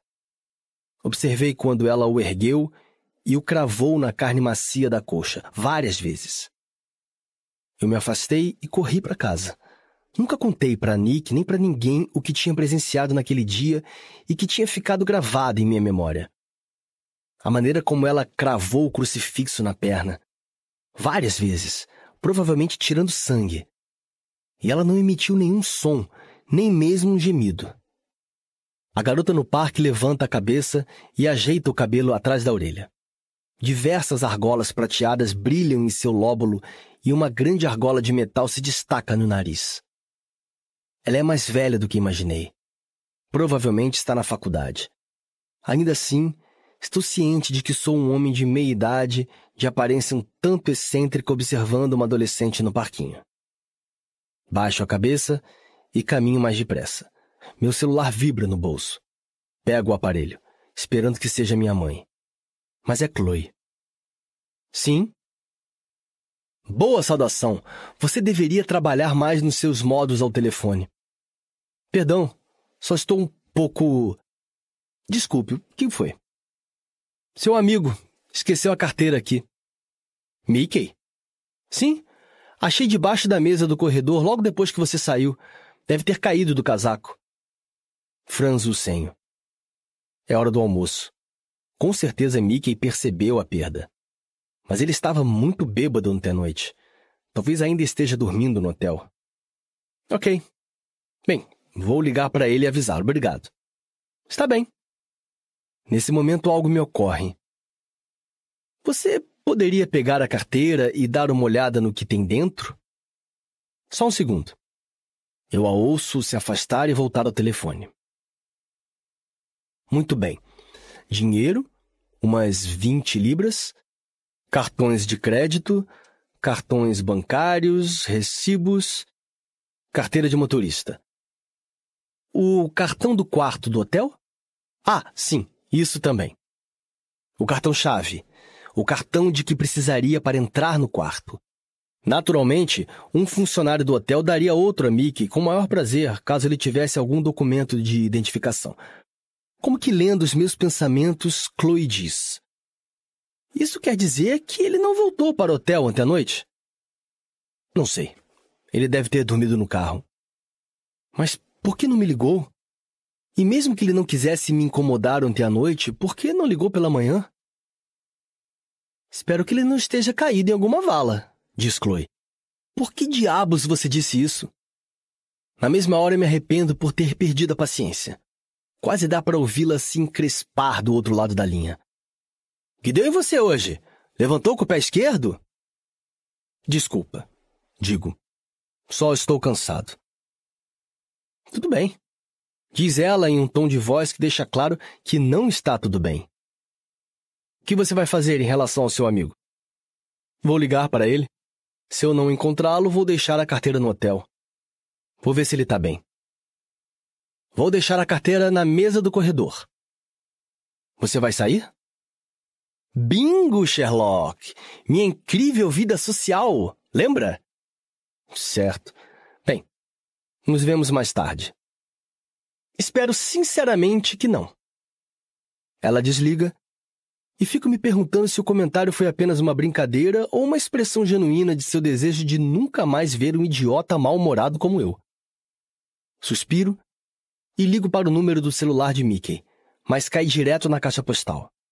Oi, aqui é o Mickey. Não posso atender agora. Então faça o que tem que fazer após o sinal. Não me dou o trabalho de deixar mensagem. Volto atrás, saio do parque e pego o caminho mais curto de volta para casa, tentando ignorar a leve inquietação que ressoa em meu estômago. Talvez não seja nada. Talvez Mickey tenha voltado ao hotel, convencido os funcionários a lhe darem outro cartão-chave e esteja dormindo para curar a ressaca. Quando eu chegar lá, ele estará almoçando, perfeitamente bem. Digo isso para mim mesmo diversas vezes, cada vez com ainda mais convicção. E cada vez acredito menos no que estou dizendo. O Lodge é um prédio feio e atarracado ao lado de um Little Chef decrépito. Era de se esperar que Mickey pudesse pagar por um hotel melhor, mas acho que esse lhe convém. A caminho do hotel, Tento ligar para ele mais duas vezes, porém cai na caixa postal. Meu mau pressentimento aumenta aos poucos. Estaciono e entro na recepção. Atrás do balcão, um jovem ruivo com rabo de cavalo arrepiado e furos de alargadores nas orelhas parece desconfortável em uma camisa muito apertada. O nó da gravata está mal feito. O crachá na lapela informa que seu nome é Dudes, o que me parece mais uma admissão de falha crônica do que um nome. Olá? Vai fazer check-in? Na verdade, não. Vim encontrar um amigo. Certo? Mickey Cooper. Acho que ele deu entrada ontem. Certo. Ele continua me olhando com uma expressão alheia. Então, elaboro. Você poderia ver se ele está aqui? Você não pode ligar para ele? Ele não atende e o problema é que ele esqueceu isto na minha casa ontem à noite. Tirou a carteira do bolso. Aqui estão o cartão-chave do quarto dele e todos os cartões de crédito. Espero a ficha cair. Musgos brotam ao redor de meus pés. Geleiras se formam e derretem. Desculpe, diz ele afinal. Não entendi. Estou perguntando se você poderia ver se ele chegou aqui em segurança ontem à noite. Estou preocupado com ele. Ah, bem. Eu não trabalhei ontem à noite. Quem ficou na recepção foi a Georgia. Certo. Bem, haveria algum registro no computador? Indico com a cabeça o velho PC em uma mesa bagunçada a um canto. Ele teria que ter solicitado um novo cartão-chave. Será que há algum registro? Bem, Acho que posso verificar. Também acho que você pode. O sarcasmo não o atinge. Ele se acomoda à mesa, aperta algumas teclas e se vira para mim. Não, nada. Bem, você poderia ligar para a Georgia? Ele reflete sobre o meu pedido um pouco. É então que percebo que levá-lo a fazer qualquer coisa ligeiramente fora de suas atribuições exige um esforço gigantesco. Para ser honesto, parece até que respirar é um esforço gigantesco para Dudes. Por favor, peço. Um suspiro profundo. Está bem. Ele pega o telefone. Alô? Georgia? Espero. Um cara chamado Mickey Cooper voltou sem o cartão-chave ontem à noite e você teve que lhe dar outro? Certo. Está bem. Obrigado. Ele desliga o telefone e volta para o balcão. E? Pergunto. Não, seu amigo não voltou para cá ontem à noite. 1986. Sempre imaginei que enterros acontecessem em dias cinzentos e chuvosos, com pessoas de preto amontoadas sob guarda-chuvas. O sol brilhava na manhã do enterro de Sean Cooper ao menos no início. E ninguém estava de preto. Sua família pedira que as pessoas usassem azul ou vermelho, as cores favoritas dele. As cores da equipe de futebol da escola. Muitas crianças usaram um uniforme escolar. Minha mãe separou para mim uma camisa azul claro, nova, uma gravata vermelha e uma calça escura. Você precisa estar bem vestido, Ed, para mostrar respeito, eu, na verdade, não queria mostrar respeito a Sean Cooper. Também não queria ir ao enterro dele. Eu nunca tinha ido a um antes. Não que eu me lembrasse. Aparentemente, meus pais tinham me levado ao enterro do meu avô. Mas eu era bebê na época. E além disso, meu avô era velho. Era de se esperar que velhos morressem. Eles até cheiram como se já estivessem meio mortos, um odor mofado e rançoso. A morte acontecia com outras pessoas, não com crianças como nós, não com pessoas que conhecíamos. A morte era abstrata e distante. O enterro de Sean Cooper provavelmente foi a primeira vez que compreendi que a morte está apenas a um frio e azedo ofegar. Seu maior truque é nos fazer pensar que ela não está ali. E a morte tem muitos truques sob sua manga fria e escura. A igreja ficava a uma caminhada de dez minutos da nossa casa. Desejei que fosse mais distante, e eu arrastava os pés e puxava o colarinho da camisa. Minha mãe estava com o mesmo vestido azul que usara na festa de Gordo, mas com um casaco vermelho por cima. Para variar, meu pai estava de calça comprida, pelo que fiquei grato, e camisa com flores vermelhas, pelo que não fiquei. Chegamos ao portão da igreja ao mesmo tempo em que Ropo e a mãe dele. A não ser quando estava no carro, a caminho de alguma faxina, não costumávamos ver a mãe de roupa por aí. Naquele dia, ela havia prendido o cabelo arrepiado em um coque. Usava um vestido azul folgado e sandálias velhas em péssimo estado. É horrível dizer isso, mas, com aquela aparência, fiquei feliz por ela não ser minha mãe. Roupa vestia uma camiseta vermelha, calça azul do uniforme escolar e sapatos pretos. O cabelo grosso e escuro tinha sido penteado para o lado. Ele não parecia o roupo de sempre. Não só por causa do cabelo e das roupas elegantes, mas porque parecia tenso, preocupado. Ele trazia Murphy na coleira. Olá, David. Olá, Gwen, cumprimentou minha mãe. Eu não sabia que o nome da mãe de roupa era Gwen. Minha mãe sempre foi boa em gravar nomes. Meu pai nem tanto. Antes do mal de Alzheimer se agravar, ele costumava brincar dizendo que esquecer o nome das pessoas não era novidade, mesmo antes que ele começasse a ficar maluco. Olá, senhor e senhora Adams, cumprimentou Rupo. Olá, disse a mãe dele com uma voz débil e fina. Ela sempre falava como se estivesse se desculpando. Como vai? Perguntou minha mãe com o tom educado que sempre usava quando na verdade não queria saber. A mãe de roupa não entendeu a dica e respondeu: Não muito bem. Quer dizer, tudo isso é tudo terrível e Murphy passou mal a noite inteira. Ah, coitado, comentou meu pai realmente comovido. Eu me inclinei para fazer carinho em Murphy. Desanimado, ele abanou o rabo uma vez e afundou no chão. Parecia tão relutante em estar ali quanto o restante de nós. Meu pai perguntou: Foi por isso que vocês o trouxeram? Roupo assentiu. Não quisemos deixá-lo em casa, ele faria bagunça. E se o deixássemos no jardim, ele pularia a cerca e fugiria. Então pensamos em prendê-lo aqui fora. Meu pai assentiu. Parece uma boa ideia. Ele acariciou a cabeça de Murphy. Pobrezinho. Está ficando velho, não é? Então, disse minha mãe, acho melhor entrarmos. Roupo se abaixou e abraçou Murphy. O velho cão passou a língua grande e molhada em seu rosto. Bom menino, sussurrou Roupo. Tchau. Todos atravessamos o portão da igreja em direção à entrada. Mais pessoas se reuniam do lado de fora, outras fumavam furtivamente. Vi Gav gordo com os pais. Nick estava na entrada da igreja, ao lado do reverendo Martin.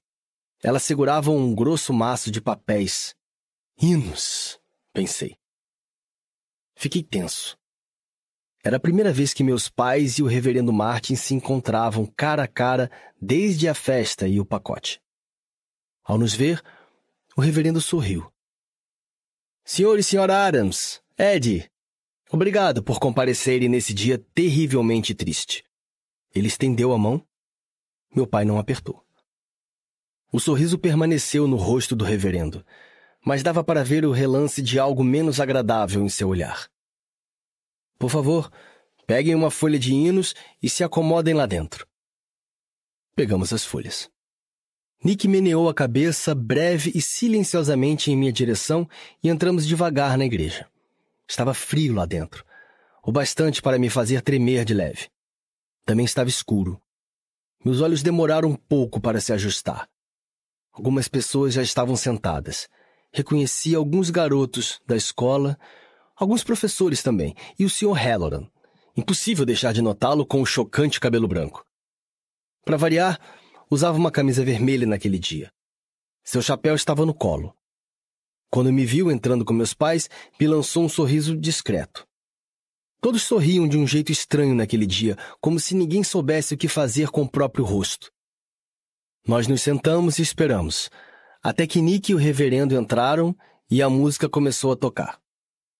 Era uma melodia que eu já ouvira, mas que não conseguia identificar. Não era um hino ou coisa do tipo. Uma canção moderna, lenta. Embora fosse atual, fiquei na dúvida se era adequada para Chan, que gostava de Iron Maiden. Todos baixamos a cabeça enquanto o caixão era trazido para dentro da igreja. Mickey Metal e os pais caminharam mais atrás. Foi a primeira vez que vimos Mickey Metal desde o acidente. Seus pais não o deixavam ir para a escola e depois tinham ido ficar na casa dos avós dele. Mickey Metal não estava olhando para o caixão. Olhava diretamente para frente, com o corpo todo rígido. O esforço de caminhar, respirar e não chorar parecia mobilizar toda a sua concentração. Estavam no meio da igreja quando ele parou. O homem que vinha mais atrás quase trombou nele. Houve um momento de confusão, e então Mickey Metal deu meia volta e saiu correndo da igreja. Todos se entreolharam, exceto os pais dele, que pareceram mal ter percebido a saída do filho. Os dois continuaram a se arrastar como zumbis, presos no casulo de seu luto. Ninguém foi atrás de Mickey Metal. Olhei para minha mãe, mas ela se limitou a balançar a cabeça de leve e a apertar a minha mão. Acho que foi isso que me atingiu. Voltar a ver Mickey Metal tão alterado por causa de um garoto que a maioria de nós odiava, mas que ainda assim era irmão dele. Talvez Sean não tivesse sido sempre um valentão. Talvez, quando pequeno, ele brincasse com o irmão menor, Talvez ambos tivessem ido juntos ao parque, compartilhado legos e a hora do banho. Agora Chan estava deitado em um caixão frio e escuro, coberto de flores com um cheiro muito forte, enquanto alguém tocava uma música que ele teria odiado, e ele não podia dizer nada, porque nunca mais diria nada a ninguém. Engoli em seco e pisquei rapidamente. Minha mãe cutucou meu braço e todos nos sentamos. A música parou. O reverendo Martin se levantou e falou sobre Sean Cooper e Deus. A maior parte do que disse não fez muito sentido. Coisas sobre o céu ter mais um anjo e como Deus queria Sean Cooper mais do que as pessoas na terra. Ao olhar para seus pais, abraçados e chorando tanto que pareciam a ponto de quebrar em pedaços, achei que não fosse o caso. O reverendo Martin estava quase terminando quando ouvimos um grande estrondo e um deslocamento de ar que fez com que algumas folhas de hino caíssem no chão. A maioria das pessoas olhou para trás, inclusive eu. As portas da igreja se abriram. A princípio, pensei que Mickey Metal tinha voltado, mas distingui duas pessoas envoltas em uma auréola de luz. À medida que avançaram pela igreja, as reconheci. A amiga loura da garota do Twister e o policial Thomas, que tinha ido à nossa casa. Mais tarde descobri que o nome dela era Hannah e que o policial Thomas era o seu pai. Por um instante perguntei-me se a garota loura estava em apuros. O policial Thomas segurava o seu braço com firmeza e, meio que marchando, praticamente a arrastou pelo corredor. Um burburinho tomou conta da igreja. A mãe de Mickey sussurrou algo para o marido, que se levantou. Seu rosto parecia tenso e irritado. Do púlpito, Reverendo Martin disse: Se vieram prestar suas homenagens ao falecido, estamos prestes a ir para o cemitério. O policial Thomas e a garota loura pararam. Ele olhou para o restante de nós. Ninguém fez contato visual. Todos nos sentamos, calados e curiosos, tentando disfarçar. A garota loura só olhava para baixo, como que desejando que o chão a engolisse, o que estava prestes a acontecer com Sean Cooper. Homenagens? Questionou o policial Thomas lentamente. Não. Não vou prestar homenagens. E cuspiu no chão, bem diante do caixão. Não para o garoto que estuprou a minha filha. O som das pessoas perdendo o fôlego subiu dos bancos até as vigas da igreja. Acho que até eu fiz um pequeno ruído. Estuprou? Eu não sabia muito bem o que significava estupro. Em vários aspectos, acho que eu era muito ingênuo para 12 anos de idade. Mas sabia que era obrigar uma garota a fazer algo que ela não queria. E eu sabia que isso era ruim. Seu bastardo mentiroso! gritou o pai de Mickey Metal. Bastardo! rosnou o policial Thomas. Vou lhe dizer o que é um bastardo. Ele apontou para a filha. Bastardo é a criança que ela carrega no ventre. Outra vez o som. O rosto do reverendo Martin parecia prestes a escorrer do crânio. Ele abriu a boca, mas antes que pudesse dizer qualquer coisa, houve um enorme rugido e o pai de Mickey Metal se lançou contra o policial Thomas. O pai de Mickey Metal não era grande, mas era robusto e ágil, e pegou Thomas desprevenido. O policial balançou, porém conseguiu manter o equilíbrio. Os dois oscilaram para frente e para trás, agarrando os braços um do outro como se executassem uma horrível e estranha dança. Então o policial Thomas se afastou e fez a menção de dar um soco na cabeça do adversário. De algum modo, o pai de Mickey Metal se esquivou e revidou. O golpe acertou o alvo e o policial Thomas cambaleou para trás. Viu que estava prestes a acontecer um segundo antes de o fato se concretizar. Acho que a maioria dos presentes também. Ouviram-se gritos e alguém berrou Não! No exato momento em que o policial Thomas se chocou contra o caixão de Sean Cooper, tirando-o do lugar diante do púlpito e arremessando-o no chão de pedra. Eu não sei se imaginei o que se seguiu, porque com certeza a tampa devia estar bem fechada. Quer dizer, ninguém queria que o caixão se abrisse quando estivesse sendo baixada a sepultura. No entanto, assim que o caixão atingiu o chão, ouvi um som horrível de algo se partindo, o que me fez pensar nos ossos de Sean Cooper chacoalhando ali dentro. A tampa se abriu um pouco e tive um vislumbre fugaz da mão branca e pálida de Sean. Ou talvez não. Talvez fosse minha louca e estúpida imaginação novamente. Tudo aconteceu muito depressa. Quase no mesmo instante em que o caixão atingiu o chão, gritos ecoaram pela igreja e vários homens correram para erguê-lo e colocá-lo de volta no pedestal. O policial Thomas se levantou sem equilíbrio. O pai de Mickey Metal parecia tão desequilibrado quanto o adversário. Ele ergueu o braço como se fosse bater outra vez no policial Thomas, mas em vez disso se virou se jogou sobre o caixão e começou a chorar compulsivamente. O policial Thomas olhou em volta.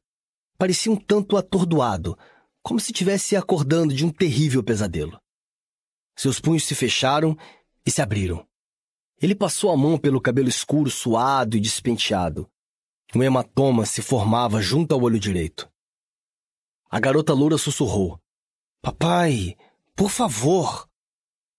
O policial Thomas olhou para ela, agarrou sua mão outra vez e a puxou de volta pelo corredor da igreja. Ao chegar à porta, ele se virou e grunhiu. Isso ainda não acabou. Após isso, os dois foram embora. Todo o incidente deve ter durado uns três ou quatro minutos, porém pareceu ter demorado muito mais. O reverendo Martin pigarreou alto mas ainda assim só se ouvia o pai de Mickey Metal chorando. Sinto muitíssimo por essa interrupção. Vamos prosseguir com o serviço. Se os presentes puderem ficar de pé. Ouviu-se mais música. Alguns parentes de Mickey Metal arrastaram o pai dele para longe do caixão, e todos saímos da igreja para o cemitério. Eu mal tinha saído da igreja quando senti a primeira gota na cabeça. Olhei para cima. O azul fora varrido do céu por nuvens cinza como palha de aço, e a chuva pingava sobre o caixão e os enlutados. Ninguém tinha trazido guarda-chuva. Por isso, todos nos amontoamos em nossas roupas vermelhas e azuis, ombros curvados contra a garoa que aumentava. Estremeci de leve enquanto o caixão era baixado aos poucos. As flores tinham sido retiradas, como que para sugerir que nada vivo e colorido deveria entrar naquele buraco escuro e profundo. Achei que a briga na igreja tinha sido a pior parte do enterro, mas estava errado. Aquilo era pior. O chacoalhar e o raspar da terra na tampa de madeira do caixão. O cheiro de terra úmida sob o calor minguante do sol de setembro. Olhar para aquele abismo aberto no chão e saber que não havia volta.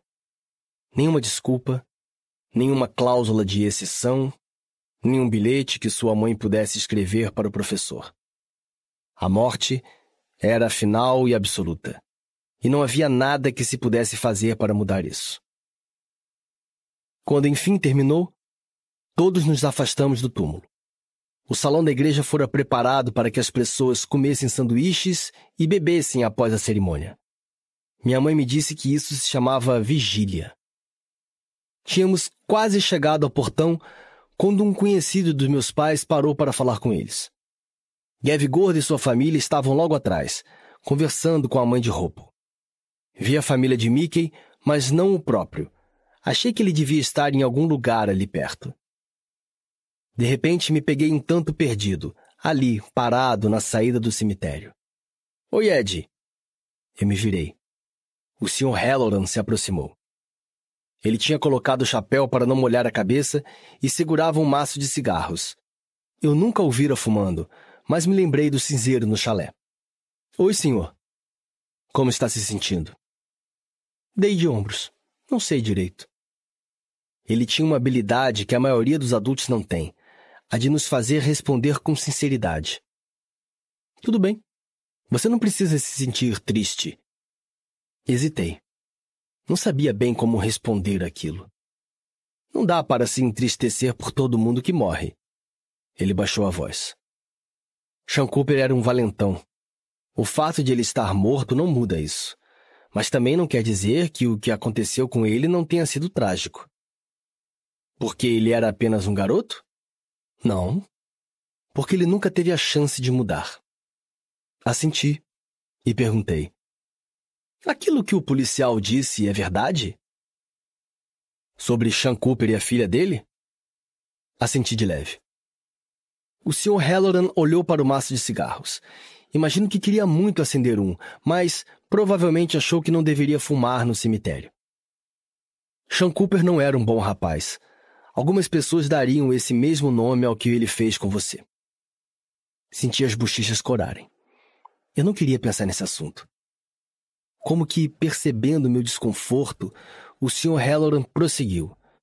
Você me perguntou se acho que ele fez aquilo de que o policial o acusou. Não. Eu acho que não. Por quê?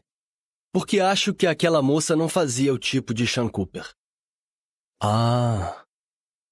Fiquei sem saber se tinha entendido direito o que ele falara. O Sr. Halloran balançou a cabeça. Esqueça.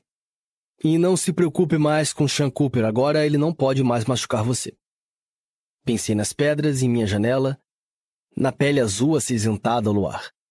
Ei, cara de merda! Eu não tinha tanta certeza, mas respondi. Não, senhor. Quer, quer dizer sim, senhor? Bom garoto. Ele sorriu e se afastou. Eu ainda estava tentando digerir tudo aquilo quando alguém agarrou meu braço. Quando me virei, Hope estava diante de mim. O penteado já estava desfeito e sua camisa meio para fora da calça. Segurava a guia e a coleira de Murphy, mas Murphy não estava ali. O que aconteceu? Ele me encarou com olhos desesperados. Murphy, ele fugiu. Ele escapou da coleira? Não sei, ele nunca fez isso antes. Não estava frouxa nem nada. Você acha que ele voltou para casa? perguntei. Roupo balançou a cabeça. Não sei. Ele está velho. A visão e o olfato não são tão bons. Dava para ver que Roupo estava tentando não entrar em pânico. Mas ele é lento, argumentei. Então não pode ter ido muito longe. Olhei em volta. Os adultos ainda conversavam, e Gav Gordo estava muito longe para chamarmos a sua atenção. Eu ainda não tinha visto Mickey Metal. Mas vi outra coisa. Um desenho em uma pedra memorial plana junto aos portões da igreja. Já começava a ser apagado pela chuva, mas mesmo assim chamou a minha atenção porque estava errado. Estava fora de lugar, mas me parecia familiar. Eu me aproximei. Braços e pernas ficaram arrepiados e meu couro cabeludo pareceu muito pequeno para o meu crânio. Um homem de giz branco. Braços erguidos, um pequeno ó no lugar da boca. Como se estivesse gritando. E ele não estava sozinho. Ao seu lado, alguém desenhara um cachorro de giz rudimentar. De repente tive um mau pressentimento. Um pressentimento muito ruim.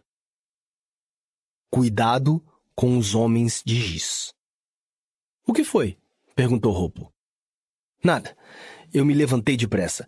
Vamos atrás do Murphy, agora. David! Ed, o que houve?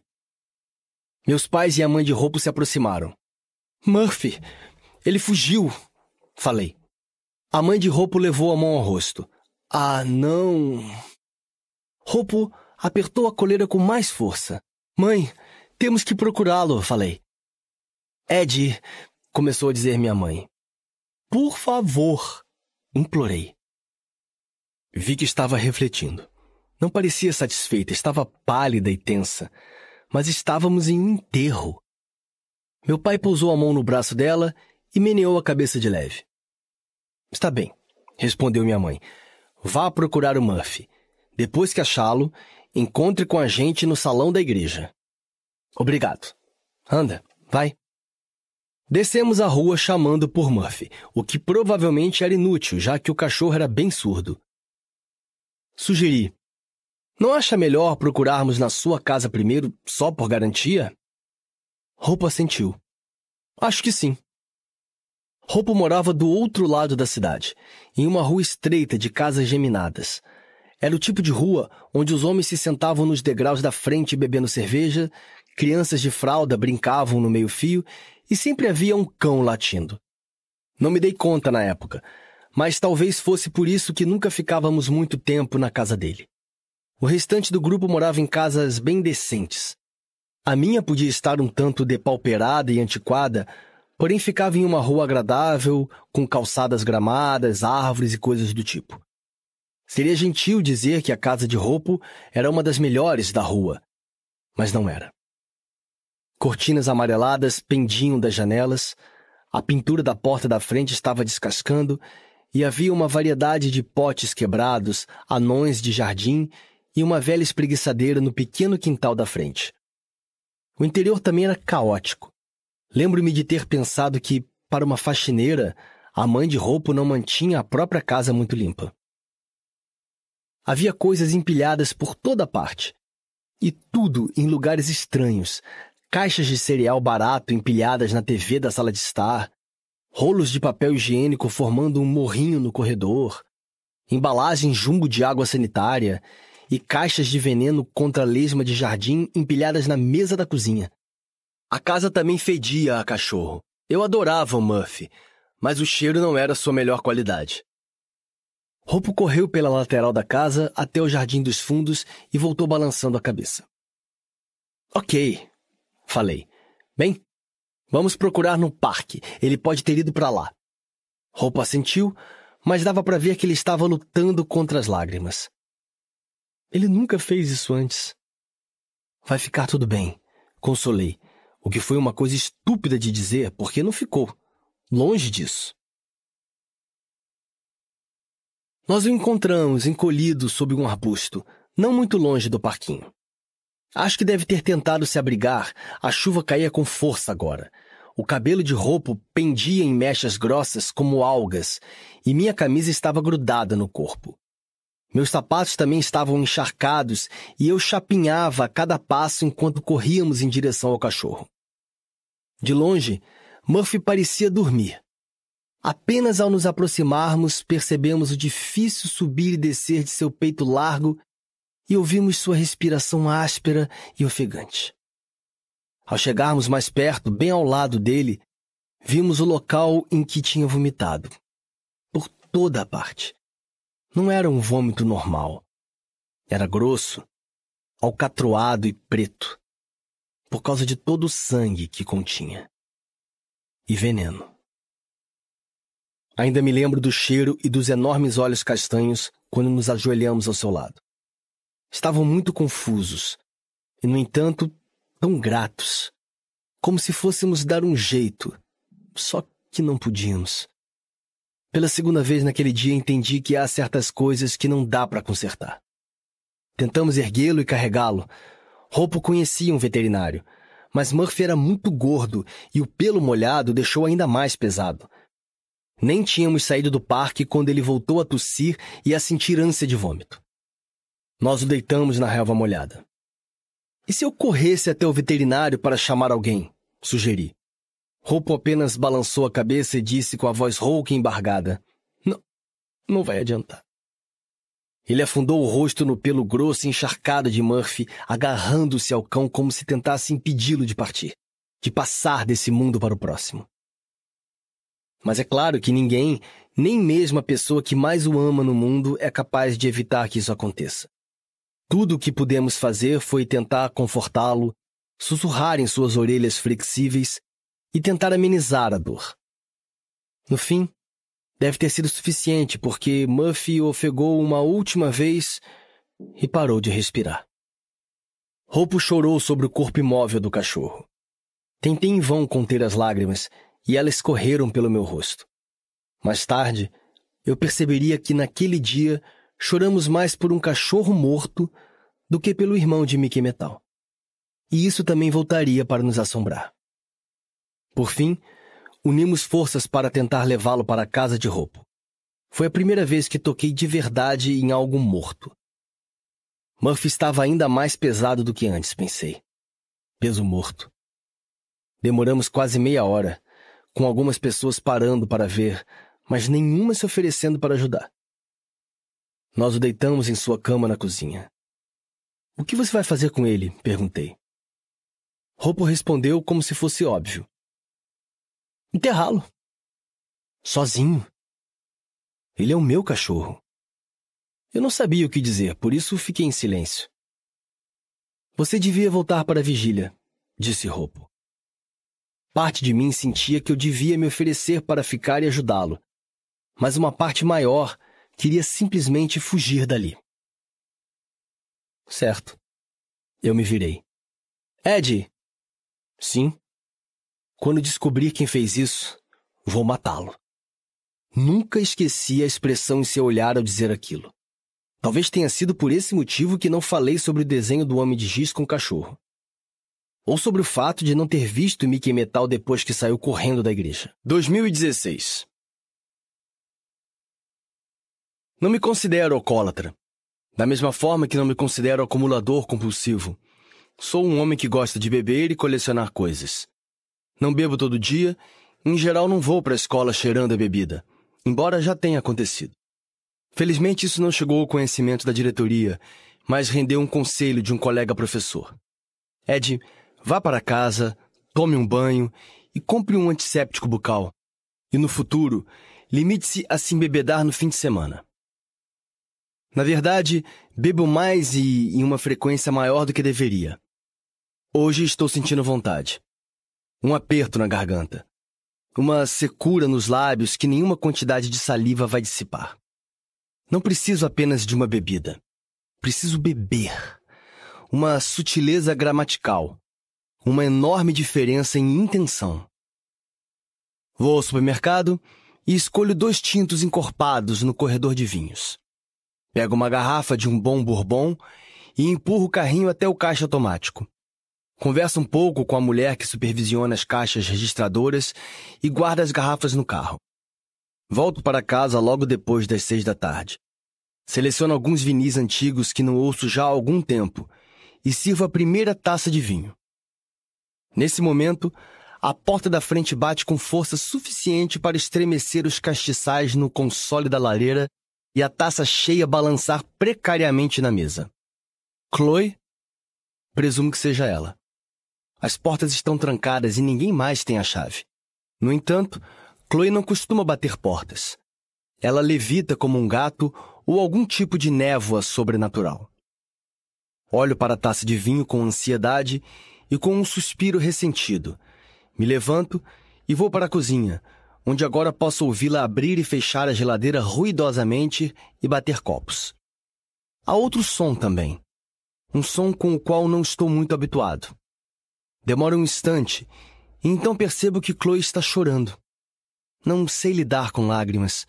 Não choro muito, não chorei nem no enterro do meu pai. Não gosto da bagunça, do muco, do barulho. Ninguém fica bonito chorando. Pior ainda, se está chorando, uma mulher quase sempre precisa de consolo. Também não sou bom nisso. Hesito à porta da cozinha e ouço Chloe dizer: Ah, que merda. Sim, Ed, eu estou chorando. Ou você entra e lida com isso, ou vai se fuder. Abro a porta. Chloe está sentada à mesa da cozinha com uma garrafa de gin e um copo grande à sua frente. Nenhuma água tônica. O cabelo está mais desgrenhado do que de costume, e há riscos de rímel preto nas bochechas. Não vou me dar ao trabalho de perguntar se você está bem. É bom mesmo, porque senão posso enfiar essa garrafa de gin no seu rabo. Quer conversar a respeito? Na verdade, não. Certo. Eu me aproximo da mesa. Há algo que eu possa fazer? Sentar e tomar um drink. Ainda que essa já fosse a minha intenção, gin não é a minha bebida preferida, mas sinto que a oferta não é negociável. Pego um copo no armário e deixo Chloe me servir uma dose caprichada. Vacilante, ela empurra o copo pelo tampo da mesa. Imagino que esse não seja seu primeiro, segundo ou terceiro drink, o que é incomum. Chloe gosta de sair, gosta de beber, mas acho que nunca a vi muito bêbada. Com a voz um pouco enrolada, ela diz: Então, como foi o seu dia? Bem, tentei registrar o desaparecimento do meu amigo à polícia. E? Apesar de não ter voltado para o hotel ontem à noite, de estar sem a carteira e os cartões bancários e não estar atendendo ao celular, ele só pode ser declarado oficialmente desaparecido após 24 horas. Não brinca.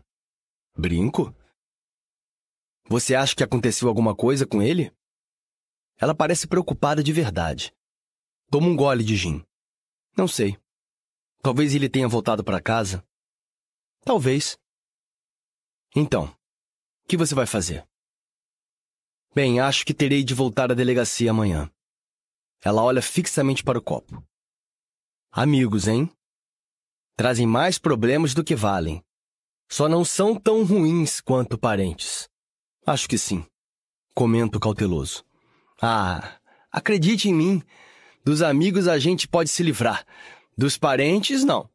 Eles estão sempre ali, no fundo, ferrando com a sua mente. Ela toma o gin e se serve de outra dose.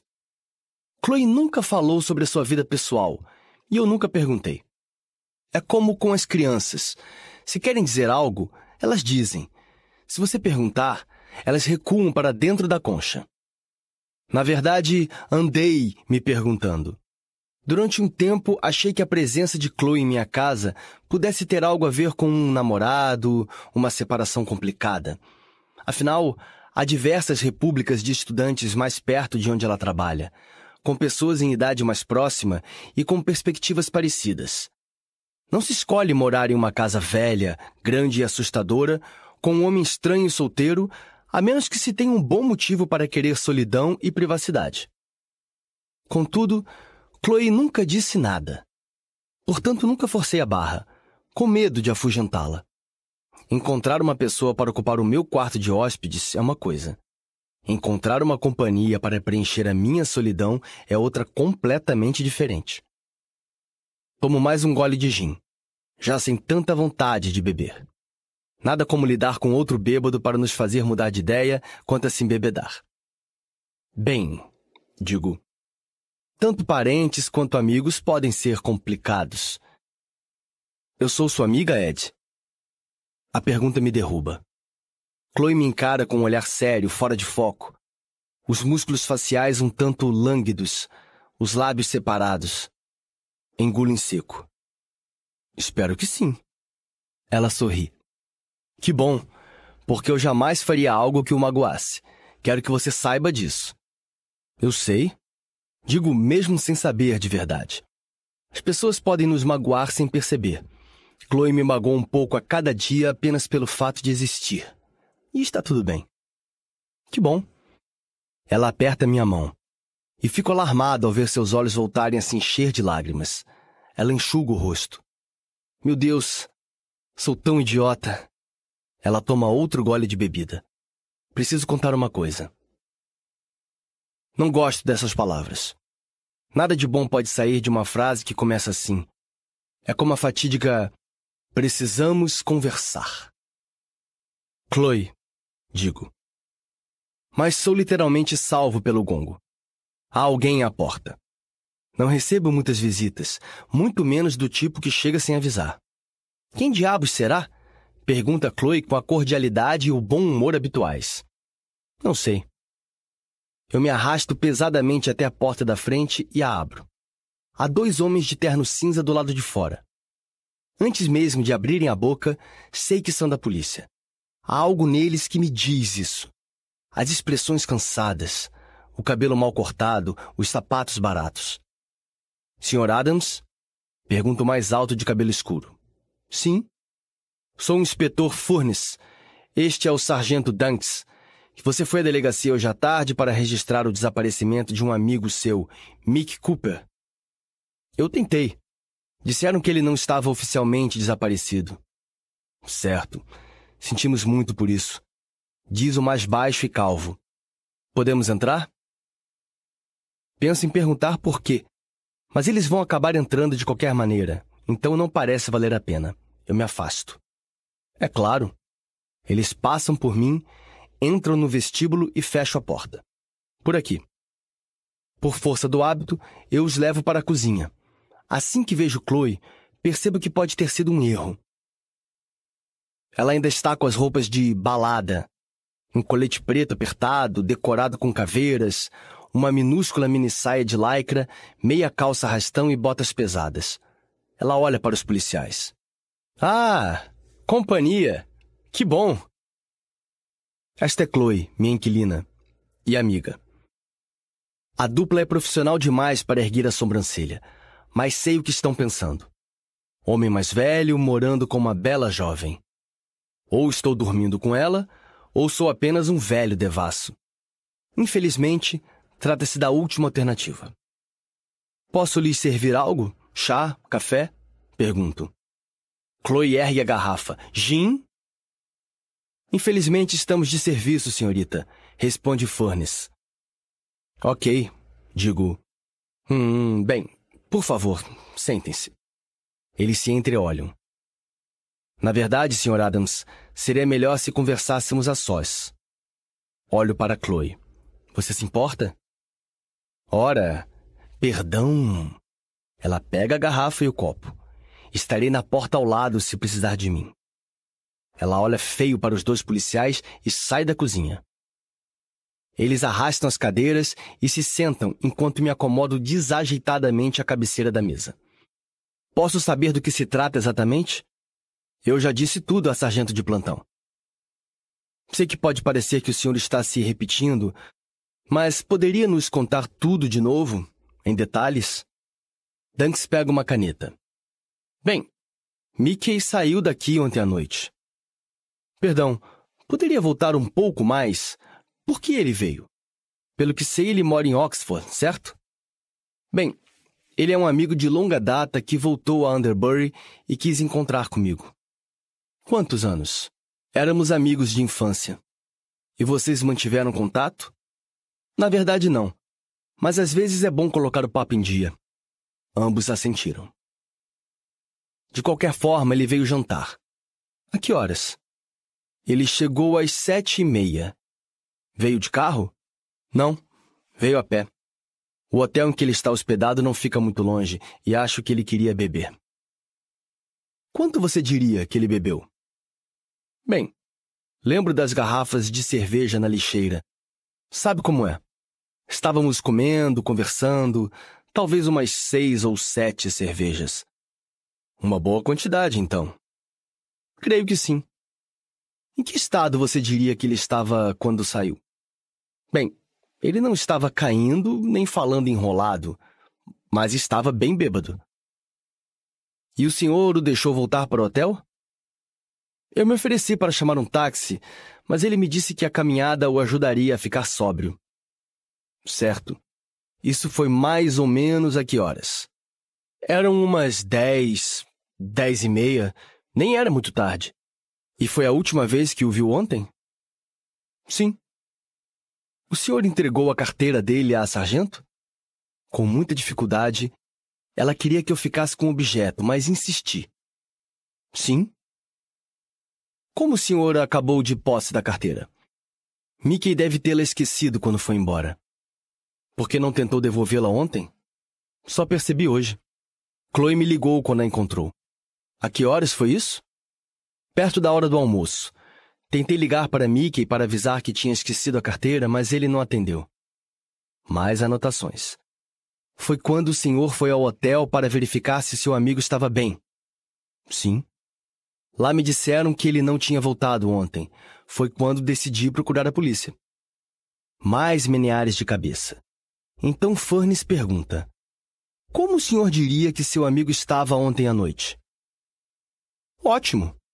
Hum, bem. Ele estava de bom humor? Bem, acho que sim. Qual foi o propósito da visita? Posso perguntar se isso é relevante? Todos esses anos sem contato e do nada ele vem visitar você. É um pouco estranho. Como dizia Jim Morrison, as pessoas são estranhas. Eles me encaram sem entender. Não são fãs de rock clássico. Explico. Olha, foi um encontro social. Conversamos sobre um monte de coisas, o que andamos fazendo, trabalho, nada realmente importante. Agora, posso saber o porquê de todas essas perguntas? Aconteceu alguma coisa com Mickey? Eles parecem considerar a minha pergunta então Dunks fecha o bloco de anotações. Um corpo que corresponde à descrição de seu amigo Mickey Cooper foi encontrado hoje. Um corpo. Mickey. Tento assimilar a informação. Aquilo fica preso em minha garganta. Não consigo falar. Tenho dificuldade para respirar. O senhor está bem? Eu. Eu não sei. Estou chocado. O que aconteceu? Resgatamos o corpo dele no rio. Aposto que ele está todo inchado e verde e que os peixes comeram seus olhos. Mickey se afogou? Ainda estamos tentando estabelecer as circunstâncias exatas da morte de seu amigo. Se ele caiu no rio, o que há para estabelecer? Algo parece se passar entre eles. O Old Meadows Park não fica na direção oposta à do hotel do seu amigo? Bem, Fica sim. Então, por que ele estava lá? Talvez tenha decidido caminhar um pouco mais para ficar sóbrio. Ou talvez tenha pegado o caminho errado. Talvez. Eles parecem céticos. Vocês acham que a morte de Mickey não foi acidental? Pelo contrário. Temos certeza de que essa é a explicação mais provável. No entanto, precisamos explorar todas as outras opções. Tipo. O senhor sabe de alguém que poderia querer mal ao Mickey? Sinto um lado da cabeça começar a latejar. Quem poderia querer mal ao Mickey? Bem, sim. Consigo pensar em pelo menos um nome. Mas ele dificilmente teria condições de vagar pelos parques à noite e empurrar Mickey no rio. Não. Não consigo pensar em ninguém. Com uma voz um pouco mais firme, acrescento. Underbury é uma cidade tranquila. Não consigo imaginar ninguém ferindo Mickey. Os dois fazem que sim com a cabeça. Tenho certeza de que o senhor está certo. Provavelmente foi um acidente triste e infeliz.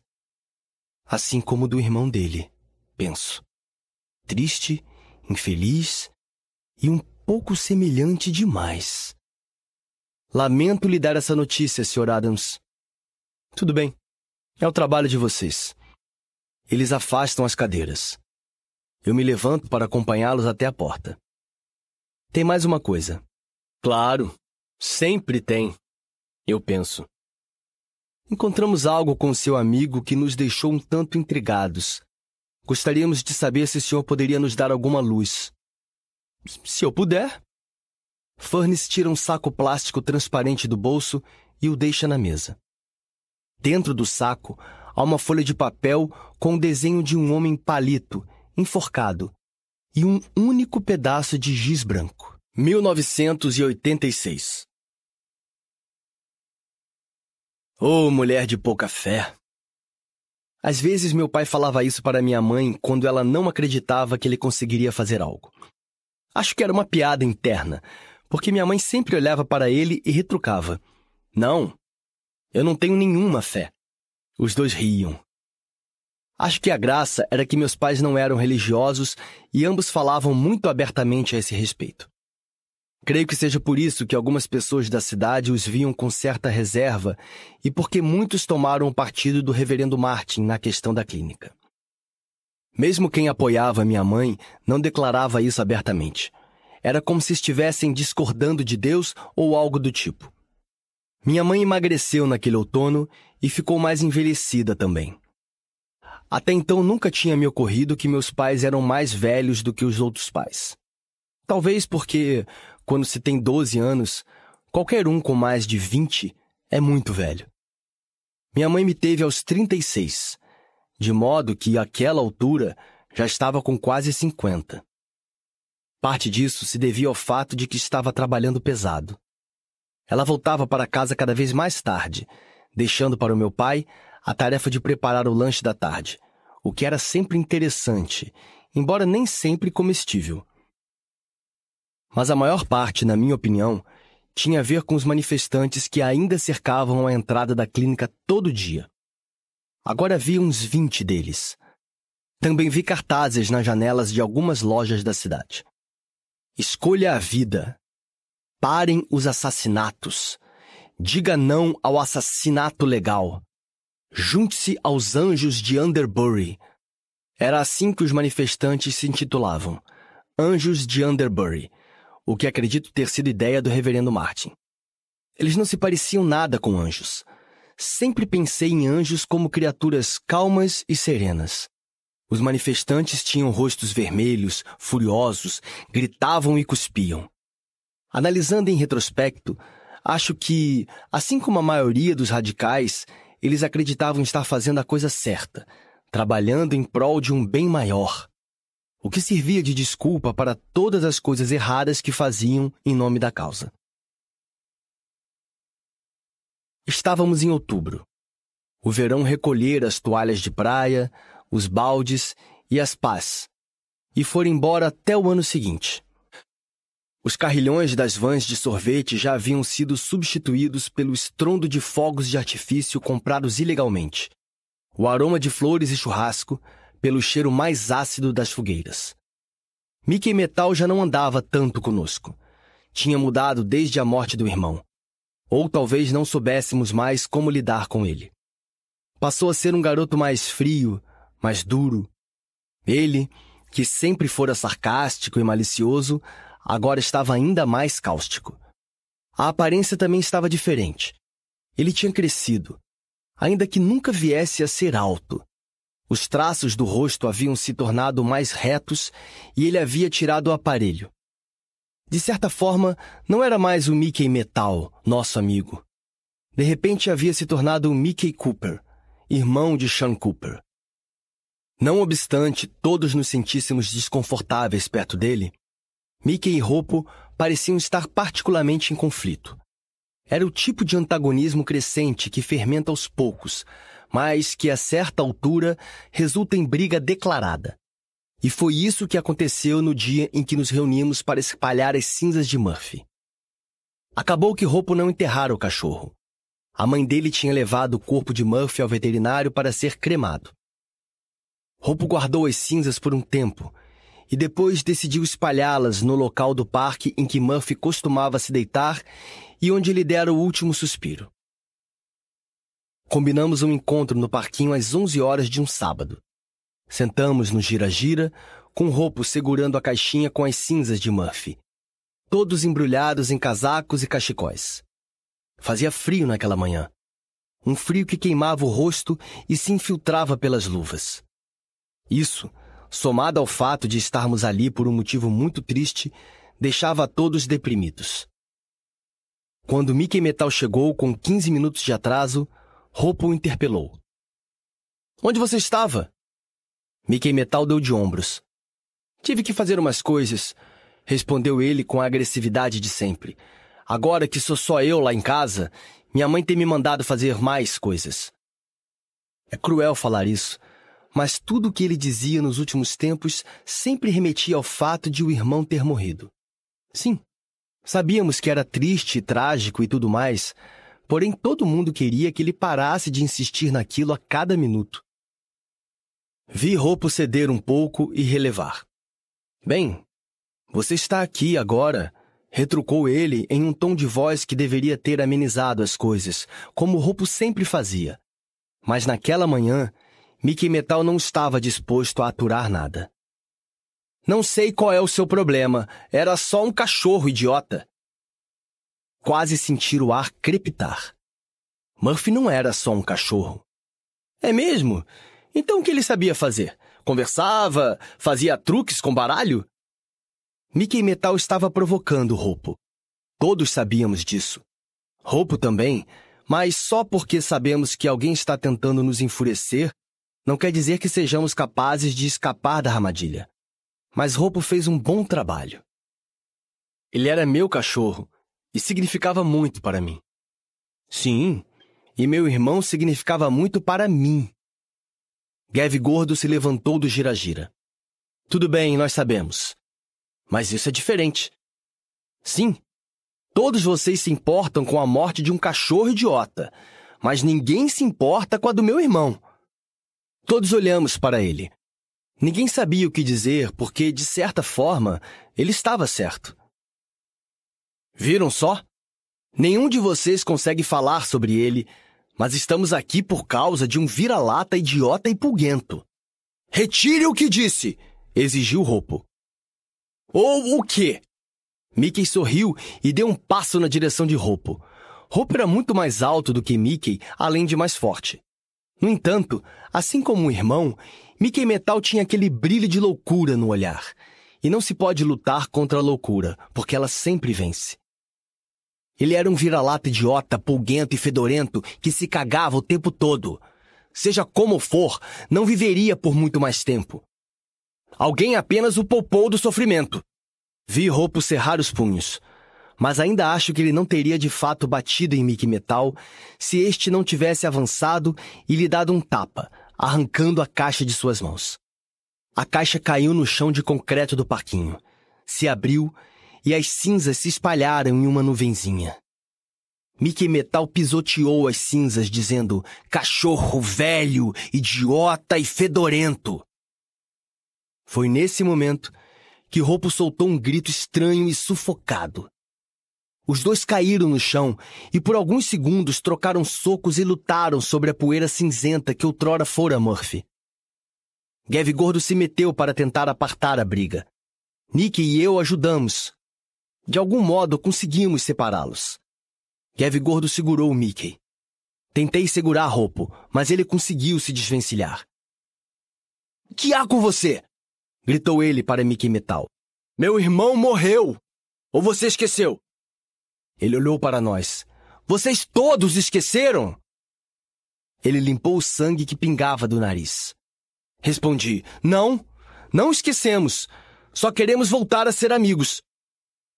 Amigos, sim, claro. Ele sorriu com sarcasmo para Roupo. Quer saber quem matou o seu cachorro idiota? Fui eu. Para que você soubesse como é perder alguém que ama, talvez todos vocês devessem saber. Roupo gritou, depois se desvencilhou de mim e socou Mickey Metal com força. Não sei bem o que aconteceu em seguida. Ou Mickey Metal se esquivou, ou talvez Nick tenha tentado intervir. Só me lembro de me virar e ver Nick no chão, com a mão no rosto. Na confusão, Roupo sem querer a socou no olho. Nick gritou: Seu filho da puta! Seu idiota, filho da puta!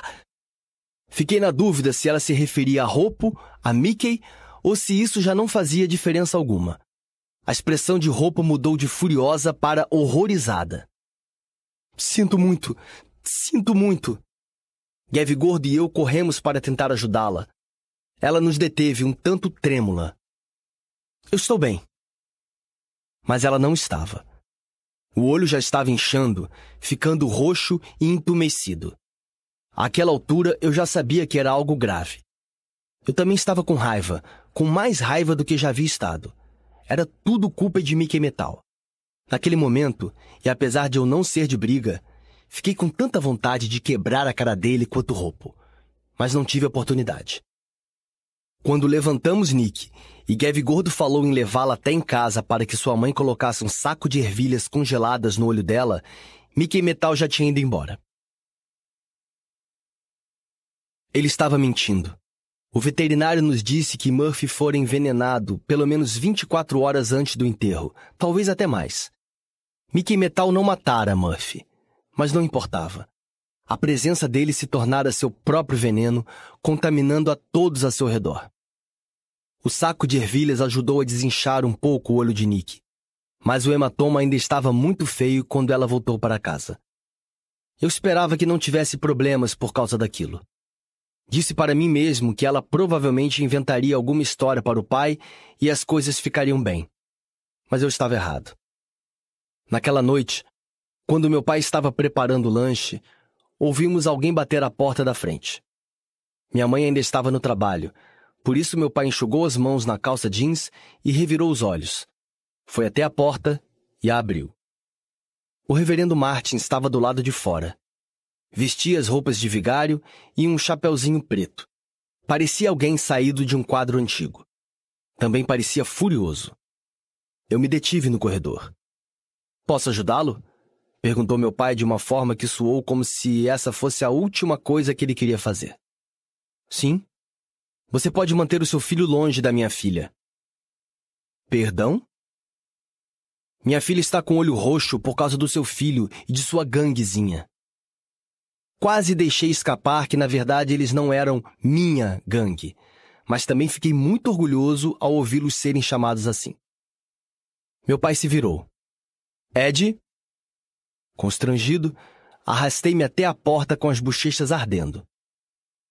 Foi um acidente. Ele olhou para o reverendo. Se meu filho diz que foi um acidente, acredito nele. Os dois ficaram se encarando. Então o reverendo Martin sorriu. O que eu poderia esperar? Quem sai aos seus não degenera.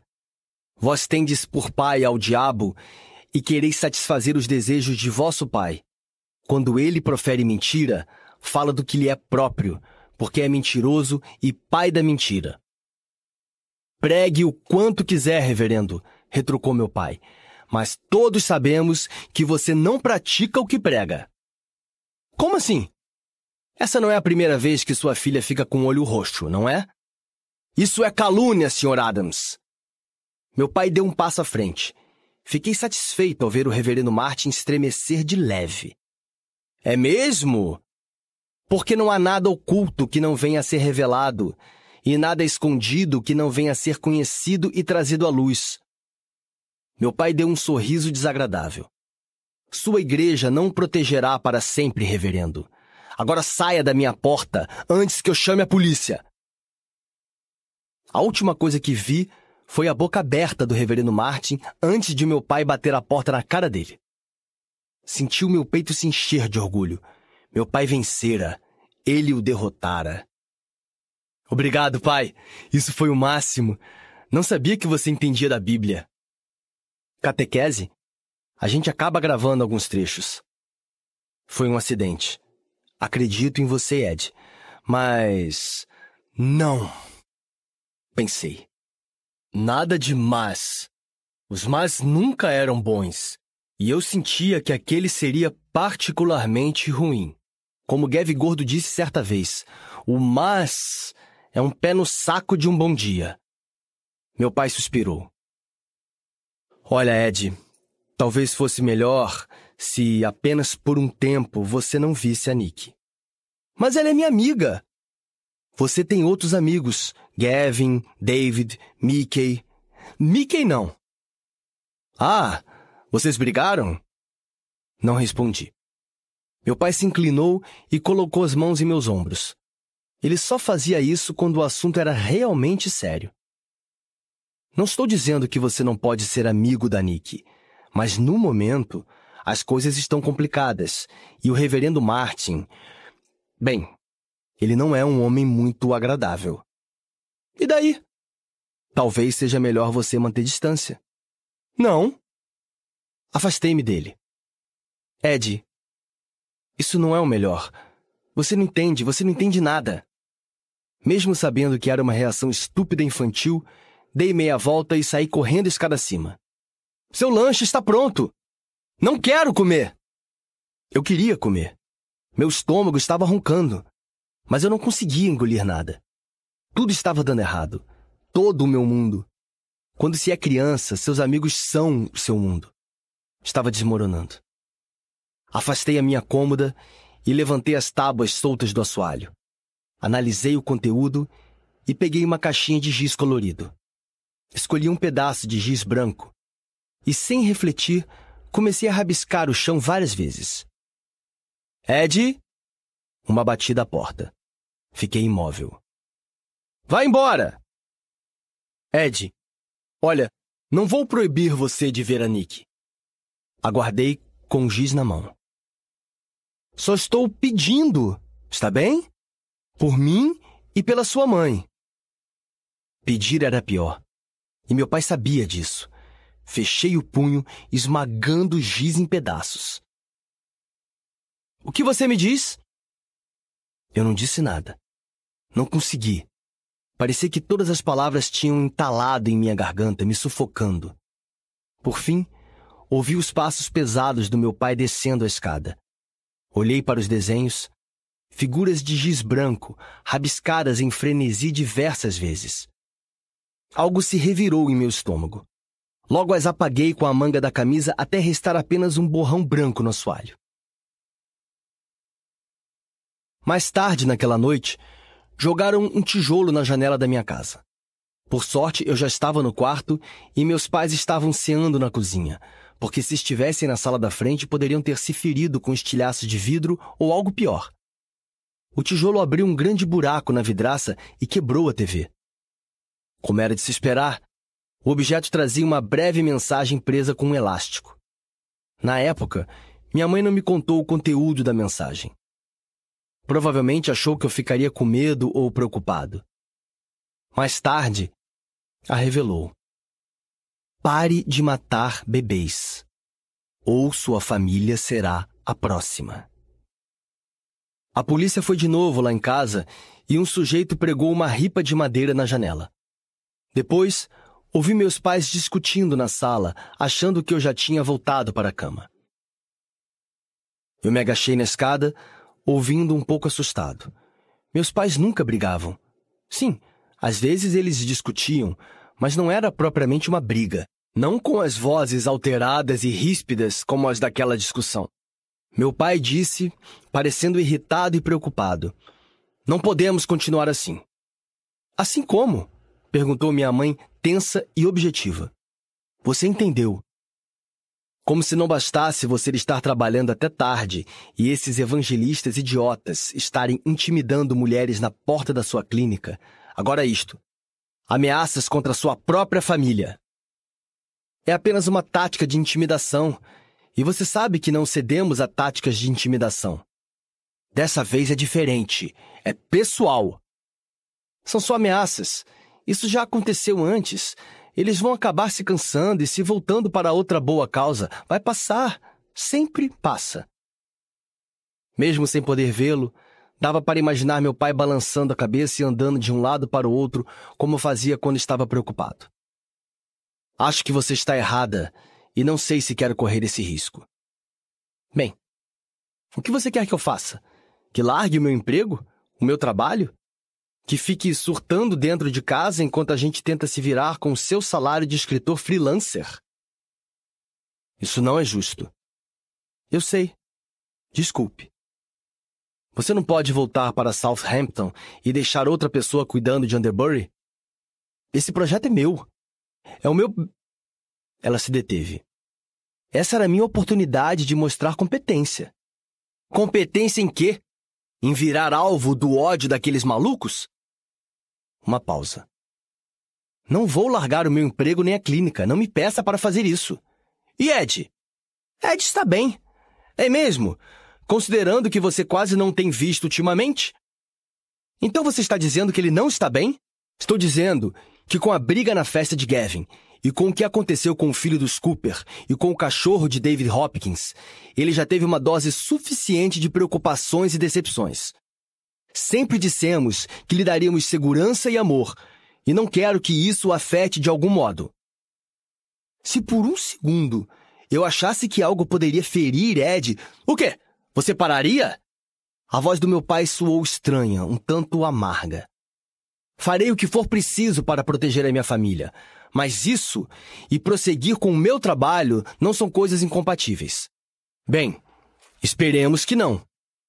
Ouvi a porta da sala se abrir e um farfalhar de roupas. Minha mãe questionou: Aonde você vai? Dar uma volta. A porta da frente bateu com força suficiente para fazer os corrimões estremecerem e uma nuvenzinha de pó de gesso cair da parede do patamar da escada. Meu pai deve ter saído para uma longa caminhada, porque não o ouvi voltar. Devo ter caído no sono. Mas ouvi algo que até então era inédito para mim. Minha mãe chorando. 2016.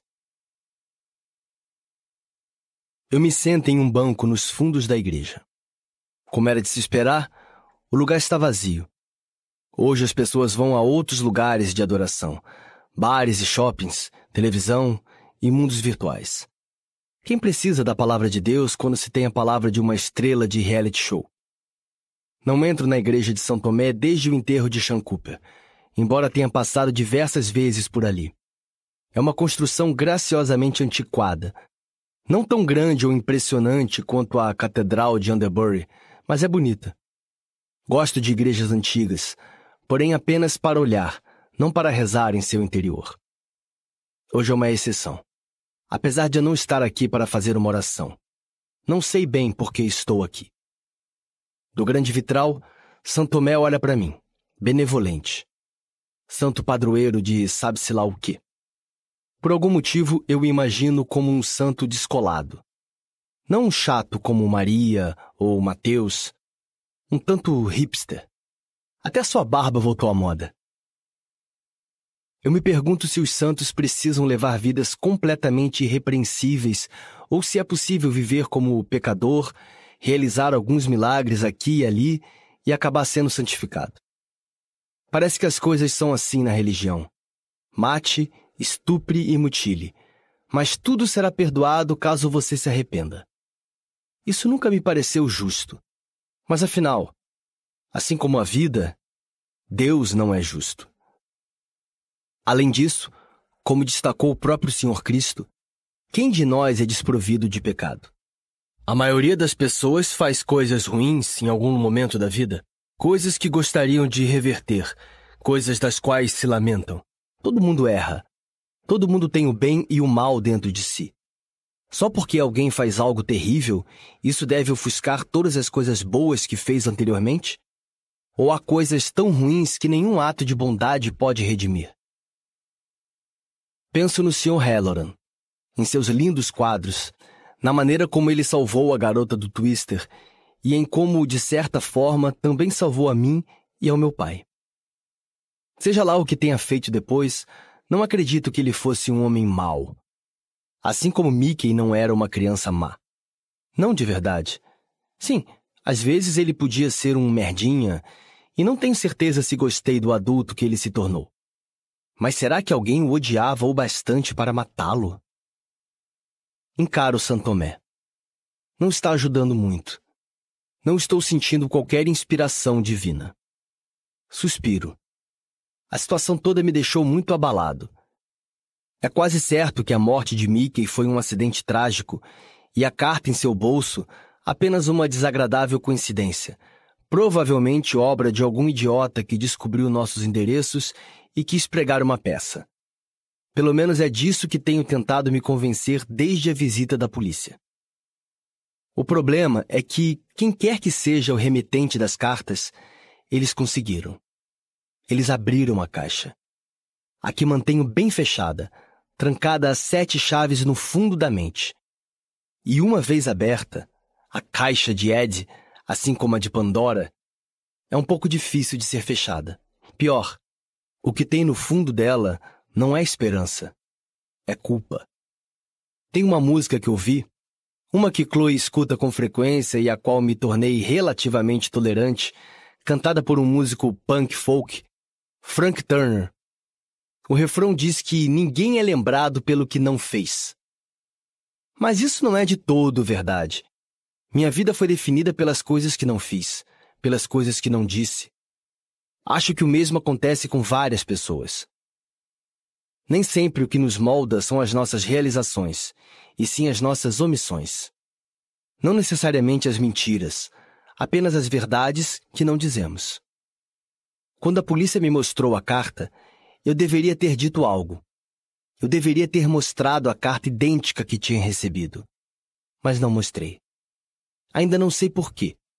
Assim como realmente não sei por que nunca confessei as coisas que sabia ou que fiz há tantos anos. Nem sei como me sinto em relação à morte de Mickey. Toda vez que tento pensar nele, tudo o que vejo é o jovem Mickey, o de 12 anos, com a boca cheia de metal e os olhos cheios de rancor. Só que ele era meu amigo. E agora ele se foi. Já não é parte das minhas lembranças, mas simplesmente uma lembrança. Eu me levanto e me despeço de São Tomé. Quando me viro para sair, vejo algo se mover. A vigária. Uma mulher gorda e loura que gosta de usar botas com a bata sacerdotal. Já a vi pela cidade. Parece ser bem legal para uma vigária.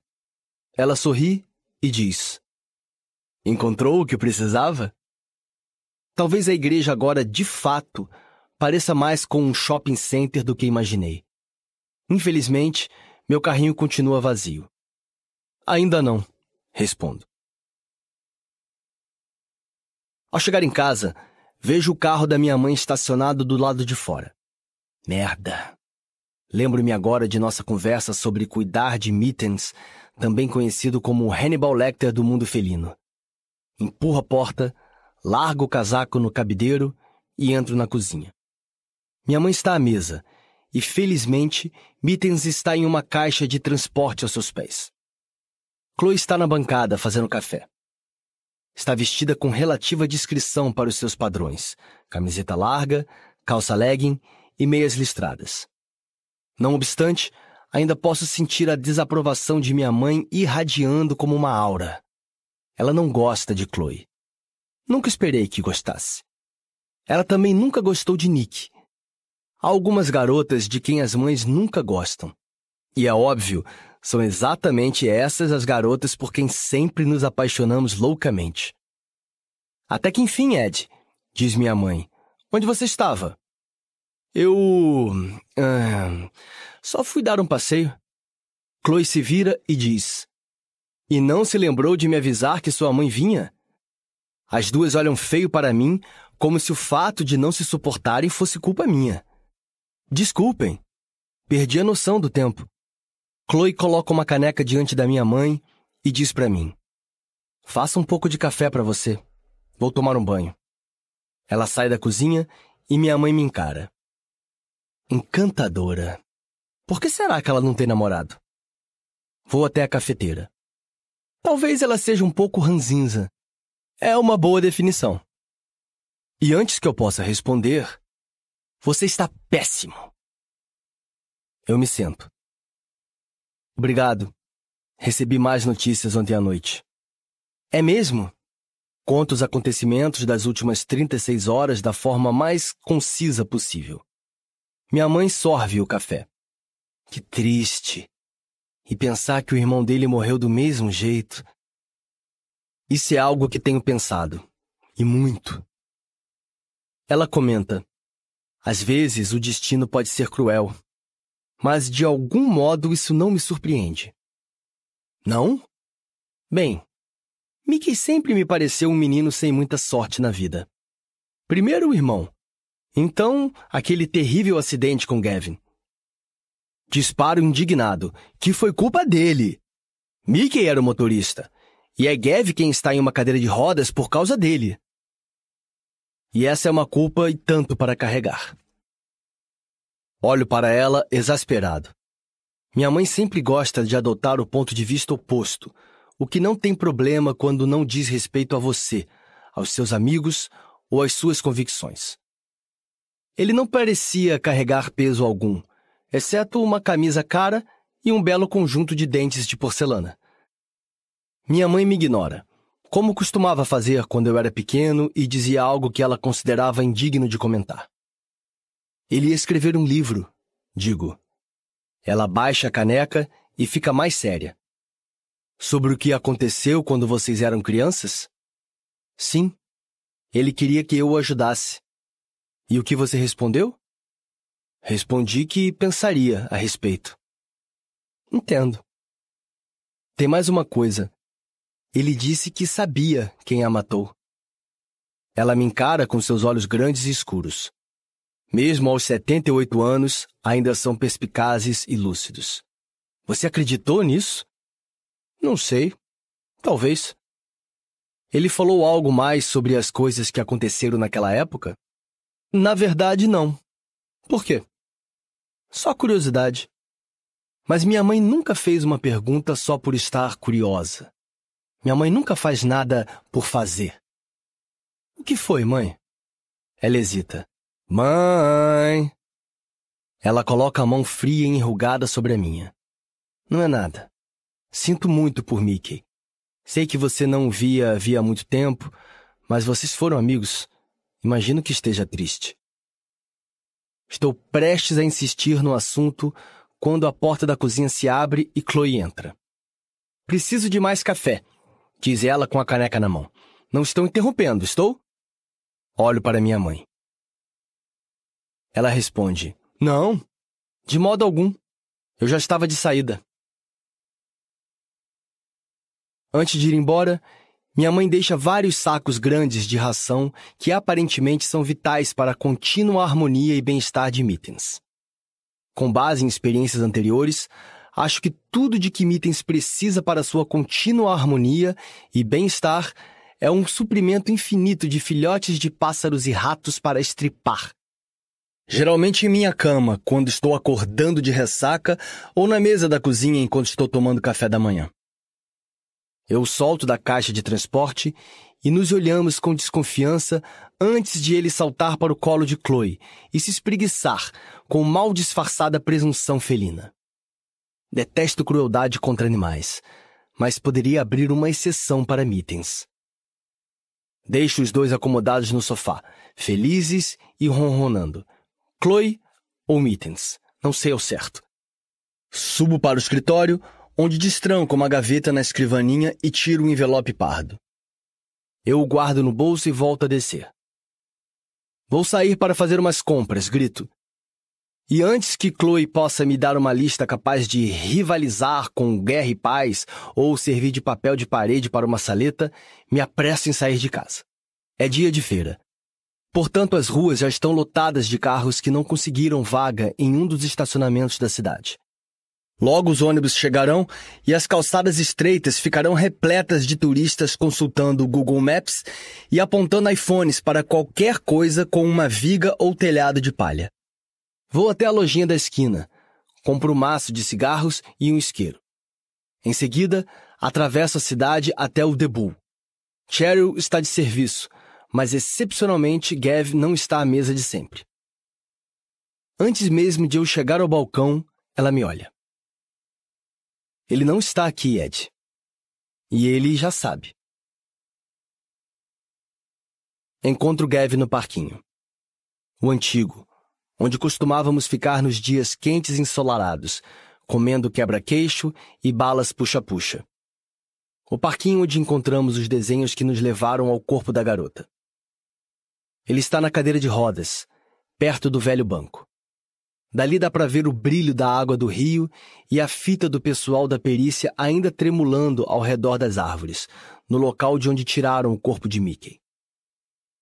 O portão range ao abrir. Os balanços voltaram à posição tradicional, enrolados no travessão. Há lixo e guimbas de cigarro pelo chão. Algumas mais suspeitas do que as outras. Já vi Danny Myers e sua gangue aqui à noite. Nunca de dia Ninguém vem aqui de dia. Gav não se vira quando me aproximo, mas deve ter ouvido o portão ranger. Sento no banco ao seu lado. Tem um saco de papel no colo que estende para mim. Dentro, há uma variedade de doces retrô. Mesmo sem muita vontade, pego um disco voador. Isso me custou três libras em uma daquelas lojas de doces elegantes, diz ele. Lembra quando a gente comprava um saco grande por 20 pence? Lembro. Imagens difíceis de digerir, igual a esses doces. Ele ri, mas seu riso soa forçado. Cheryl disse que você já sabe sobre o Mickey, comento. Sim. Ele pega um rato branco e mastiga. E não vou fingir que sinto muito. Eu acreditaria nele se seus olhos não estivessem vermelhos e sua voz um pouco embargada. Quando éramos crianças, Gav Gordo e Mickey Metal eram melhores amigos, até tudo começar a desmoronar. E isso muito antes do acidente, que foi o último prego enferrujado de um caixão já podre e lascado. A polícia me procurou, revelo. Fui a última pessoa a ver Mickey naquela noite. Não foi você que o empurrou na água, certo? Não rio. Se é que isso foi mesmo uma piada. Gav olha para mim e franze o senho. Foi mesmo um acidente? É provável que sim. Provável. Quando tiraram o corpo do rio, encontraram algo no bolso dele. Olha ao redor do parque. Não há muita gente, e uma solitária passeadora de cães caminha pela calçada junto ao rio. Entrego a minha carta a ele. Uma igual a essa, digo. Gav se inclina e espero. Ele sempre fez uma ótima cara de paisagem, mesmo quando criança. Era capaz de contar uma mentira quase tão tranquilamente quanto Mickey. Sinto que ele está se perguntando se deve fazer isso agora. Parece familiar? Questiono. Ele balança a cabeça e enfim diz em um tom de voz cansado: Sim, eu recebi uma igual. E roupo também. Roupo? Espero a ficha cair e por um instante sinto um familiar e infantil ressentimento por eles não terem me contado nada. Por ter sido deixado de fora. Por que vocês não disseram nada? Pergunto. Achamos que era uma piada de mau gosto. E você? Acho que pensei o mesmo. Faço uma pausa. Mas agora Mickey está morto. Bem, foi uma boa piada. Gavin enfia a mão no saco de doces. Tira uma garrafinha de refrigerante e a enfia na boca. Olho para ele por um instante. Por que você odeia tanto Mickey? Ele solta uma risada curta. Você realmente precisa perguntar? Por isso? Por causa do acidente? Acho que esse é um bom motivo, não? Ele tem razão. Só que de repente tenho certeza de que ele está escondendo algo. Tiro o maço fechado de Marlboro Light do bolso. Gav me encara. Desde quando você voltou a fumar? Eu não voltei. Ainda. Tem um sobrando? Você não pode estar falando sério. Ele quase sorri. Abro o maço e tiro dois cigarros. Pensei que você também tivesse parado. Sim, mas hoje parece um bom dia para transgredir. Eu lhe entrego o cigarro, acendo o meu e passo o isqueiro. O primeiro trago me deixa um pouco tonto, um pouco enjoado e me faz sentir um pouco bem pra cacete. Gav solta a fumaça e diz: Caramba, isso tem gosto de uma pilha de merda fedorenta. Ele olha para mim. Mas uma merda ótima, meu cara. Nós dois sorrimos. Então. Digo. Já que estamos transgredindo, quer falar sobre o Mickey? Ele baixa a cabeça e o sorriso desaparece. Você sabe sobre o acidente? Ele balança o cigarro. Pergunta idiota. É claro que sabe. Sei o que me contaram. Eu não estava lá. Ele franze o senho, tentando lembrar. Não, você não estava. Onde você estava, aliás? Acho que estudando. Bem, Mickey estava dirigindo naquela noite, como sempre. Você sabe quanto ele adorava aquele Peugeot. Andava naquilo feito maluco. Exato. É por isso que ele nunca bebia. Preferia dirigir. Quanto a mim, eu preferia ficar bêbado. Éramos adolescentes. É isso que se faz nessa idade. Só que eu propriamente não fazia. Não mesmo. Não naquela época. Como se vê, tenho mais do que compensado desde então. Realmente peguei pesado naquela festa. Fiquei muito bêbado. Tive como alcoólico. Quando comecei a vomitar por toda parte, Tina e Rich quiseram que eu fosse embora e convenceram Mickey a me levar para casa. Mas Mickey também estava bebendo? Parece que sim. Não me lembro de tê-lo visto com bebida, mas a verdade é que não me lembro de muita coisa daquela noite. Ele estava acima do limite quando fizeram o teste do bafômetro? Estava. Só que ele me disse que alguém deve ter batizado a bebida dele. Quando ele disse isso? Ele foi me visitar no hospital. Nem chegou a pedir desculpas. Já foi logo explicando que não tinha sido culpa dele, que alguém havia colocado bebida no copo dele e que se eu não estivesse tão bêbado, ele não teria que me levar para casa. Típico do Mickey, sempre transferindo a culpa para outra pessoa. Entendo por que você ainda odeia. Não o odeio. Olho para ele com o cigarro a meio caminho dos lábios. Eu odiei, explica ele, durante um tempo. Eu queria culpá-lo, mas não podia. Não estou entendendo. O acidente não é o motivo pelo qual não falo sobre Mickey, nem porque nunca mais quis voltar a vê-lo. Então qual é o motivo? É porque isso me faz lembrar que mereci o que aconteceu. Mereço estar nessa cadeira, é karma, pelo que fiz. De repente volto a ouvir a voz do Sr. Halloran. Karma. Você colhe o que planta. Você faz coisas ruins e elas acabam voltando para morder o seu traseiro. O que você fez? Eu matei o irmão dele. 1986. Além de fazer faxina em casas, a mãe de Roupo também limpava a escola primária, o salão paroquial e a igreja. Foi assim que ficamos sabendo do reverendo Martin. Como de costume, Gwen Hopkins chegou à igreja de Santo Tomé na manhã de domingo, às seis e meia, para esfregar, varrer e lustrar antes do primeiro culto, às nove e meia. Creio que o descanso dominical não se aplique aos reverendos. Os relógios ainda não tinham sido atrasados. Por isso estava bem escuro quando Gwen parou diante dos grandes portões de carvalho. Pegou a chave que guardava em um quadro em sua cozinha e a enfiou na fechadura. As chaves de todos os lugares em que ela fazia faxina ficavam penduradas naquele quadro, com os endereços dos proprietários. Não era uma prática muito segura ou inteligente, sobretudo porque a mãe de roupa fumava. À noite, ela costumava sair pela porta dos fundos para fumar e às vezes se esquecia de trancá-la de novo. Mais tarde, naquela manhã, ela contaria à polícia e a jornalistas ter percebido que as chaves da igreja estavam no gancho errado. Ela não deu muita importância a isso, nem ao fato de a porta dos fundos estar destrancada, porque, como disse, ela era um tanto esquecida, embora tivesse o hábito de colocar as chaves nos ganchos corretos. O problema era que todos sabiam onde ela as guardava. Foi realmente um milagre que alguém já não as tivesse usado para roubar. Bastaria entrar escondido, pegar uma delas e entrar em uma casa que estivesse vazia. Talvez o sujeito roubasse apenas algo pequeno que ninguém notasse, como um enfeite ou uma caneta de uma gaveta. Algo que não fosse valioso e que as pessoas pensassem ter perdido. Talvez o sujeito fizesse isso se fosse o tipo de gente que gosta de levar coisas. O primeiro indício de que havia algo errado foi quando Gwen encontrou a porta da igreja destrancada. Mas ela não deu importância e talvez o reverendo já tivesse entrado. Às vezes ele acordava cedo e Gwen o encontrava na igreja, revisando os sermões. Foi somente ao entrar na nave que ela percebeu que algo estava errado. Muito errado.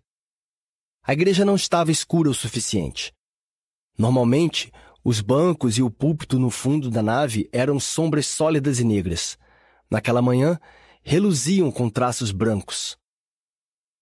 Talvez ela tenha hesitado. Talvez os pelos em sua nuca tenham se eriçado um pouco. Um daqueles leves tremores de medo que a gente atribui a algum truque da imaginação, quando na realidade a verdadeira ilusão é enganar a si mesmo que está tudo bem. Gwen fez um leve sinal da cruz e acionou o interruptor de luz junto à porta.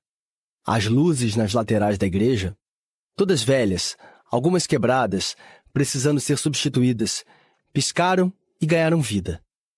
Ela soltou um grito. O interior da igreja estava coberto de desenhos, o chão de pedra, os bancos de madeira e o púlpito.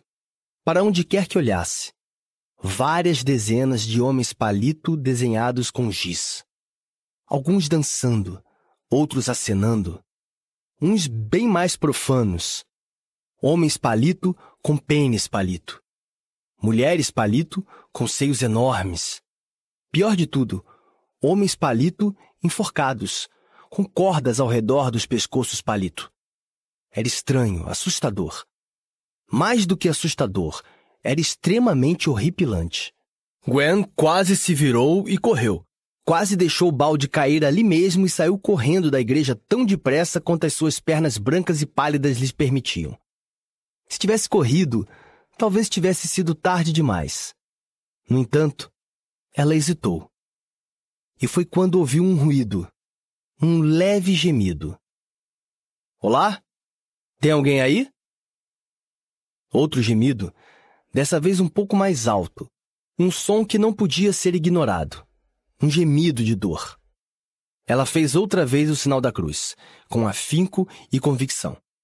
E caminhou pelo corredor, com o couro cabeludo eriçado, a pele arrepiada. Ela o encontrou atrás do púlpito, encolhido no chão em posição fetal, todo nu, com exceção do colarinho clerical. O pano originalmente branco, estava manchado de vermelho. Ele fora violentamente espancado na cabeça. Segundo os médicos, mais um golpe e ele estaria morto. No entanto, fora poupado da morte, se é que se pode usar a palavra poupado. Contudo, o sangue não era apenas da cabeça. Vinha também dos ferimentos nas costas. Talhadas a faca, duas linhas enormes e irregulares, indo das escápulas até as nádegas. Somente após limparem o sangue, percebeu-se o que eram. Asas de anjo. O reverendo Martin foi levado para o hospital e ligado a um monte de tubos e aparelhos. Havia uma lesão no cérebro e os médicos tinham de descobrir a gravidade para saber se seria necessário operá-lo. Nick ficou com uma das colegas de protesto do pai, uma senhora mais velha, com cabelo crespo e óculos de lentes grossas. Mas não por muito tempo. Um ou dois dias depois, um carro estranho parou em frente ao vicariato. Um Mini Cooper amarelo claro, cheio de adesivos, Greenpeace, um arco-íris, combata a AIDS, todo tipo de coisa. Não cheguei a vê-la. Quem me contou isso foi Gav, que ouviu de seu pai, que ouviu de alguém no pub. Uma mulher saiu do carro. Ela era alta, com cabelo ruivo quase na cintura, vestia macacão, jaqueta verde militar e botas de paraquedista. Como uma daquelas ecofeministas radicais do Greenham Common. Mas descobriu-se que ela não era do Greenham Common. Vinha de Bournemouth e era a mãe de Nick. Ao contrário do que pensávamos, ela não tinha morrido. Longe disso. Foi apenas o que o reverendo Martin dissera para todos, inclusive para Nick. Ao que parece, ela deixou a família quando Nick ainda era muito pequena. Eu não sabia bem por quê. Não entendia como uma mãe podia simplesmente ir embora. Mas agora ela estava de volta. E Nick passaria a morar com ela porque não tinha outros parentes, e o pai não estava em condições de cuidar da filha. Os médicos fizeram a cirurgia e disseram que ele melhoraria. Talvez até conseguisse se recuperar completamente. Mas não havia certeza. Em se tratando de lesões na cabeça, nunca se sabe. Ele conseguia ficar sentado sozinho na cadeira e, com alguma ajuda, comer, beber e ir ao banheiro. Mas não podia, ou não queria, falar. E os médicos não sabiam se ele entendia o que lhe diziam. Ele foi levado para uma casa que cuidava de pessoas que não batiam muito bem, para convalescer, como disse minha mãe. A igreja pagou as despesas, o que provavelmente foi ótimo, porque acho que a mãe de Nick não podia nem estava disposta a arcar com a dívida. Pelo que eu sabia, ela nunca levou Nick para visitá-lo. Talvez essa tenha sido a sua maneira de pagar na mesma moeda. Durante todos aqueles anos, ele dissera a Nick que ela estava morta, impedindo-a de ver a filha. Ou talvez a própria Nick não tenha querido ir. Eu não a julgava por isso. Apenas uma pessoa o visitava com regularidade, sem nunca faltar, todas as semanas. E não era um fiel de sua congregação, nem seus anjos devotos. Era minha mãe. Nunca entendi o motivo. Os dois se odiavam. O reverendo Martin tinha dito coisas horríveis para minha mãe, feito coisas horríveis. Um tempo depois ela me diria: Esse é o ponto, Ed. Você precisa entender que ser uma pessoa boa não é cantar hinos ou orar para algum Deus. Não se trata de ostentar uma cruz ou ir à igreja todo domingo. Ser uma boa pessoa tem a ver com a maneira como você trata os outros. As pessoas boas não precisam de religião, porque sabem em seu íntimo que estão fazendo a coisa certa. E é por isso que você o visita? Ela deu um sorriso estranho. Na verdade, não. Eu o visito porque sinto muito. Fui junto com ela uma vez. Não sei por quê. Talvez eu não tivesse nada melhor para fazer.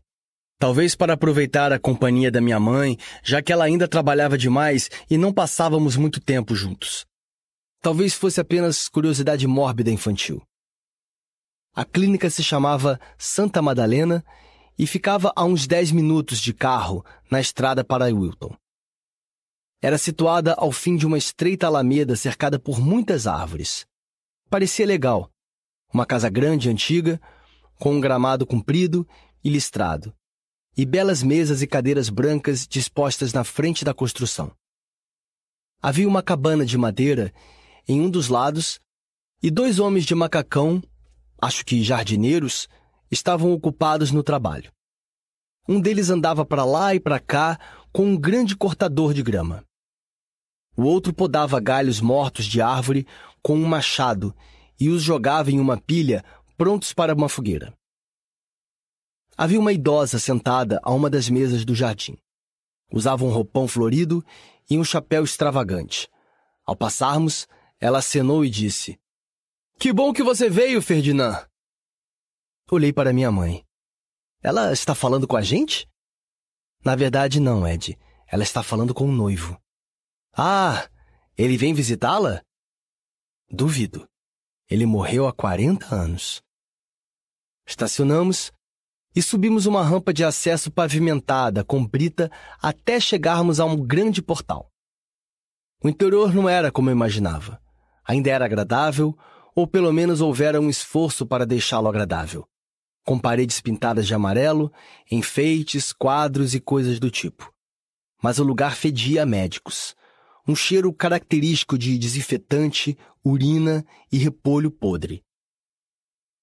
Achei que vomitaria antes mesmo de chegarmos ao reverendo.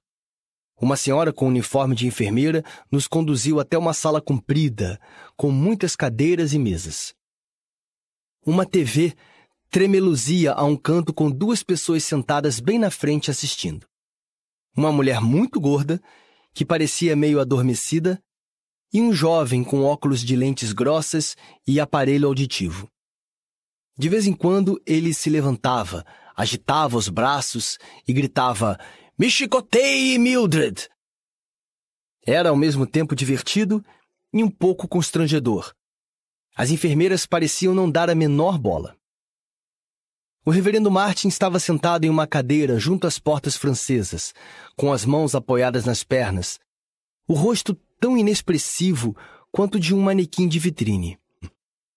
Ele fora posicionado de forma que pudesse olhar para o jardim. Não sei se ele de fato apreciava aquilo. Olhava vagamente para algo, ou talvez para nada, ao longe.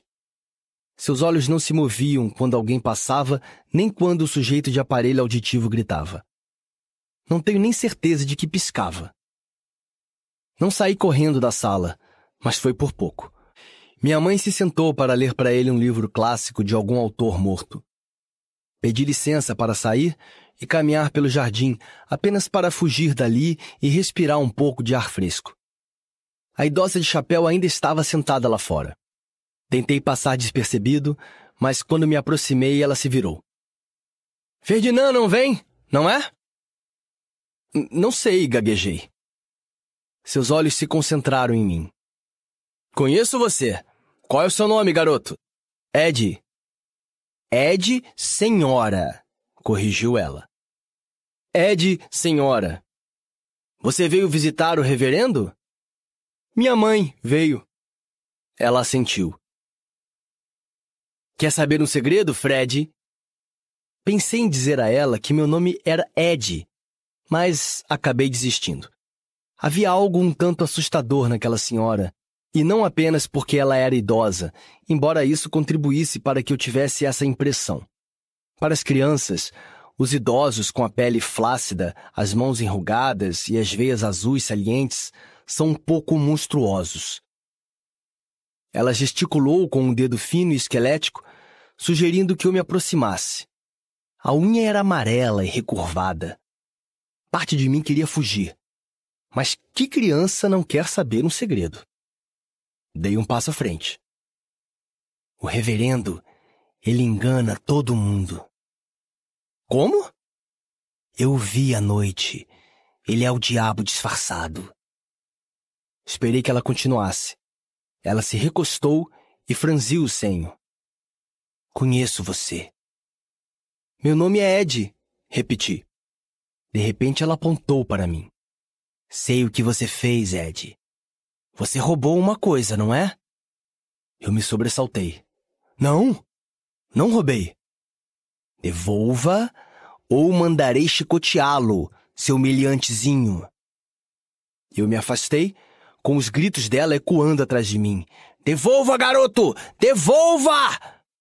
Corri o mais depressa que pude e voltei para casa, com o coração disparado e o rosto ardendo. Minha mãe ainda estava lendo para o reverendo. Fiquei sentado nos degraus de entrada até ela terminar. Mas antes devolvi a estatueta de porcelana que tinha tirado da sala comunitária. Tudo isso foi depois, muito depois. Depois da visita da polícia. Depois de prenderem o meu pai. E depois de o Sr. Halloran ter sido forçado a pedir demissão da escola.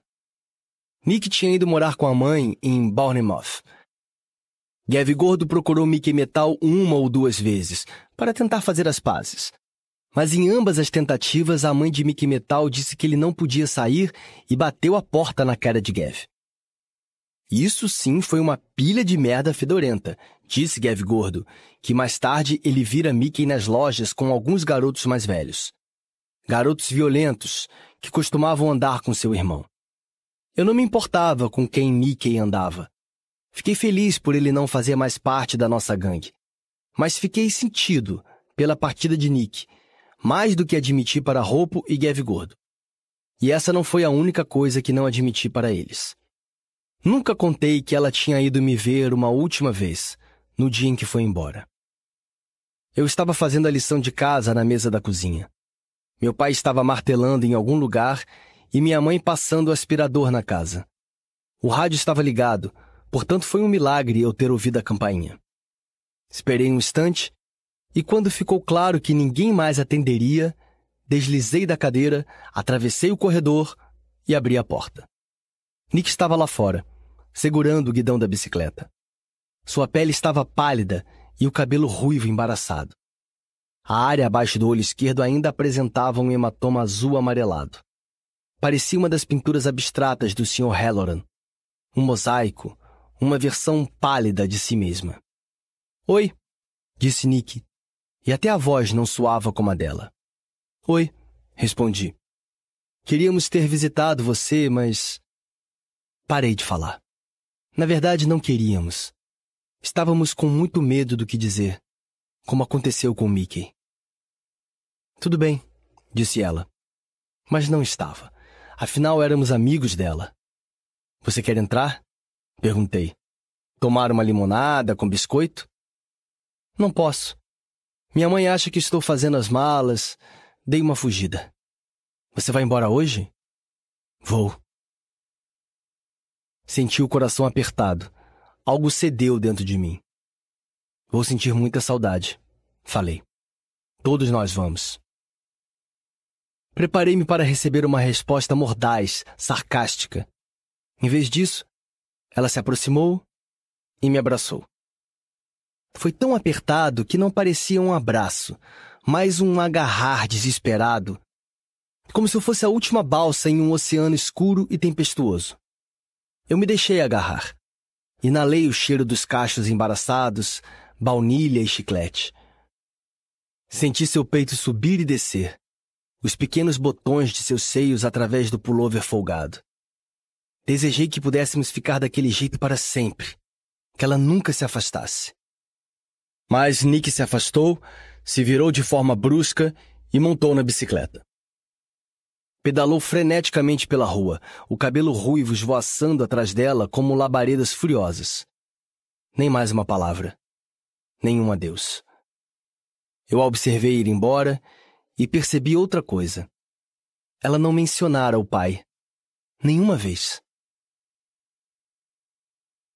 A polícia voltou a falar com a mãe de Roupo.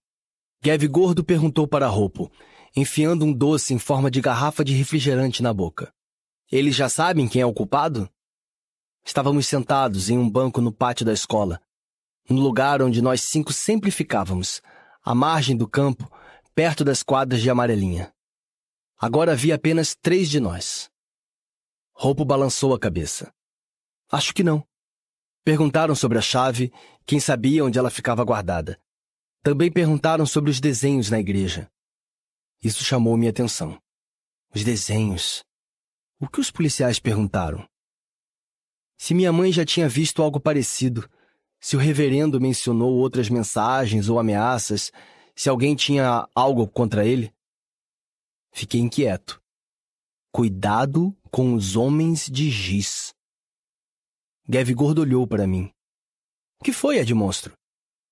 Hesitei. Não sei bem porquê. Os dois eram meus amigos, minha gangue. Eu podia contar qualquer coisa para eles. Eu deveria ter falado sobre os outros homens de giz.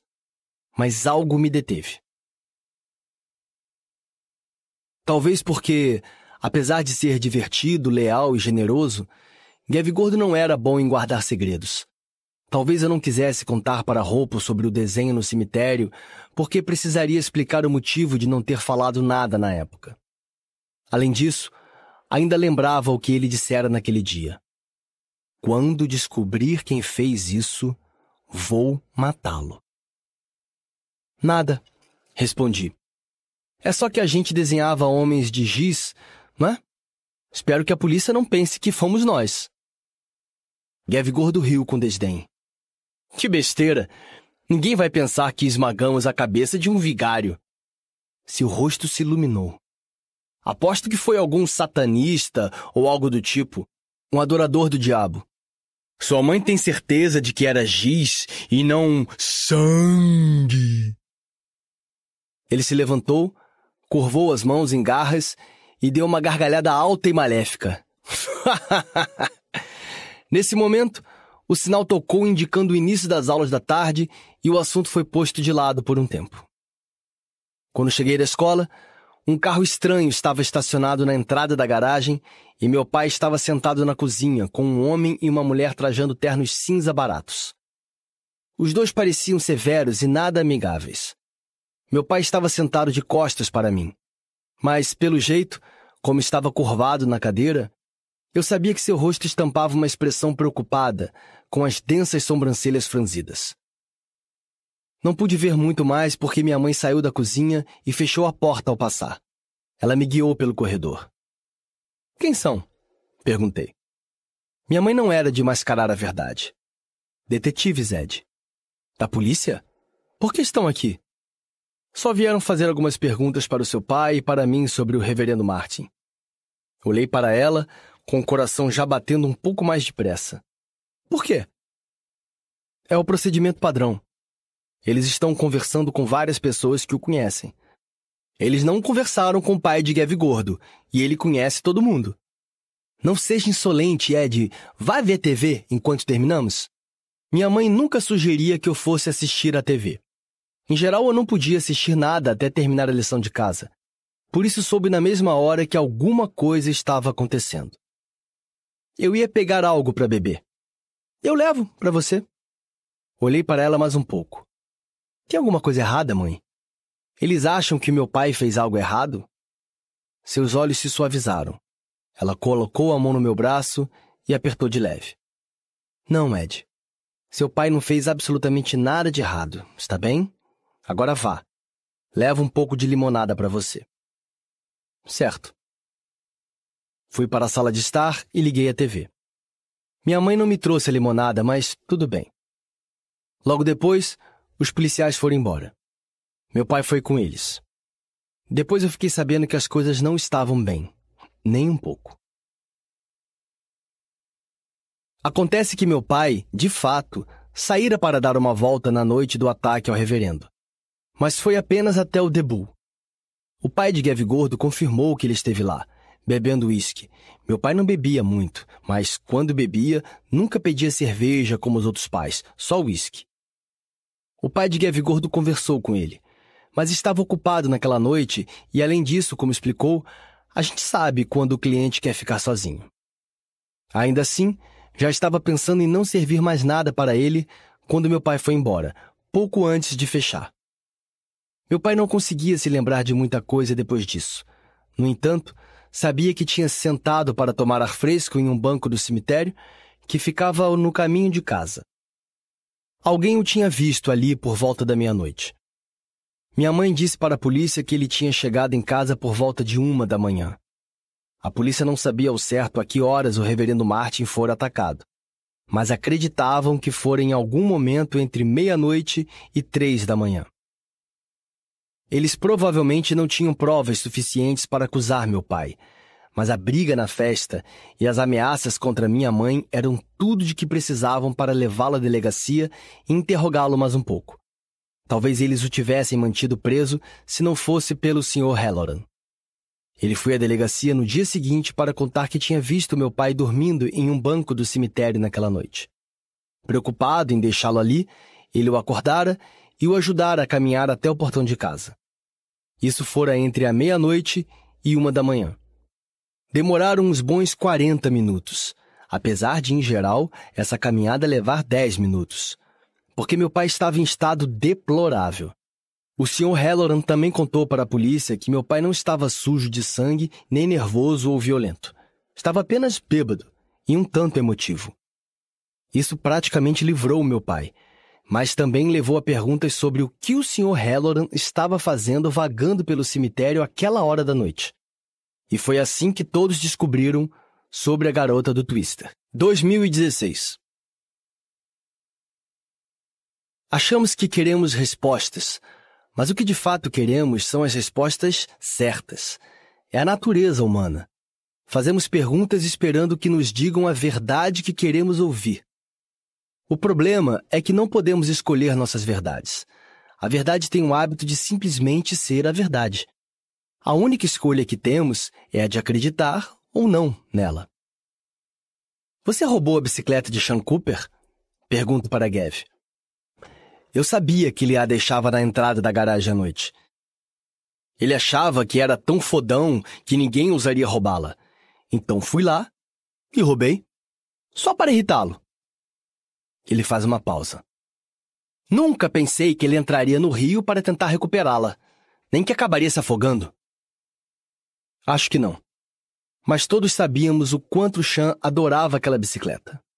Deve ter passado pela cabeça de Gav Gordo que roubá-la só poderia gerar problemas. Por que você fez isso? Questiono. Gav solta um anel de fumaça. Vi o que ele fez com você no parquinho naquele dia. A revelação é como um soco em meu estômago. Faz 30 anos e minhas bochechas ainda queimam de vergonha ao me lembrar daquilo. O asfalto áspero arranhando os meus joelhos, o gosto azedo e suado em minha boca. Ele revela: Eu estava no parque. Vi a coisa toda acontecer e não fiz nada, só fiquei ali, parado. Vi o Sr. Halloran se adiantar e me convenci de que estava tudo bem. Mas não estava. Não havia nada que você pudesse fazer. Eles simplesmente o atacariam. Mesmo assim, eu deveria ter tentado. Amigos são tudo, lembra? Era o que eu sempre dizia, mas na hora do vamos ver, decepcionei você. Deixei chance safar. Como todo mundo. Nos dias de hoje, Chan acabaria na cadeia por fazer algo assim. Mas naquela época, todo mundo tinha medo dele. Ele me olha com uma expressão feroz. Chan não era só um valentão. Era um maldito psicopata. Gav tem razão. Em parte. Não sei se Sean Cooper era um psicopata. Com certeza era um sádico. Até certo ponto, a maioria das crianças é sádica. Mas talvez ele tivesse mudado ao crescer. Penso no que o Sr. Halloran me disse no cemitério. Ele nunca teve a chance de mudar. Você está calado, observa Gav. Dou um trago mais forte. O efeito da nicotina produz um zumbido em meus ouvidos. Na noite em que Chan morreu, alguém desenhou um homem de giz na entrada da garagem da minha casa. Um homem de giz se afogando, como um tipo de mensagem. Não fui eu. Então quem foi? Gav amassa o cigarro no banco. Quem sabe? Quem se importa? Os malditos homens de giz. É tudo que as pessoas se lembram daquele verão, todo mundo se importa mais com aqueles desenhos idiotas do que com as pessoas que foram afetadas. É verdade. Mas as duas coisas estavam irremediavelmente interligadas: ovo e galinha. Quem veio primeiro? Os homens de giz ou as mortes? Gav alerta. Você é a única pessoa que sabe, Ed. Não vou dizer nada. Eu sei. Ele suspira. Você já fez algo tão ruim que não pôde contar nem para seus amigos mais próximos? Amasso meu cigarro até o filtro. Tenho certeza de que a maioria das pessoas já fez algo assim. Sabe o que me disseram certa vez? Segredos são tipo o cu. Todo mundo tem, só que alguns são mais sujos do que os outros. É uma boa imagem mental. Sim, ele ri. Que bela pilha de merda! Volto para casa no fim da tarde. Entro, vou à cozinha e imediatamente franzo o nariz ao sentir o desagradável odor de cocô de gato. Olho a caixinha de areia. Não parece estar suja, o que pode ser bom ou preocupante, dependendo do nível de maldade em que Mittens esteja operando hoje. Faço uma nota mental para dar uma olhada nos chinelos antes de calçá-los. Tentadora, a garrafa de bourbon está na bancada da cozinha. Mas em vez disso, cabeça lúcida e tudo mais. Pego uma cerveja na geladeira e subo a escada. Paro por um instante junto à porta do quarto de Chloe. Não ouço nada vindo de dentro, mas sinto uma leve vibração na madeira do assoalho, o que provavelmente significa que ela está ouvindo música com os fones de ouvido. Bom. Vou ao meu quarto na ponta dos pés e fecho a porta. Coloco a cerveja na mesa de cabeceira, me agacho e afasto a cômoda junto à janela. O móvel é pesado e arranha um pouco o assoalho antigo, mas não estou muito preocupado com barulho. Quando ouve música, Chloe a coloca em um volume de estourar os tímpanos. Um pequeno terremoto lhe passaria despercebido. Pego uma velha chave de fenda que guardo na gaveta de cuecas e com ela solto as tábuas do assoalho. Quatro tábuas mais do que quando eu era criança. Agora tenho mais a esconder. Tiro uma das duas caixas escondidas no buraco, levanto a tampa e olho para o conteúdo. Pego o item menor e desembrulho com cuidado o papel de seda. Há uma única argola de ouro. Não ouro de verdade, Uma bijuteria barata, agora um pouquinho manchada. Seguro o objeto por um instante, deixando o metal esquentar em minha mão. Acho que foi a primeira coisa que peguei dela. No dia em que tudo começou, na feira. Entendo como Gav deve se sentir. Se ele não tivesse roubado a bicicleta, Sean Cooper ainda poderia estar vivo. Um pequeno ato de estupidez infantil acabou resultando em uma tragédia terrível. Não que Gav pudesse ter previsto o que aconteceria, eu também não tinha como prever. Mesmo assim, sou tomado por uma sensação estranha. Uma sensação de desconforto. Não exatamente culpa, mas sua irmã gêmea. A sensação de responsabilidade. Por tudo aquilo.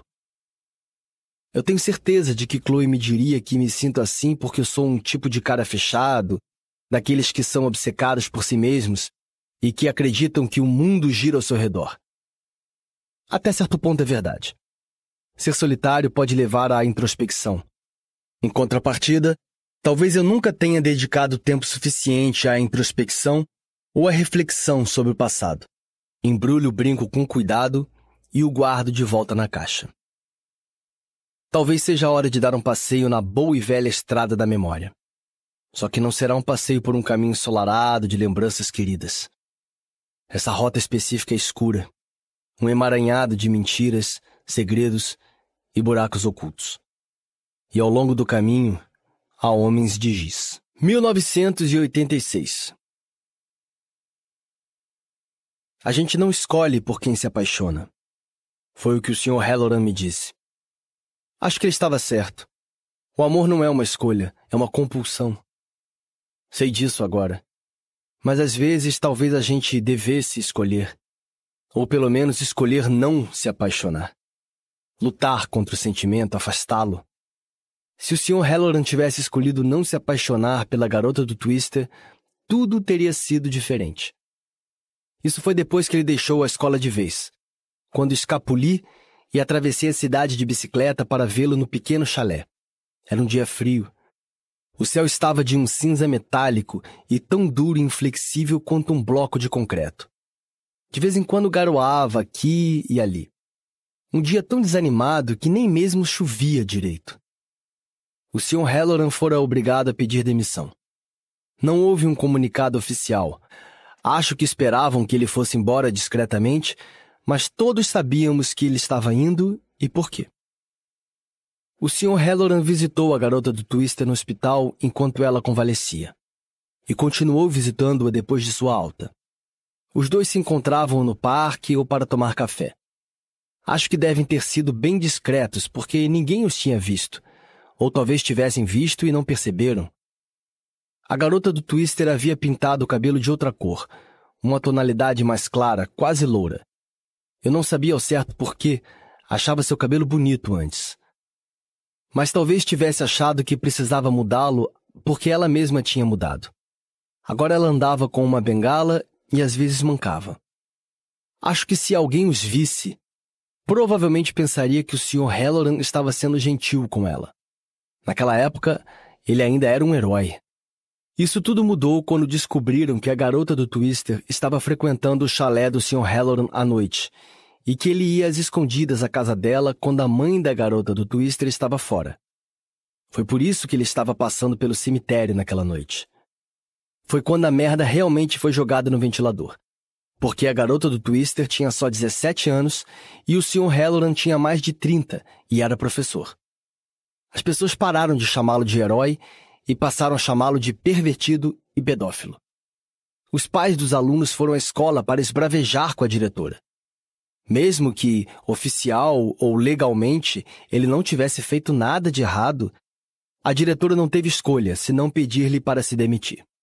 Eram a reputação da escola e a segurança das crianças que estavam em jogo. Começaram a circular histórias de que o Sr. Halloran deixava cair borrachas em sala de aula para poder olhar por baixo das saias das alunas, que rondava as aulas de educação física para olhar para as pernas das garotas e que certa vez tocou os seios de uma das cantineiras enquanto ela limpava sua mesa. Nada disso era verdade. Mas boatos são como germes. Se espalham e se multiplicam quase imediatamente, e antes que você perceba, todo mundo está contaminado. Gostaria de poder dizer que fiquei do lado do Sr. Halloran e que defendi o seu nome perante as outras crianças. Mas isso não é verdade. Eu tinha 12 anos e estávamos na escola. Eu ria das piadas que faziam sobre ele e não dizia uma palavra quando as pessoas o xingavam ou espalhavam outro boato ultrajante. Eu nunca lhes disse que não acreditava em nada daquilo, que o Sr. Halloran era bom, porque salvara a vida da garota do Twister, assim como salvara o meu pai. Eu não podia lhes contar sobre os belos quadros que ele pintava, ou sobre o dia em que ele me salvou de Sean Cooper, ou como ele me ajudou a entender que devemos nos agarrar às coisas especiais. Agarrarmos com força. Acho que foi por isso que fui vê-lo naquele dia. Além de ter de renunciar ao emprego, ele teve de entregar o chalé. O aluguel do lugar era pago pela escola e o novo professor, seu substituto futuro.